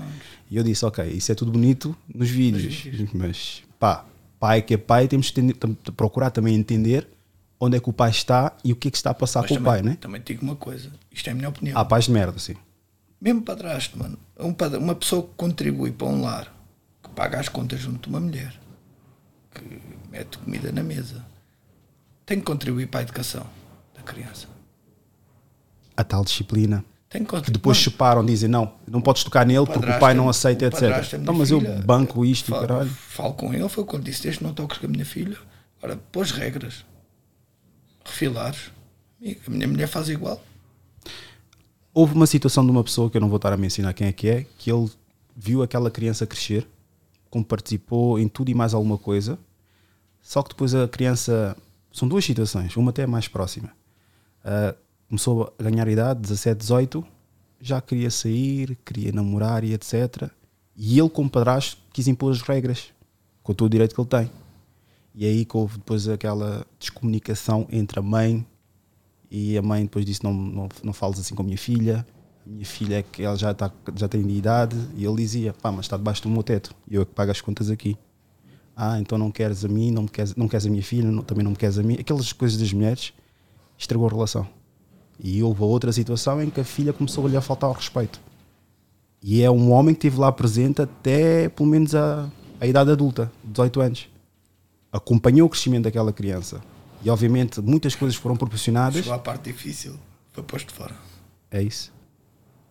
Outra injustiça que se faz aos padrastos também. Eu perguntei, ah, perguntei não, ah, publiquei a dizer que um dos papéis mais injustos que existe na sociedade é ser padrasto. E vieram-me dizer "É mentira, estás a alimentar cada vez mais, que os padrastos não vale a pena ser e etc. São condições. São condições. Há uma rapariga que tem filhos e ela disse que eu percebo e entendo e respeito um homem que não quer estar comigo porque eu tenho três, quatro filhos. Isso é ser machista. Acho que não. Para quê? Para depois estar naquela relação e estar a dizer: olha, mete os teus filhos na tua mãe. E acho que isso não vai chegar ao pai das crianças. Vai dizer: então, mas eu ando a pagar pensão, ando a fazer isto e o caraças e os putos estão sempre na avó. Então estás a fazer o quê? "Ah, Estou a viver a minha, a minha felicidade. A mulher com filho deve procurar a felicidade dos filhos em primeiro lugar ou a própria felicidade dela? Ou aquela coisa que depois por tabela os filhos também são felizes? Porque ela está feliz. Acontece, olha, eu na, na minha Essa situação. pergunta é venenosa. Não, mas isto não há, não há perguntas venenosas, há é mais respostas. Ahm, a mãe da minha filha, quando, eu, quando, quando a gente se separou, eu já, já namorava com a minha mulher, e então a gente tinha a guarda, a minha filha vinha à quinta-feira e ia para casa para a mãe ao domingo. Para ela ter todos os fins de semana do mundo para poder sair e viver a vida dela. Certo? Porque se, eu, se fosse semana sim, semana não, ela se calhar com as amigas, na, na semana dela ia deixar a minha filha com a mãe dela. Assim, ela podia sair todos os fins de semana com quem quisesse, namorar eh, com quem quisesse, fazer a vida que quisesse, que a minha filha estava comigo aos fins de semana. E eu não me importava com isso. Mas isto sou eu. E também tenho vida para fazer isso. É, há muitos pais que podem não ter a vida para fazer isso, mano, e também têm o direito de se divertir e, e também têm o direito de ter um fim de semana para eles, mano. Isso acontece, pá. Eu próprio hoje em dia tenho três filhos e eu tiro, um, tiro uma, uma semana de férias só eu e ela e, e férias só com os filhos. Nem que vá três dias só de férias só eu e ela, mano, porque cansa. E um, grande parte das separações que acontecem nos dias de hoje deve-se ao, ao nascimento dos filhos. Uma grande verdade, amigo. Continua, desculpa. Uma grande verdade. Os pais. O amor fica só direcionado para o filho. Os pais não estão preparados, muitas vezes, para serem pais, mano. E chegam a casa, o homem quer dar para cima da mulher, a mulher. Porque acha que a mulher, por ter estado o dia todo em casa ou por ter saído mais cedo para ir buscar o filho, que está disponível para, para ir para a cama com um gajo e um gajo chega ali, cansada, tá, mas agora quer chegar aqui, não tenho mulher para fazer o meu amor. É verdade, mano. E elas não têm paciência porque o puto, os putos cansam as, as mulheres, cansam as mulheres, cansam os pais, de tal maneira que alguns deles vão buscar fora aquilo que já não têm em casa.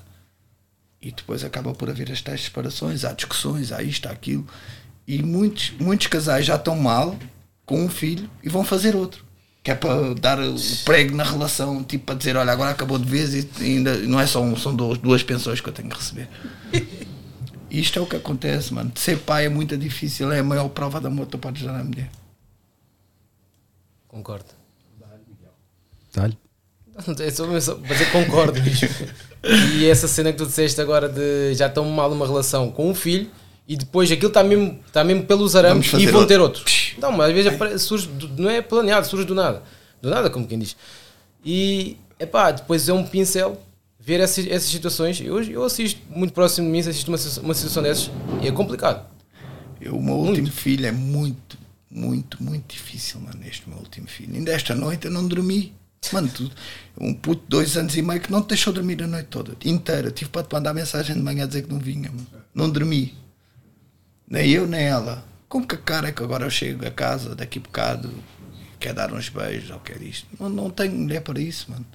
Porque ele consumiu-nos essa energia. Mas os dois, visto que os dois que são, que são pais, nenhum dos dois respondeu se a mulher tem que procurar primeiro a própria, a própria felicidade ou a felicidade dos filhos. Vão deixar para Ao, mim. me- ao menos, ao menos alguém que me entenda. Obrigado, Elsa. Obrigado, Elsa. Um gajo perde-se um bocado na. Eu, na cena. eu não posso falar a mão. por elas, mas eu, eu falando por mim, a felicidade dos meus filhos é a minha felicidade. E tu que és pai, ele deve saber disso, mano. Tu podes chegar a casa triste e um sorriso, um beijinho, mete um sorriso na cara. Sim, o filho é prioridade sempre. esquece.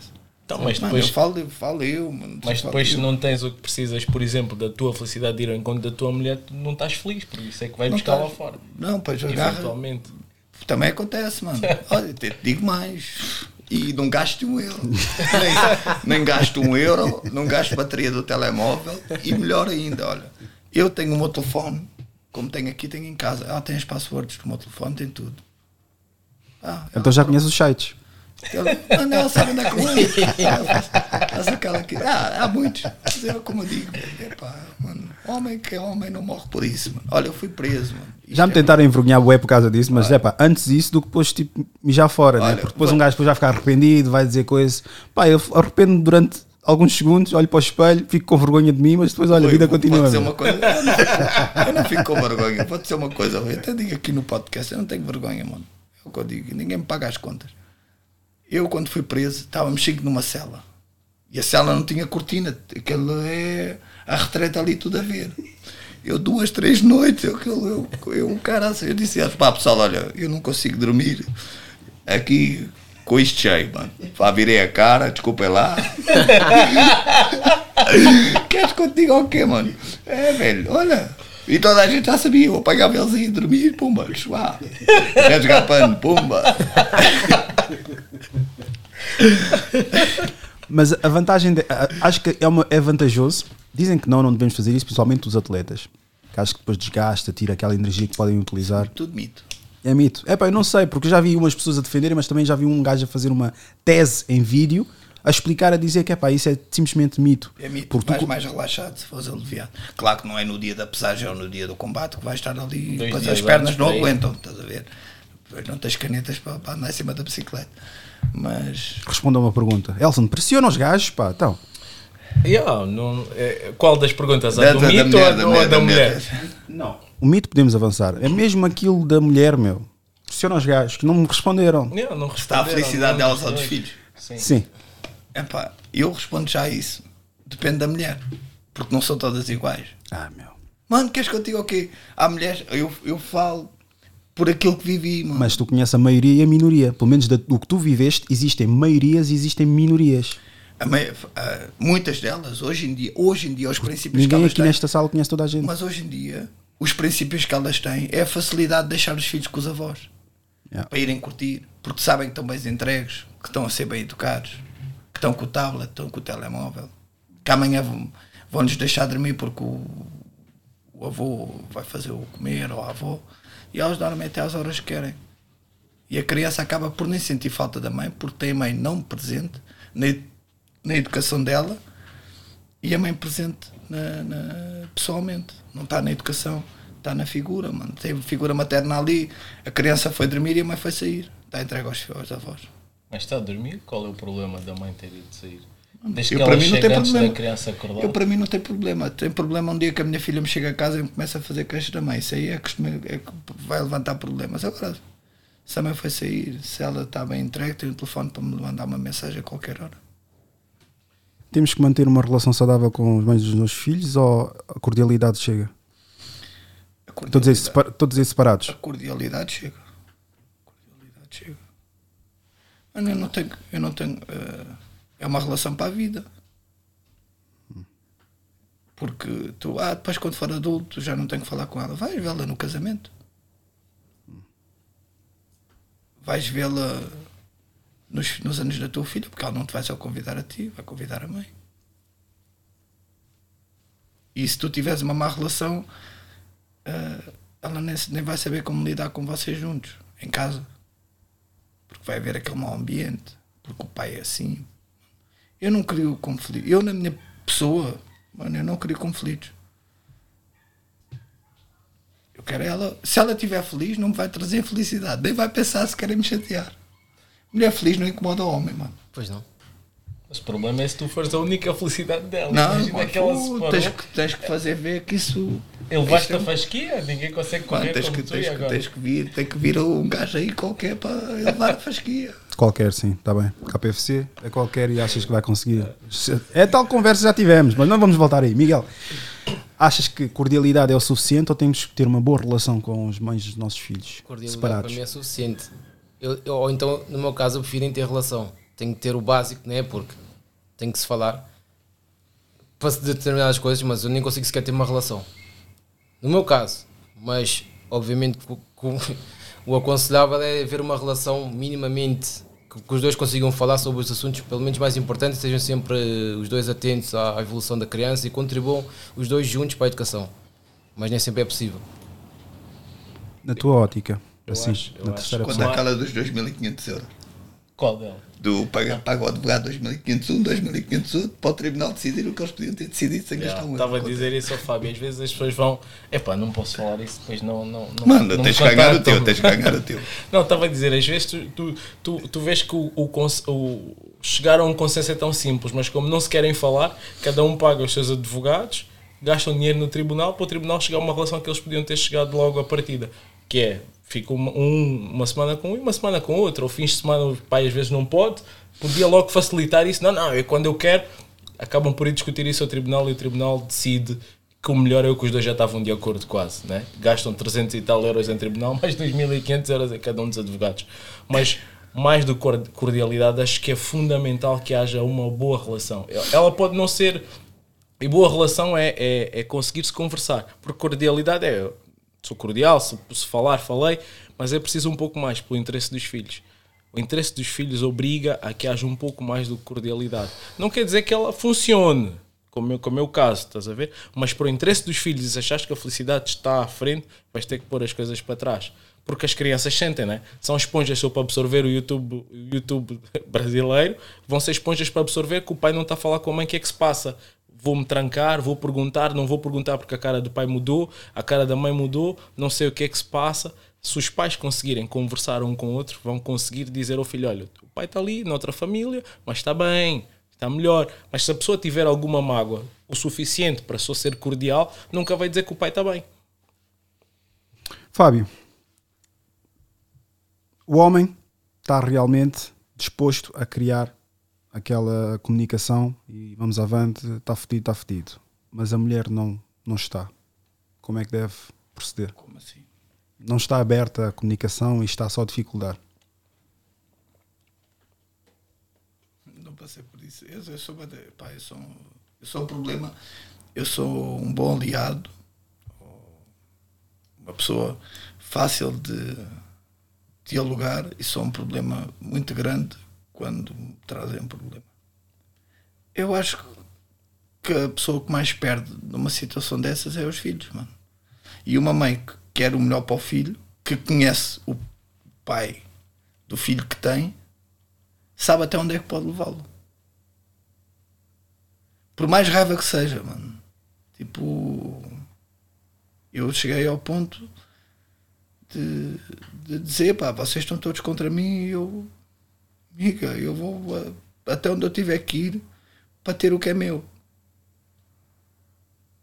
E, e ela, uma pessoa conhecendo como conhece, sabe que eu não ia desistir e ia arranjar maneira de arranjar, se calhar, uma coisa qualquer mais grave para eu ter o que eu queria. Assim, pronto, todos temos, todos estamos bem, inclusive é a minha filha. Ok, então resumindo, tem que temer a minha presença. Se não vai a bem, vai a mal. tem que me temer, ok.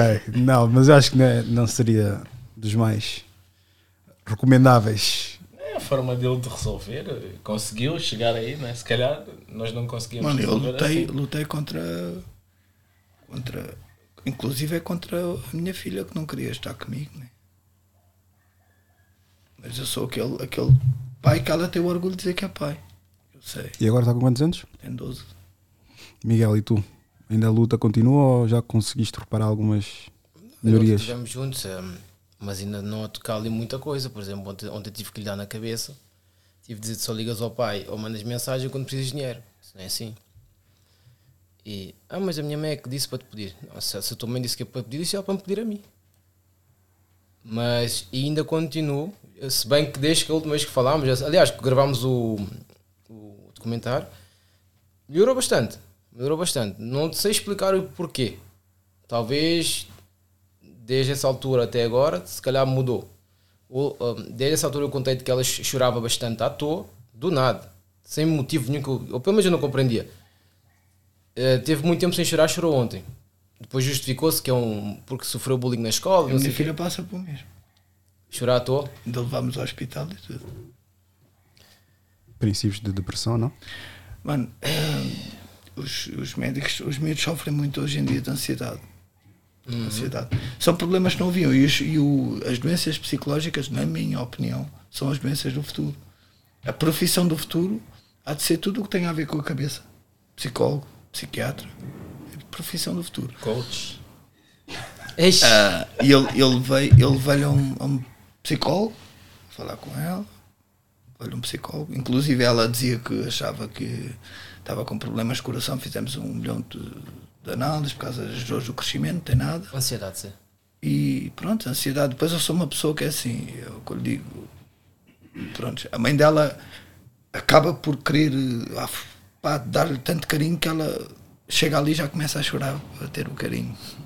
E eu sou completamente diferente. Ela começa, eu digo lá, digo, ela chega, eu digo, então filha, chora lá para o pai ver. E ela depois começa, às vezes chora, eu digo, isso é falta de ocupação, vai, vai lá arrumar a casa, vai brincar com o teu irmão, com o mais novo, vai treinar. Às vezes, ela vai ao balneário chorar e depois volta para treinar. Eu digo, tá, tiveste a chorar, chora lá que eu quero ver. E ela começa a chorar cheia de raiva e acaba por já levar aquilo, hoje em dia, na brincadeira, mas a minha filha vai chorar. É, não sei se é da idade, se é das hormonas, Não, mas é porque as complicado mulheres são tu, diferentes não, de tu não nós. percebes porquê. Às vezes não consegues perceber o porquê. Mas estás a chorar porquê?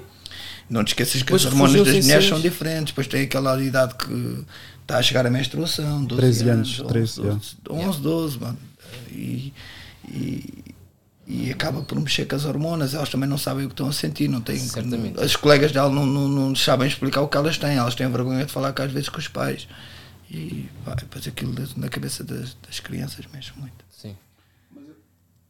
Mas eu acredito que isso seja um bocadinho mau, para não dizer muito mau, nessa questão de pedir dinheiro, utilizar a criança para pedir dinheiro, porque assim vai ver o pai. Eu tive uma situação, eu já queria também comentar quanto a isso, que basicamente o, o- ele tinha acabado de sair e ela teve a criança enquanto ele esteve lá dentro. Só que, no entanto, quando ele ia, tinha que ir só quando tivesse dinheiro. E eu, por várias vezes, não tinha filho na altura, eu dizia: pá, mas tu, porquê é que não vais lá quando não tens dinheiro? Para passear com a criança no, no parque etc. Ele disse: pá, achas mesmo que eu vou lá de bolsos vazios, meu? A criança vai dizer: então, mas o que é que trouxeste para mim? Eu disse: ser pai é muito para além de dinheiro, meu. Se tu te, se tu te moldares à base de, de- de dinheiro ou à base daquilo que podes facultar, para além do afeto, a criança vai te ver só como uma pessoa que lhe traz bens materiais e não afeto, carinho, ah, aquele colo que é necessário para muitas crianças sentirem-se que estão num, num conforto, abrigo. E ele, entretanto, continuou lá a ir e cada vez que chegava lá, a criança via sempre, porque eu que levava-lhe. E ele dizia, a criança sempre quando chegava, o que é que trouxeste para mim? Eu depois ficava a olhar para aquilo a dizer, é isto é que estás a construir, meu. Mano, mas isso, isso não se deve só a ele, deve-se a esta sociedade consumista, a estas redes sociais de ostentação que as pessoas têm, que os valores estão nos bens. Tu tens valor, o teu valor ah, dá-se daquilo que tu consegues mostrar às pessoas que tens. Porque as pessoas, para saberem aquilo que tu és e o valor que tu realmente tens, têm que falar contigo. E as pessoas, para falar contigo, têm que te ver com uma roupa bacana. Porque aquele gajo é um gajo bom, um gajo se aproximar. Não, não não, tem- fala só de mulher, fala de homem, mano. Eu Eu não, apro- eu não vou aproximar daquele gajo que aquele gajo é um teso. Se Ah. calhar nem falar sabe porque não tem nada. E as pessoas querem conquistar os filhos já a levar. Porque educar um filho é muito mais. Mano, eu, não- eu posso não ter um euro e dar uma grande educação a um filho meu, mano. Esquece. Muito melhor, é o que eu digo. Os meus filhos pedem-me tudo, eu não lhes dou nada. É o que eu digo, pá, pedir é de borla, podes pedir à vontade. Pede. Eu digo-lhes bada vezes, filho, o que é que queres? E ele, ah, pai, que dá-me aquilo, dá-me aquilo. Eu digo, ah, pai, quando tiver dinheiro, compra. Agora pronto, já pediste. Que é para eles nem, nem, nem irem agarrar as coisas para eu pagar. Se eu já estou a dizer, e ele para escolher alguma coisa que já sabe que não vai ter. Psicologia inversa. Mas nesse sentido do, do ter dinheiro e não. E ser um mau pai, whatever. Eu vi que ele sempre que um dia tinha necessidade de levar algum dinheiro. E isso depois começa a formatar a mentalidade da criança. Que é pá, tens que trazer qualquer coisa, porque senão se vieste, o que é que vieste cá fazer? Nada. O afeto vai desaparecer por completo. De que forma é que tu achas que isso tem que mudar ou tem que haver algumas alterações para, para que seja o pai chegou? Mas tu já disseste que melhorou, meu. Tu disseste que melhorou, se calhar essa. Mas isso da Melhorou a parte criança. de emoção. A parte de, de, de chorar, estou. Melhorou bastante. Até minha mulher e minha, minha mãe, tu dizem, pá, sim, senhor, está melhor. Os meus amigos. Mas, essa, agora, mas agora é como estou a dizer, só me liga basicamente para, ou manda mensagem, senão para pedir dinheiro. Se não está ali, se for preciso um mês, não me diz nada. Tu tens que mandar a tua mensagem. Então, filho, Não, mano, claro que além de não teres grana, o que é que tens hoje? é um gajo, mano, eu juro-te, velho, eu tenho um feito. Às vezes eu sou. Sou duas pessoas completamente diferentes e às vezes a psicologia inversa dá resultado. Filho, eu já sei que não tens grana, mas como é que está o teu estado de espírito hoje? Mete com ela. Claro, e faço isso. É, mano, e é, é conquistar. Não consegues conquistar com o dinheiro que não tens, consegues conquistar que entrar com cuidado, um beijinho, com, com uma brincadeira. Porque toda a criança gosta de brincar, mano. Esquece. Mas a minha filha, por exemplo, se eu for brincar dessa forma, se calhar aí vai começar a chorar. É. A tua, Tu tens a, tens a vantagem de estar tá mais presente Yeah, mais- diariamente, diz que ela treina contigo, por exemplo, né? Se a- a- ela mora na mesma zona que tu, na cá, pronto, já é uma vantagem grande relativamente a mim, estás a perceber? por exemplo, a minha filha neste momento está a ter aulas à tarde. Pá, é impossível estar com ela, por exemplo, durante a semana. An- Antigamente, quando tinha aulas, ainda dava, agora não dá. Então são tudo fatores que condicionam uma relação. Olha, a minha filha treina comigo e fui, fui criticado bem por isso. Que ela chorava o treino todo. Eu levava para a aula, ela chorava o treino todo, foi lá a mãe dela discutir porque não sei como é que eu tinha coração de ver a minha filha chorar a aula toda, porque a menina não gosta de treinar, não gosta disto. E eu, foi o que eu digo. filho. E agora gosta? Hã? Agora gosta. Não treinar. gosta, mas agora treina bem. Ela, o que é que ela gosta? Gosta de não não fazer chora, nada. só já não chora. E treina bem, e tem jeito. Estás a perceber? Mano, agora vou deixá-la ficar em casa sem fazer nenhum, igual aos outros. Não, mano, os putos hoje em dia, tu basta tu veres, mano, morre boa da gente hoje em dia. Vão para a tropa, os comandos reduziram a, a carga física e eles continuam a morrer, mano. Como é que um miúdo que está agarrado ao telefone o dia todo acha que consegue ser comando? Só se fizerem um curso online. Para ele tirar um curso de comando online. Certo.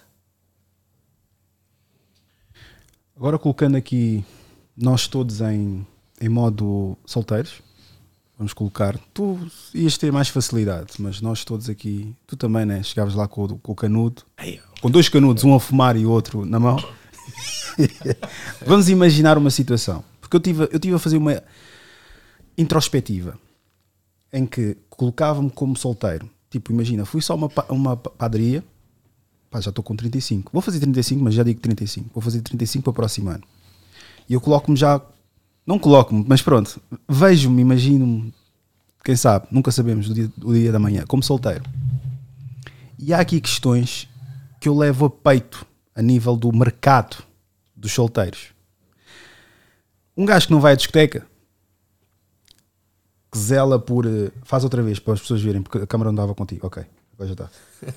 Ah, se não vai à discoteca, não gosta de barulho e não quer mentir a uma mulher, como é que vai conseguir sacar uma mulher decente? E aonde? Vou começar por ti, porque eles já, já falaram muito. Diz-me.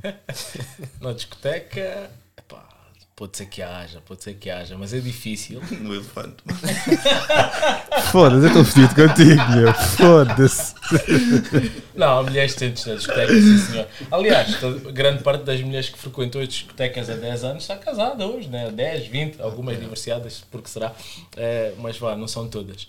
Eh, mas já, se quiseres conversar, a discoteca não é o local ideal, disseste há bocado, não vou repetir as razões, música alta, tudo mais. Eh, já, e é preciso teres alguma coisa que lhe desperte atenção. Se fores mal vestido, esquece. Se não tiveres um cenário Vamos montar um protótipo. Estão a montar um protótipo. É, Tem um metro, porque a altura de coisas, né? Alto, Infelizmente. é. Um metro e 78. já passando barulho. Já pode arredondar para 80. no documento é 78, mas verbalmente é 80. Trabalha Panos and Company, balcão. Tem um carro, mas pronto. eh, Pega às vezes. Polo, exatamente, um polo. Agora o, quem me assiste e é um rapaz, o Bruno. O Bruno tem um polo, mas pronto, imaginemos, é uma outra pessoa, não é ele. Ele não trabalha para nos Company, mas tem um polo, pega de vez em quando, tem que entrar na bagageira e pronto. E está com 35, vá. Chega lá para meter conversa. Não, se for logo sincero, esquece. Tem mesmo que andar aos rodeios. Tem que andar aos rodeios. Então estás a recomendar aqui a, nova, a, a essa juventude a mentir? Pá, é o marketing, né? Tens que arranjar marketing para, Não para, podes, para não. dar a volta. Isso não se faz, pá. Mas desculpa, vá, eu, eu coloquei na mesa. Agora, cada um dá a sua apreciação de como é que esse homem, que agora está solteiro, com esta idade e com essas condições, vai conseguir conquistar uma mulher. Vá, podemos ir pela vertente conquistar para dar uma, sem ir ao elefante. Ou então, porque já estava já estava-se a preparar, é pá, amigo, tira uns, tira uns 50, chaval, tira uns 100 e já está a coisa. Se não tiveres encargos, se não tiveres filhos, então. E até podemos pôr que o gajo tem um filho. Mas aí pior ainda, pá. Pior um pouco. Estás a Por- pôr. porque nem estamos a falar da criança, é o tempo que vai estar contado para aquela criança e a situação financeira também para aquela criança. Mas pronto, vamos pôr uma criança também, de 5 anos. Não, se, se ele quiser uma mulher séria, né? Ou se quiser só um- uma, uma saída à noite. Vamos pôr as duas situações. Uma mulher séria. Vai ser difícil a mulher olhar para ele se lhe viste chegar no carro que for. Agora, eh, vai ser difícil uma mulher olhar para ele se lhe viste chegar no carro que for. O gajo está a lutar mesmo para te querer dar uma esperança, mas está não, mas, fodido. mas é a realidade, porque as mulheres, as mulheres olham e imaginam sempre é, é, o conforto que têm. Ela pode aceitá-lo depois, mas aquela, o momento de atração não vai ter. Se ele por acaso tiver uns amigos ali sentar e afinal for um gajo inteligente, fala, ela vai superar isso. Se for uma mulher como deve ser. Uhum. Se for uma que não deve ser, não supera. Mas aquele primeiro im- impacto, aquele primeiro contacto já não tem. Já não tem. Então deixa o carro mais longe, vem andando. É verdade. Eu, epá, eu, da experiência que eu tenho, as mulheres podem Que é até criticar preferível andar a pé, apanhar transportes, Uber. Acho que o Uber até é chique, né? Uber é cenário, então. Uber é cenário. Mas gasta guita para o X, né? O X acho que é mais que 10 euros só Não, para. deixas o carro ao lado, vais a pé, um resto. Pá, estava muito, estava muito coisa, está congest- congestionado aqui nessa zona. Deixei ali na rua de trás. Já estás a Mas mentir. pé, entras por ali. Meu. Ah, sem mentir. Sem mentira. Epá, não, é 90% das vezes não, não, vais, não vais atrair a atenção das mulheres. Não vais atrair. Vais ter algumas. Não, isto, isto é a regra, não é? Há exceção. Não vais atrair. Ah, eu não disse que ele é feio. Sem é ser um, feio. vai, é Só um gajo atração. mediano, um gajo mediano. Só se fosse mesmo um, um Brad Pitt, assim. no Não, vamos, vamos falar num africano que. Sei lá. Idris Elba. Yeah. Pronto, aí ela ne- nem ligava o carro. Não, mas mesmo assim. Mesmo há assim, gajos muito bonitos assim, que há. conseguem durante dois meses, mas depois a dama começa a ver, epá, este direito está toda hora à espera de autocarro. Não, mas eu acho que se há ela greves gostar dele. etc. Não, mas para, levar para casa, para ficar com ela, se ela gostar dele, ela consegue superar isso. Consegue, consegue superar. Se for, um- se for a, a tal mulher que elas dizem muito mulher, muito mulher em condições, ela consegue superar. É, for- acredito eu.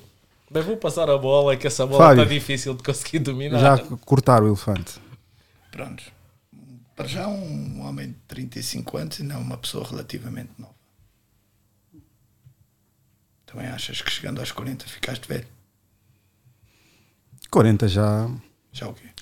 Por exemplo, eu, não- eu não posso falar muito do meu caso porque eu tenho essas vantagens. Estás a ver? Ok, já tenho um podcast, já reconhecem, já sabem da minha existência e podem facilmente pesquisar.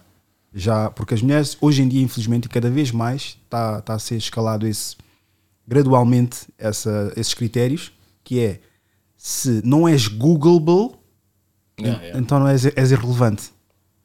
Porque eu tenho que ter o acesso suficiente para ti no Google.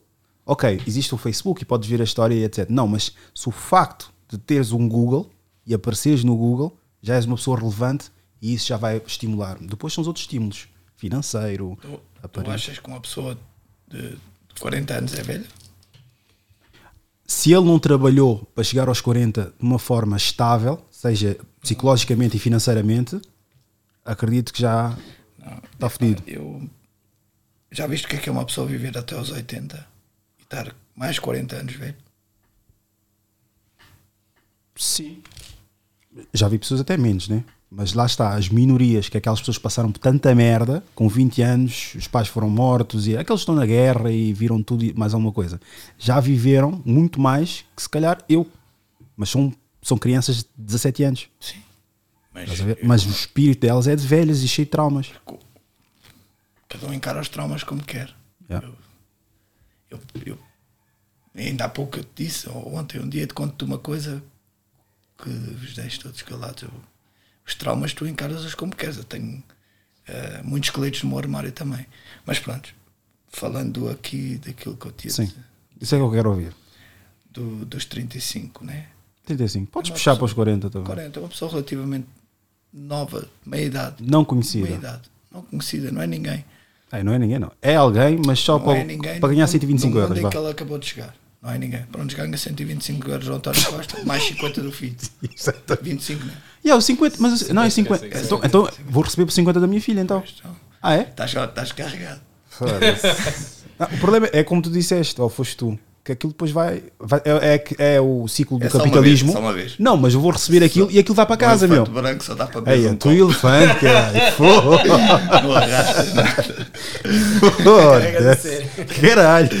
É, Eles têm que me patrocinar esta merda, meu. Foda-se. Depois a malta vai pesquisar. Por acaso há um, há um, um TikTok que é tipo um cartão de crédito da mãe. Tá, dois irmãos estão no carro. É pá, eu gostava de ter aqui. Basicamente, os dois irmãos que são. É um casal que foram lá fazer um vídeo. Pessoal, é assim: o meu irmão ah, foi lavar o carro e o carro veio aqui 400 euros. Ah, eu vi, eu vi. Já viste isso, né? Depois eu dizia assim, 400 euros. E epá, depois o, o irmão vira-se, não, não, era um caminhão. Era um caminhão. isto aqui é impossível, vamos reclamar. E epá, isto aqui não, pode ser. não, não, deixa estar, deixa estar. que Isto já, já, já foi, já foi. Mas são 400 euros. Mas sim, voltando aqui ao tópico. N- relativamente uma pessoa comum, não conhecida, não ganhou um estatuto social, é simplesmente mais um mortal que paga as contas e que pronto, Solteiro. está solteiro com aquelas condições e mais uma, um filho. Mano, é. Fator sorte também conta. Ah, isso é em qualquer sítio, né? Fator sorte também conta. Depois, se ele não for feio, se for feio, fica mais difícil dar só a conhecer. Depois também Se for feio, mas com a pila grande. Não tem nada a ver. Fica de difícil. Bem capir. Yeah, Fica difícil dar Não, mas as calças cinzentas. Fica sem boxer. dar-se a conhecer. Yeah, fica... Se for um gajo até bonito, ninguém sabe que ele não tem nada, ninguém sabe que ele não tem filho. Ele, possivelmente, se for um gajo com discernimento suficiente, sem, o- sem mentir, vai conseguir rodear a conversa e entrar ah, nos interesses da mulher, porque a mulher também tem os interesses dela. Se aproximou-se para falar com ele, ou não tem mesmo nada para fazer, ou também está com algum interesse. né? Isto tudo, tudo se, se gera depois do início de uma conversa depois da conversa estar a gerar, independentemente de haver atração química ou não, depois da conversa começar, aí o, o final do jogo começou. Temos 90 minutos para saber quem vai ganhar. Na minha opinião, era fácil. Mãe solteira, obesa, recebe subsídios. E tens que amar ela como deve ser. Há Amar alguém a rasgar Ah, então. É, temos, temos que ser aqui realistas. Homem, É mano, para ser homem, realista. Homem não olha, esquece. Sabe, Cavalo, cavalo oferecido não se olha adentro. Ainda dizem as mulheres são desfavorecidas. Cavalo dado, Ah, cavalo dado não se olha exatamente. adentro. Mano. Esquece. Miguel, Acho complicado nos dias de hoje, em que se liga muito esse tipo de situações, para além da, da beleza física ou aquele primeiro impacto, ah, torna-se complicado. Torna-se complicado, como o Elson disse, né? causar aquele primeiro impacto positivo. Por mais que o gajo seja bonito e não sei o quê, já assisti muitas conversas de mulheres, a primeira coisa que elas perguntam, mas ele faz o quê? Trabalha o quê? Tem o quê? Exatamente. Já- já- já é sempre assim. Se perguntares, ah, como é que é? ahm, se for um homem, se for um homem, não, se for uma mulher, homem, homem, se for um homem a falar com os amigos, ah, ahm, a gaja é boa. Como é que é? Ela é boa e não sei das quantas. Mas quando vais falar já no meio de mulheres, o que é que ele faz? Sempre a primeira pergunta. Mas desculpa, continua. Quem é, é isso mesmo, é quem é ele, o que é que ele faz, o que é que ele tem, não sei o quê. Enquanto nós, é pá, é o contrário. Hoje não. Para mim, que ela saber se ela vem do maquinão ou se vem do. deixou do autocarro. Para mim é completamente dif- indiferente isso. É tal coisa. A mulher, a mulher dita moderna hoje em dia pensa muito nesses aspectos. Nesses aspectos que para mim acho que são um bocado irrelevantes, porque o gajo, no fundo, independentemente de, de ter 35 anos, é solteiro, né, tem um filho, mas tem um trabalho, significa que é um gajo, talvez, é um gajo pelo menos que está a lutar por alguma coisa para sustentar, pelo menos não, não espera por ninguém. Mas infelizmente não, não, não somos, não- muitos não são valorizados assim hoje em dia. E epá, essas tem que ter muita ginga para, para conquistar a mulher. É. Porque aquele primeiro impacto perde-se muito logo. E infelizmente eu já assisti mesmo a muitas conversas de mulheres a dizer isso. Epá, o gajo é giro. Mas, ei, mas aquele carro, ei, anda com aqueles gajos pragados, não sei o quê. Difícil, Não, é- difícil. É que isso ainda é pior, é já depois de ter conhecido. Eu só estava até a pôr na parte de, de Primeiro delas se abrirem para te poderem ouvir, para poderem conversar contigo. Que- Se já conversou contigo e ainda está com esse pensamento, ainda é pior, né? Dificultam mais a, a nossa Ah, vida. difícil, né? complicado. Então quer dizer que não há esperança para quem. Ah, ah, há exceções, há exceções. Há mulheres que não ligam a isso Não, também, mas dentro antes de desse cancelarem cenário- completamente. Dentro, dentro desse cenário, então não há esperança para o, para o gajo que trabalha no Panes and Company, pá, teve uma relação, porque a maior parte das vezes os gajos ficam tão emocionados, sabe? Ficam na. O problema, esse é que é o grande problema. Eu acredito que os homens, quando estão numa relação e têm essas condições, pegam já essa dama, casam porque acreditam que. Ai, estás-me a foder os filhos, meu. Então o mercado acabou. Porque eles pensam logo assim, epá, não consigo arranjar mais ninguém.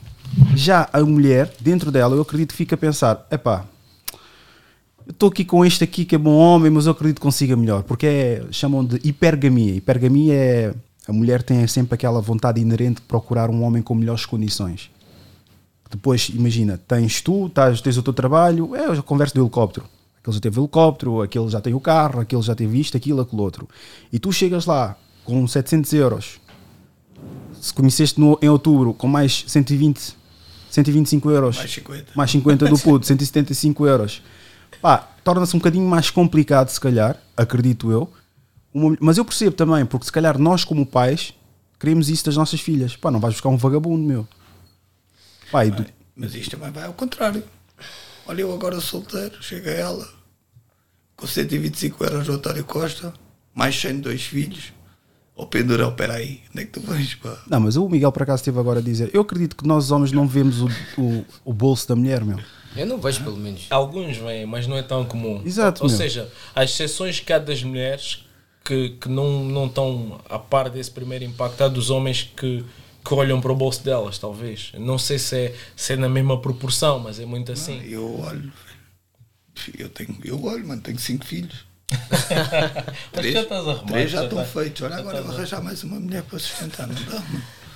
Não, mas eu acredito, sabes porquê? Porque há mais probabilidade de encontrar um jogador da bola foi buscar uma empregada, olha Cristiano Ronaldo e tudo mais, do que encontrar uma.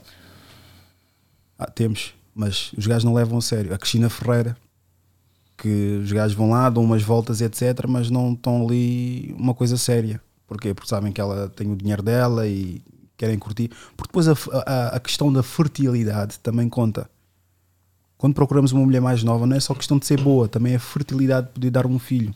E as mulheres, depois, a partir dos 75, depois é aquela conversa do risco. Essa questão também é muito importante também colocar quando vamos atrás de uma mulher. E o homem procura sempre, por mais que ele não o diga, porque é uma questão natural, da natureza dele, querer procriar. Pá, eu olho para uma mulher quero procriar com essa mulher. Por isso é que nós, quando entramos, e muitas das vezes os homens não falam, não dizem isso, dizem não, se ela for uma boa mulher, ok, uma boa mulher, cinco estrelas, companheira e etc. Mas estás a conhecer a rapariga, chegas a casa, a casa está toda desarrumada. E tu foste educado sempre a arrumar o teu quarto, a arrumar a tua casa. Ah, eu estive ocupada, fui trabalhar e etc. Está-se bem. Chegas a, a casa de banho também está toda desorganizada. Isso, para quem teve uma mãe que é as mães e levam a fasquia dos filhos, pelo menos a nível de critério de seleção, é muito complicado.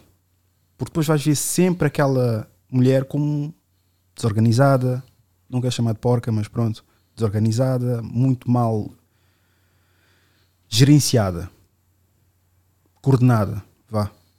Isso influencia às vezes nas escolhas. É claro, depois, pronto, chega uma certa idade, que eu vejo muitas vezes, chegas aos 40, 50, pá, tem, tem buraco, está-se bem. O resto a gente concilia aí e vê uma forma. Só que, pá, nós temos que também ter algum processo de seleção.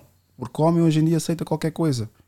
Quando digo qualquer coisa, é mulheres sem, sem ambição e essa falta de ambição afeta a tua exce- excessividade de ambição. Porque consegues encontrar mulheres que arruinaram os homens. Agora, como é que os homens arruinam uma mulher?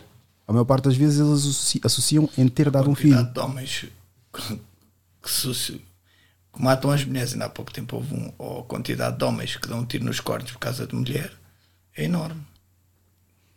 Sim, Estás a ver? sim. Mas eu faço Quem sempre. tem aqui o, psico, o psicológico, a cabeça mais fraca, é sempre o homem. Elas são muito mais hum, concentradas, pensam muito mais no- nos prós e nos contras que os homens. O homem manda-se de cabeça, por exemplo, para cima de uma mulher muitas vezes. Elson, por favor, dá-lhe. Dá-lhe que eu acredito que consigas contra- dar- dar aqui um contraponto disso. Se me conseguires meter mais homens que levaram tiros de mulheres. Não, não, não. Não é isso que está em causa. Não é isso que está em causa. Isso, obviamente, os homens. Mas agora, dizer que as mulheres são mais analíticas do que os homens. Ma- mais analítica, inc- inclusive mais maquiavélicas, porque uma mulher faz-te a cama para tu, Sim, isso maquiavélico tirar tudo o que tu tens e Sim. saís dali só com uma mão à frente e outra atrás, ou então com uma pistola apontada à cabeça dela, como acontece algumas vezes. Isto estamos de acordo. Mas agora, a nível de responsabilidade, eu acredito que o homem, os encargos, os desamores e as responsabilidades é que levam com que ele seja mais suicida do que a mulher. Eu não estou a dizer, eu estou a dizer que elas são mais coerentes, mais concentradas. O homem age mais de impulso. Isto que o homem faz de bater na mulher ou de suicidar é uma, é uma atitude de impulso. E não achas uma ati- atitude de impulso quando a mulher pega na tua fraqueza e utiliza contra ti? Atitude gera atitude. Por vezes elas provocam aquilo que, que acontece. Por vezes. O homem e a mulher respondem de formas diferentes. A mulher tem língua afiada e o homem é força bruta. Por isso, cada um utiliza de uma forma diferente como manifestar numa discussão. Num- nenhum justifica o outro. Porque o homem não tem que levantar a mão para a mulher, muito menos a mulher tem que utilizar a fragilidade do homem contra ele. Muitas vezes elas, inclusive, dão-te que aquilo que tu não gostas de ouvir, só para te ofender, para te enervar. Daí a violência doméstica das mulheres também contra os homens. Só que os homens não. não Exatamente. ninguém denuncia, né? nem os homens, nem Até os são vizinhos. gozados. Muitos deles nem sabem Os que homens sofrem são gozados. Até são acusados. Levam no focinho das mulheres, são. Yeah, yeah. Ou seja, as mulheres só não agridem os homens porque não têm força suficiente. O homem é mais violento. Muito- Mais violento em termos da reação. Não, mais violento não. O mais forte mais, da reação. yeah, mais forte só. Sabes- mais forte fisicamente. Em termos de que é que violência, acho que ela por ela. Não consigo precisar, será. será Sabes o que é que faz um homem? Uma pessoa normal, não falo de uma pessoa que tem um instinto agressivo ou isso. Uma pessoa normal, o que faz uma pessoa normal agredir outra é saber que não vem troco do outro lado. Muitas vezes as pessoas têm uma discussão, um, dois homens, e um diz assim: "Fô, não lhe dei um soco porque coisa, não lhe deu porque sabia que daquele lado ia haver troco. Na mulher não. Vou-lhe dar um soco, porque daquele lado não vai vir nada a seguir. Ela não vai ter força para se, para se defender. E o instinto, o nervo, vai levar a isso. Quando se calhar enervou-se duas vezes mais no trânsito ontem, com uma pessoa que lhe ia dar luta e ele não fez, não fez nada, entende? Mas em casa, com uma mulher, elas depois é conseguem. Eu percebo, mas eu acho que isso, isso também tem. eu Acho que é, é a mesma coisa, é de igual forma, mas de forma diferente. Porque eu acredito que a mulher também, por dizer as coisas que diz e não haver consequências, é que elas as- ela a diz, os diz. Mano, ou as diz. Queres mais consequências do que acho que todas as semanas acontece? Todas as semanas morre uma mulher, mano. Porque é a força Fogo, bruta que, mano. é a força Mas bruta que o elas- homem ou- responde. ou alguém tem que começar a mostrar as notícias a elas, que é para elas concentrarem aquilo que elas Não, a dizem. gente vê o resultado final, muito, em Yeah. muitos casos. Estás a ver? Tipo, a se- semana passada, o que é que foi? Até eu até passei por lá. Em Em Odivelas. Yeah, yeah, vinha a falar mas, disso mas visto que é, mas visto é é um casal, tá? eu por acaso conheci o, o gajo e eu estou estava sempre à porrada. E ela várias vezes, e ela era agredida, ele tinha Sim, ele estava com e ela- ela coisas. estava E a ela deu com aquela garrafa, ela deu com a garrafa primeiro. Estás a ver só o que acontece? O gajo, aquele partiu-se, ele deu, deu-lhe com a garrafa. No pescoço. Pá, eu vou-te contar uma história, mas isto é impressionante. É uma bacana, uma das tais feministas, mesmo obcecada. Ela, eu não tenho confiança, eu tipo, eu falo com ela no Facebook, nós não nos conhecemos, entendes? Um dia ela mandou uma mensagem, já preciso de ajuda, fui, fui alvo de violência doméstica. Só que ela estava a brincar comigo, tá, mas isso porquê? Nós nem nos conhecemos de lado nenhum. Pá, disse, eu estava deitado com o meu filho, disse, pá, estás a brincar comigo. Então, chama, porquê que não chamas a polícia? Vai chamar-me para quê? Ficou um tempo sem, sem coisa, sem me responder. Depois respondeu, não, estou a falar, sério, é verdade, meu marido deu-me não sei o quê. Já, mas eu já estava já estava a dormir. No dia a seguir fui falar com ela, então, mas que isso é verdade, o que é que se passou? Conta-me lá o que é que se passou. Então não é que discutiram e não é que ela lhe deu duas, duas, duas chapadas primeiro. Só que o bacana tem mais força, deixou-lhe a marca. Não é? Estás a ver? Mas eu não estou a justificar nada. Entendes? A mim também faz confusão. É pá, é por mais, mas é, é duro e acho que é isso que o Rui estava um bocado a, a tentar focar esse aspecto, atingir a nossa masculinidade. E essa cena dói. Não é? Uma mulher está-te a querer fazer sentimentos, homem está-te a fazer peito. Tipo, como é que é? Não justifica tu, tu lhe levantares a mão, mas quando a mulher te levanta a mão para ti, o que é que vais fazer? É complicado e nós temos mais força. Vamos à questão inicial que tivemos, que é a vítima, que a malta vê sempre como vítima e nunca o causador do facto de ter sido ou ter se tornado numa vítima. Ele chega lá, homem para homem, porque se estamos à procura de encontrar tipo direitos iguais ou situações iguais, então vamos por aí, independentemente do género. Mas agora, homem com homem, o outro, por não concordares com a ideia dele, queres-lhe agredir e agrediste-lhe. E o gajo, de uma forma ou de outra, tira-te a vida. Mas o culpado é sempre quem tirou a vida, que é óbvio, e vai ser preso. Mas vai ter uma atenuante depois, acaba por ter uma atenuante. Não muito. Mesmo assim não interessa. Já não chega aos 25. Foda-se. Já baixa um bocadinho, com bom comportamento, vá 12 anos, está aí a trabalhar. No KPFC outra Não, vez. pode. Grande fedido, ele pode, em vez de ir para o homicídio qualificado, ir para o homicídio simples, e, baixa, e baixa bastante. Apanha 7, 8. A questão, a questão é, imagina, nós também, infelizmente, da mesma forma que não aprendemos educação económica, não aprendemos os básicos jurídicos, se tu me injuriares, tu, tu criminalmente já, já estás contra mim, né? Eu tenho o dever quase de me queixar contra ti, mas como é que os, como é que os vizinhos do bairro vão ver? Ele está-se a queixar, chibo. Mas tu injuriaste-me, já, já cometeste um crime contra mim. Injúria às vezes é só dizeres, eh, falar sobre mim, pá, este gajo é um burro, não sabe o que está a dizer. Isto é injúria, é um crime de injúria. Eu vou-me queixar, Ministério Público. Se eu agir contra ti, o que o juiz vai me dizer é, mas você não fez queixa porquê? Olha, começa a É apresentar exatamente de isso. quem vai te ofender para o podcast e ainda ganhas algo. Isso é injúria, é verdade. Cont- vamos partilhar aqui uma situação que me aconteceu. Que é chibo, é chibo, foi-se queixar. Conta. Eu, vou- eu- eu vou-vos contar aqui uma situação. Então é assim, eu vou até pôr aqui os, os três, exato. Ficamos aqui os três, exato. Eu tinha uma situação, muito tempo, lá no teu país, jurei nunca mais também. Mas pelos vistos elas são todas iguais, independentemente se, se é santomense, se é mulher, mulher. Ai, meu Deus. Mas pronto, não vou fazer como muitos agora não fazer, que é o MGTOW. Não sei se vocês já ouviram falar de MGTOW. MGTOW é Men Going Their Own Way. Eu sei que vais querer chamar de bichas, né? mas não. São homens que desistiram das relações porque não viram nenhuma componente a favor deles. Porque agora está tudo ah, contra os homens. Eu apoio isso. Apoio essa causa. Depende da idade. Apoio e fica mais mulheres solteiras, mano. Tu estás a, tu estás a falar de ser solteira e ter dificuldades. Devias apoiar essas causas para depois não ter dificuldades. Tens, pensa, tu pensa num- Fecha-se uma porta, abre-se uma janela. ok, ok, ok, é bem visto. Ah, eu tive uma situação, epá, partiram o carro, estás a ver? E supostamente tinha sido alguém da minha rua que partiu o carro, mas acredito que foi amigos dela que partiram o carro, todo vidros e etc. E depois estava naquela fase em que epá, eu queria mesmo desvincular-me da, da situação. Fui à esquadra e disse: pá, tenho uma certa situação de uma pessoa que está a atacar-me, etc. E não me deixa em paz e tudo mais. E eu estou a zelar pelo, pela minha segurança e mesmo pela saúde e, e o bem-estar da pessoa. O que é que eu posso. O que é que eu posso fazer? Apresento queixa, etc. Ele disse: não, não, não apresenta queixa. Só depois de algo acontecer é que nós podemos fazer qualquer coisa. Eu disse, então o que é? Ela tem que me atacar primeiro para depois apresentar a queixa? Sim, Não, mas já te partiu o carro, já é crime de dano. Exato. Não, mas ela naquele dia estava comigo, só depois é que eu vinha ok. fazer as contas e disse: calma aí, nunca, nunca me aconteceu nada do género, já estava lá há algum tempo a viver naquele sítio e agora que eu conheço essa a pessoa e depois da discussão o carro aparece partido. Estás a ver? Então tu antecipaste e viste que se tivessem Não, já estava a acontecer coisa, muitas coisas. tinha. Estava a aparecer do nada à porta da minha casa, estava a mandar mensagens e vou aí, estás fedido e etc, etc.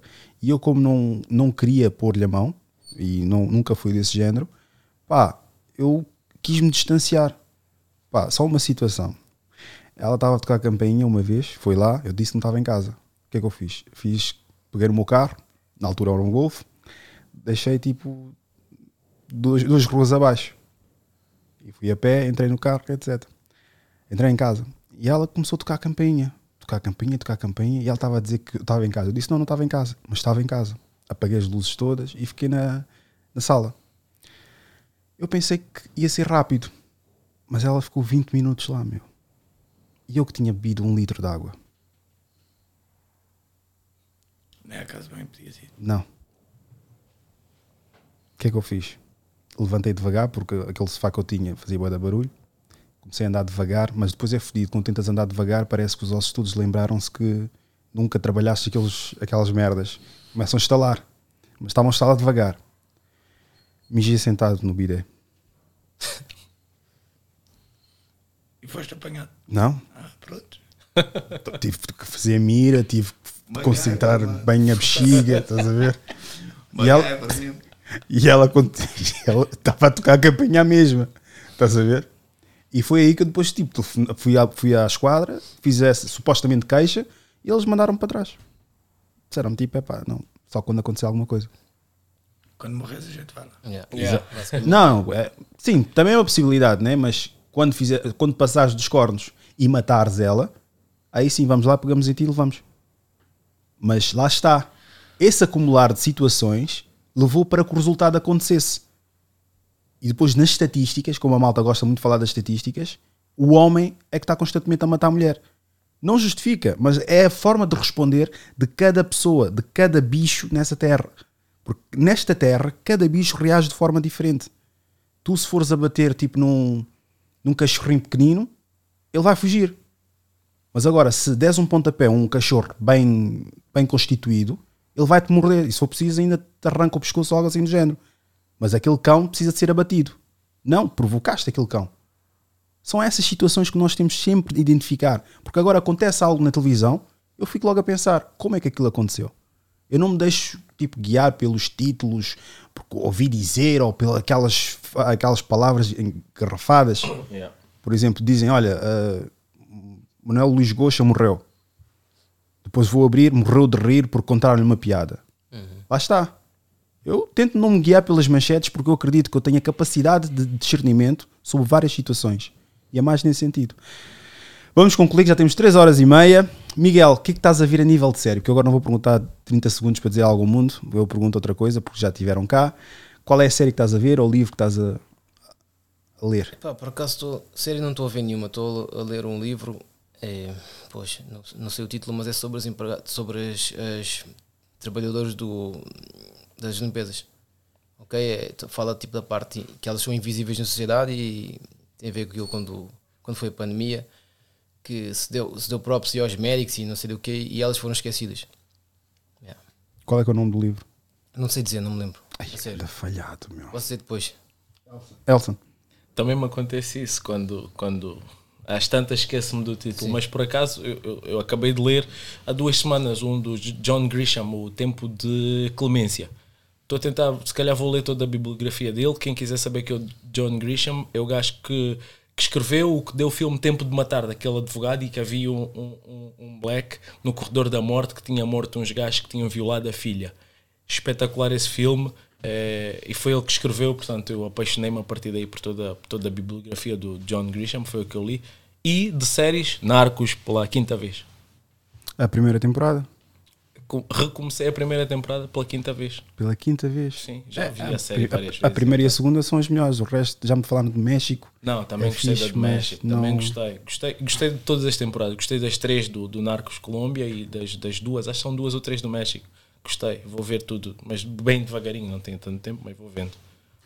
Fábio, mas desenvolve porque eu ainda vou ter que trocar lá a bateria. Eu não estou não estou a, a ler nada nem a ver nenhuma série. Acabei de ler um- uma, uma edição de livros de policiais, não é nada demais, não é nada que, que nos cultive a nível histórico ou isso, mas tem para passar o tempo. É Rapariga no Gelo e são alguns 7 ou 8 livros. E li-os todos. Comprei-os todos e li-os todos. Mega top. As pessoas, só, só aqui da- dar uma chega, as pessoas desprezam muitos romances, né? porque não são históricos, não sei isto, não são aquilo, mas eu acho que são dos melhores livros para ler. Meu. Quem, não, quem não gosta de história e tudo mais, é muito, são muito ricos, sabes? São muito vastos. Também em termos de vivências, são ficcionadas, mas são realidades que se, que se põem ali em termos artísticos, que também temos muito a ver, a aprender e a crescer. O que eu estou a ver agora é a Emma Killer, uma série na Netflix. Já tinha visto a primeira temporada. é. Pessoas que estão num corredor da morte e estão a contar a história. Uma das histórias que, que me marcou, porque epá, era boeda forte, e tipo, ele deu a entender, mas não, não disse. Estás a ver? Não, ele basicamente estava a dizer que havia um homem que aco- acolhia muita gente, as pessoas iam lá, ele dava abrigo e tudo mais e etc. E depois de um dia para o outro, eles queriam roubar qualquer coisa e mataram um homem. E acho que já é o segundo episódio que também, na segunda temporada, também retrata disso. Só dizem, ele matou, lá está. Por isso é que eu digo que a verdade é apenas uma, por mais que digam que são, são três verdades. Que é a minha versão, a, a minha verdade, a tua verdade e a verdade que é em si. O que eu digo e penso é que existe apenas uma verdade. Existem várias interpretações daquela verdade. A verdade é que aquela pessoa morreu. Mas tu, se calhar, conhecias porque ele era um bêbado, o outro tu conhecias porque ele arranjava sempre confusão, e o outro dizia que não, ele era tranquilo, foi vítima. Há várias interpretações dessa verdade. E basicamente esse homem acolhia muita gente e era espetacular e que dava roupa, pagava isto e etc. Muitos, muitos jovens da zona disseram que eles queriam roubar. O, o rapaz que estava no corredor da morte disse que queria roubar qualquer coisa e ele descobriu e matou-o. Mas, no entanto, quando foram realmente ver a história, o gajo era um pedófilo. Mas o gajo no corredor da morte foram, perguntar, foram fazer algumas perguntas. Disseram, ah, mas nós ficamos aqui a saber que ele tinha algumas interações não muito saudáveis, por assim dizer, com crianças. Ele disse: Não, não sei o que é que estás a falar. Quer dizer, no corredor da morte, matou o homem, acho que foi 50 facadas e fez bué das cenas macabras no corpo, desmontou o gajo e etc. E não, não disse absolutamente nada. Há pessoas que levam essa merda à, à cova. Viste o vídeo do, do Supremo? Supremo overselling? Yeah. Quer dizer que, que, que, abusar, que um familiar abusou dele, não foi? Yeah. Um tio, uma coisa, um primo. Exato. Yeah, yeah. Ele disse que há, há, ele perguntou assim ao bacana do podcast, não vou dizer o nome porque eu não quero concorrência, um gajo qualquer de podcast uh, é famoso por acaso, e ele disse assim: o Supremo é um gajo de rasta, por acaso, o gajo, o gajo faz cenas fixas, fala sobre a consciência negra e tudo mais. Perguntou ao gajo do podcast: quantos gajos tu achas que, que já lhes tocaram? Ele disse: é pá, são poucos, mas só que os poucos não, não admitem. Ele disse: não, eu estou aqui. Tocaram a um homem de 40 e tal anos. Tocaram. E não tenho problemas com isso, porquê? Porque eu procuro conhecimento e o conhecimento faz-me pensar, faz-me pensar ou dá-me o poder de poder neutralizar esse tipo de, de trauma de forma que eu possa falar abertamente. Porquê? Porque o poder está no conhecimento mesmo. E ele depois diz assim: Tens a noção de quantos rappers que se calhar já lhes mexeram? Eles nunca vão, ficam a dar para tugs e graças nos videoclipes e fodem badagagens, mas já foram tocados por familiares. Porque a malta pensa que é alguém que vai lá. Olha, vim pedofilar aqui a tua criança. Não, são os familiares. E isso passa impune em várias famílias. E o pior ainda, se for preciso, aquela menina e o cara, ou o menino também, vai contar ao, ao coisa ao, à mãe vezes, e dizem que não, tu estás. E cobra, exatamente. E foi o que aconteceu nesse segundo episódio que voltaram a repetir essa situação. O gajo foi dizer isso ao, aos avós, que foi educado, foi criado pelos avós, e os avós, como não queriam aceitar isso do próprio filho, porque o neto é que estava-se a queixar, disseram que não. E para dizer isso e não sei das quantas. E ele, por estar com tanto trauma acumulado, porque ele cresceu na casa adotiva e passou por várias famílias que lhe tocaram de forma imprópria, matou os avós. Ele depois, na, no corredor da morte, depois que acabou por sair, né? Uh, porque depois vieram saber que realmente ele foi molestado por várias famílias e principalmente pelo pai. E o pai molestou muitas outras pessoas. Ele disse que não sabe porquê, mas o, a raiva foi mal direcionada.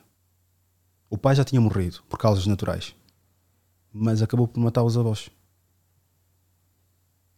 E o que é que os avós tinham a ver com isso? Não protegeram. É isso é que ele disse. Yeah. É isso é que ele Ele disse. já. achava que, ele, que eles é que o tinham que proteger. Exato. Ele disse que as único, o único conforto que ele encontrou foi naquele, naqueles avós. E o facto dos avós não acreditarem nele, que ele passou-se da cabeça. E que viu vermelho, depois não se lembra. Foram 120 facadas. Isso, é pá, 120 facadas para mim, eu acho que É um gajo está cego, mano. transcende. Ele disse que depois foram, encontraram partes do corpo em vários departamentos da casa e isso ele não se lembra sequer. Mas pronto, eh, estendi-me completamente a contar uma série. E ah, já vi esse é o segundo episódio da segunda temporada que saiu no ano passado e nem sabia que os gajos tinham dado uma segunda temporada. Ah, tu já disseste, já disseste e tu disseste o quê? Que é o romance, né? Estava a ler uns romances. Tá, Estava a ler, não, já acabei de ler, são sete, ou seis ou sete livros. Diz uma coisa que aprendeste com esse, com esse romance ou uma frase bonita Uma frase bonita que aprendi com os romances. com esse romance. Mano, ler acrescenta sempre algo na nossa vida. Sim, por isso é que partilha qualquer coisa connosco. O que é que eu aprendi? Nada, mano. Passou-me bem o tempo. Eu preciso de, de me concentrar, ou de me desconcentrar da vida e às vezes ler afunda-me noutro mundo. E eu preciso disso para mim. É isso, se tiveram um momento de epifania, acharam-nos pessoas inteligentes, intelectuais, estão corretos, por outro lado, acharam-nos burros, ignorantes e sem qualquer tipo de noção estão também completamente corretos. Isto foi Idiosincrasia Africana. Muito obrigado por ouvir. Tô sem palavras, a vida é um conto de fadas quando a pena acaba. Já não há processo, o meu trajeto foi no caminho das cabras. Sempre quis o fácil a nada. Estilhaços rajadas, e este é o som, a banda sonora da história de um black. Vivia um pesadelo, no sangue tinha gelo, a Babi nem podia vê-los. Amava a minha vida reles, ganhava estas quantias de e money. Mel, o inimigo é o povo como eu. Eu precisava de Deus, eu era um triste happy, juventude é vício.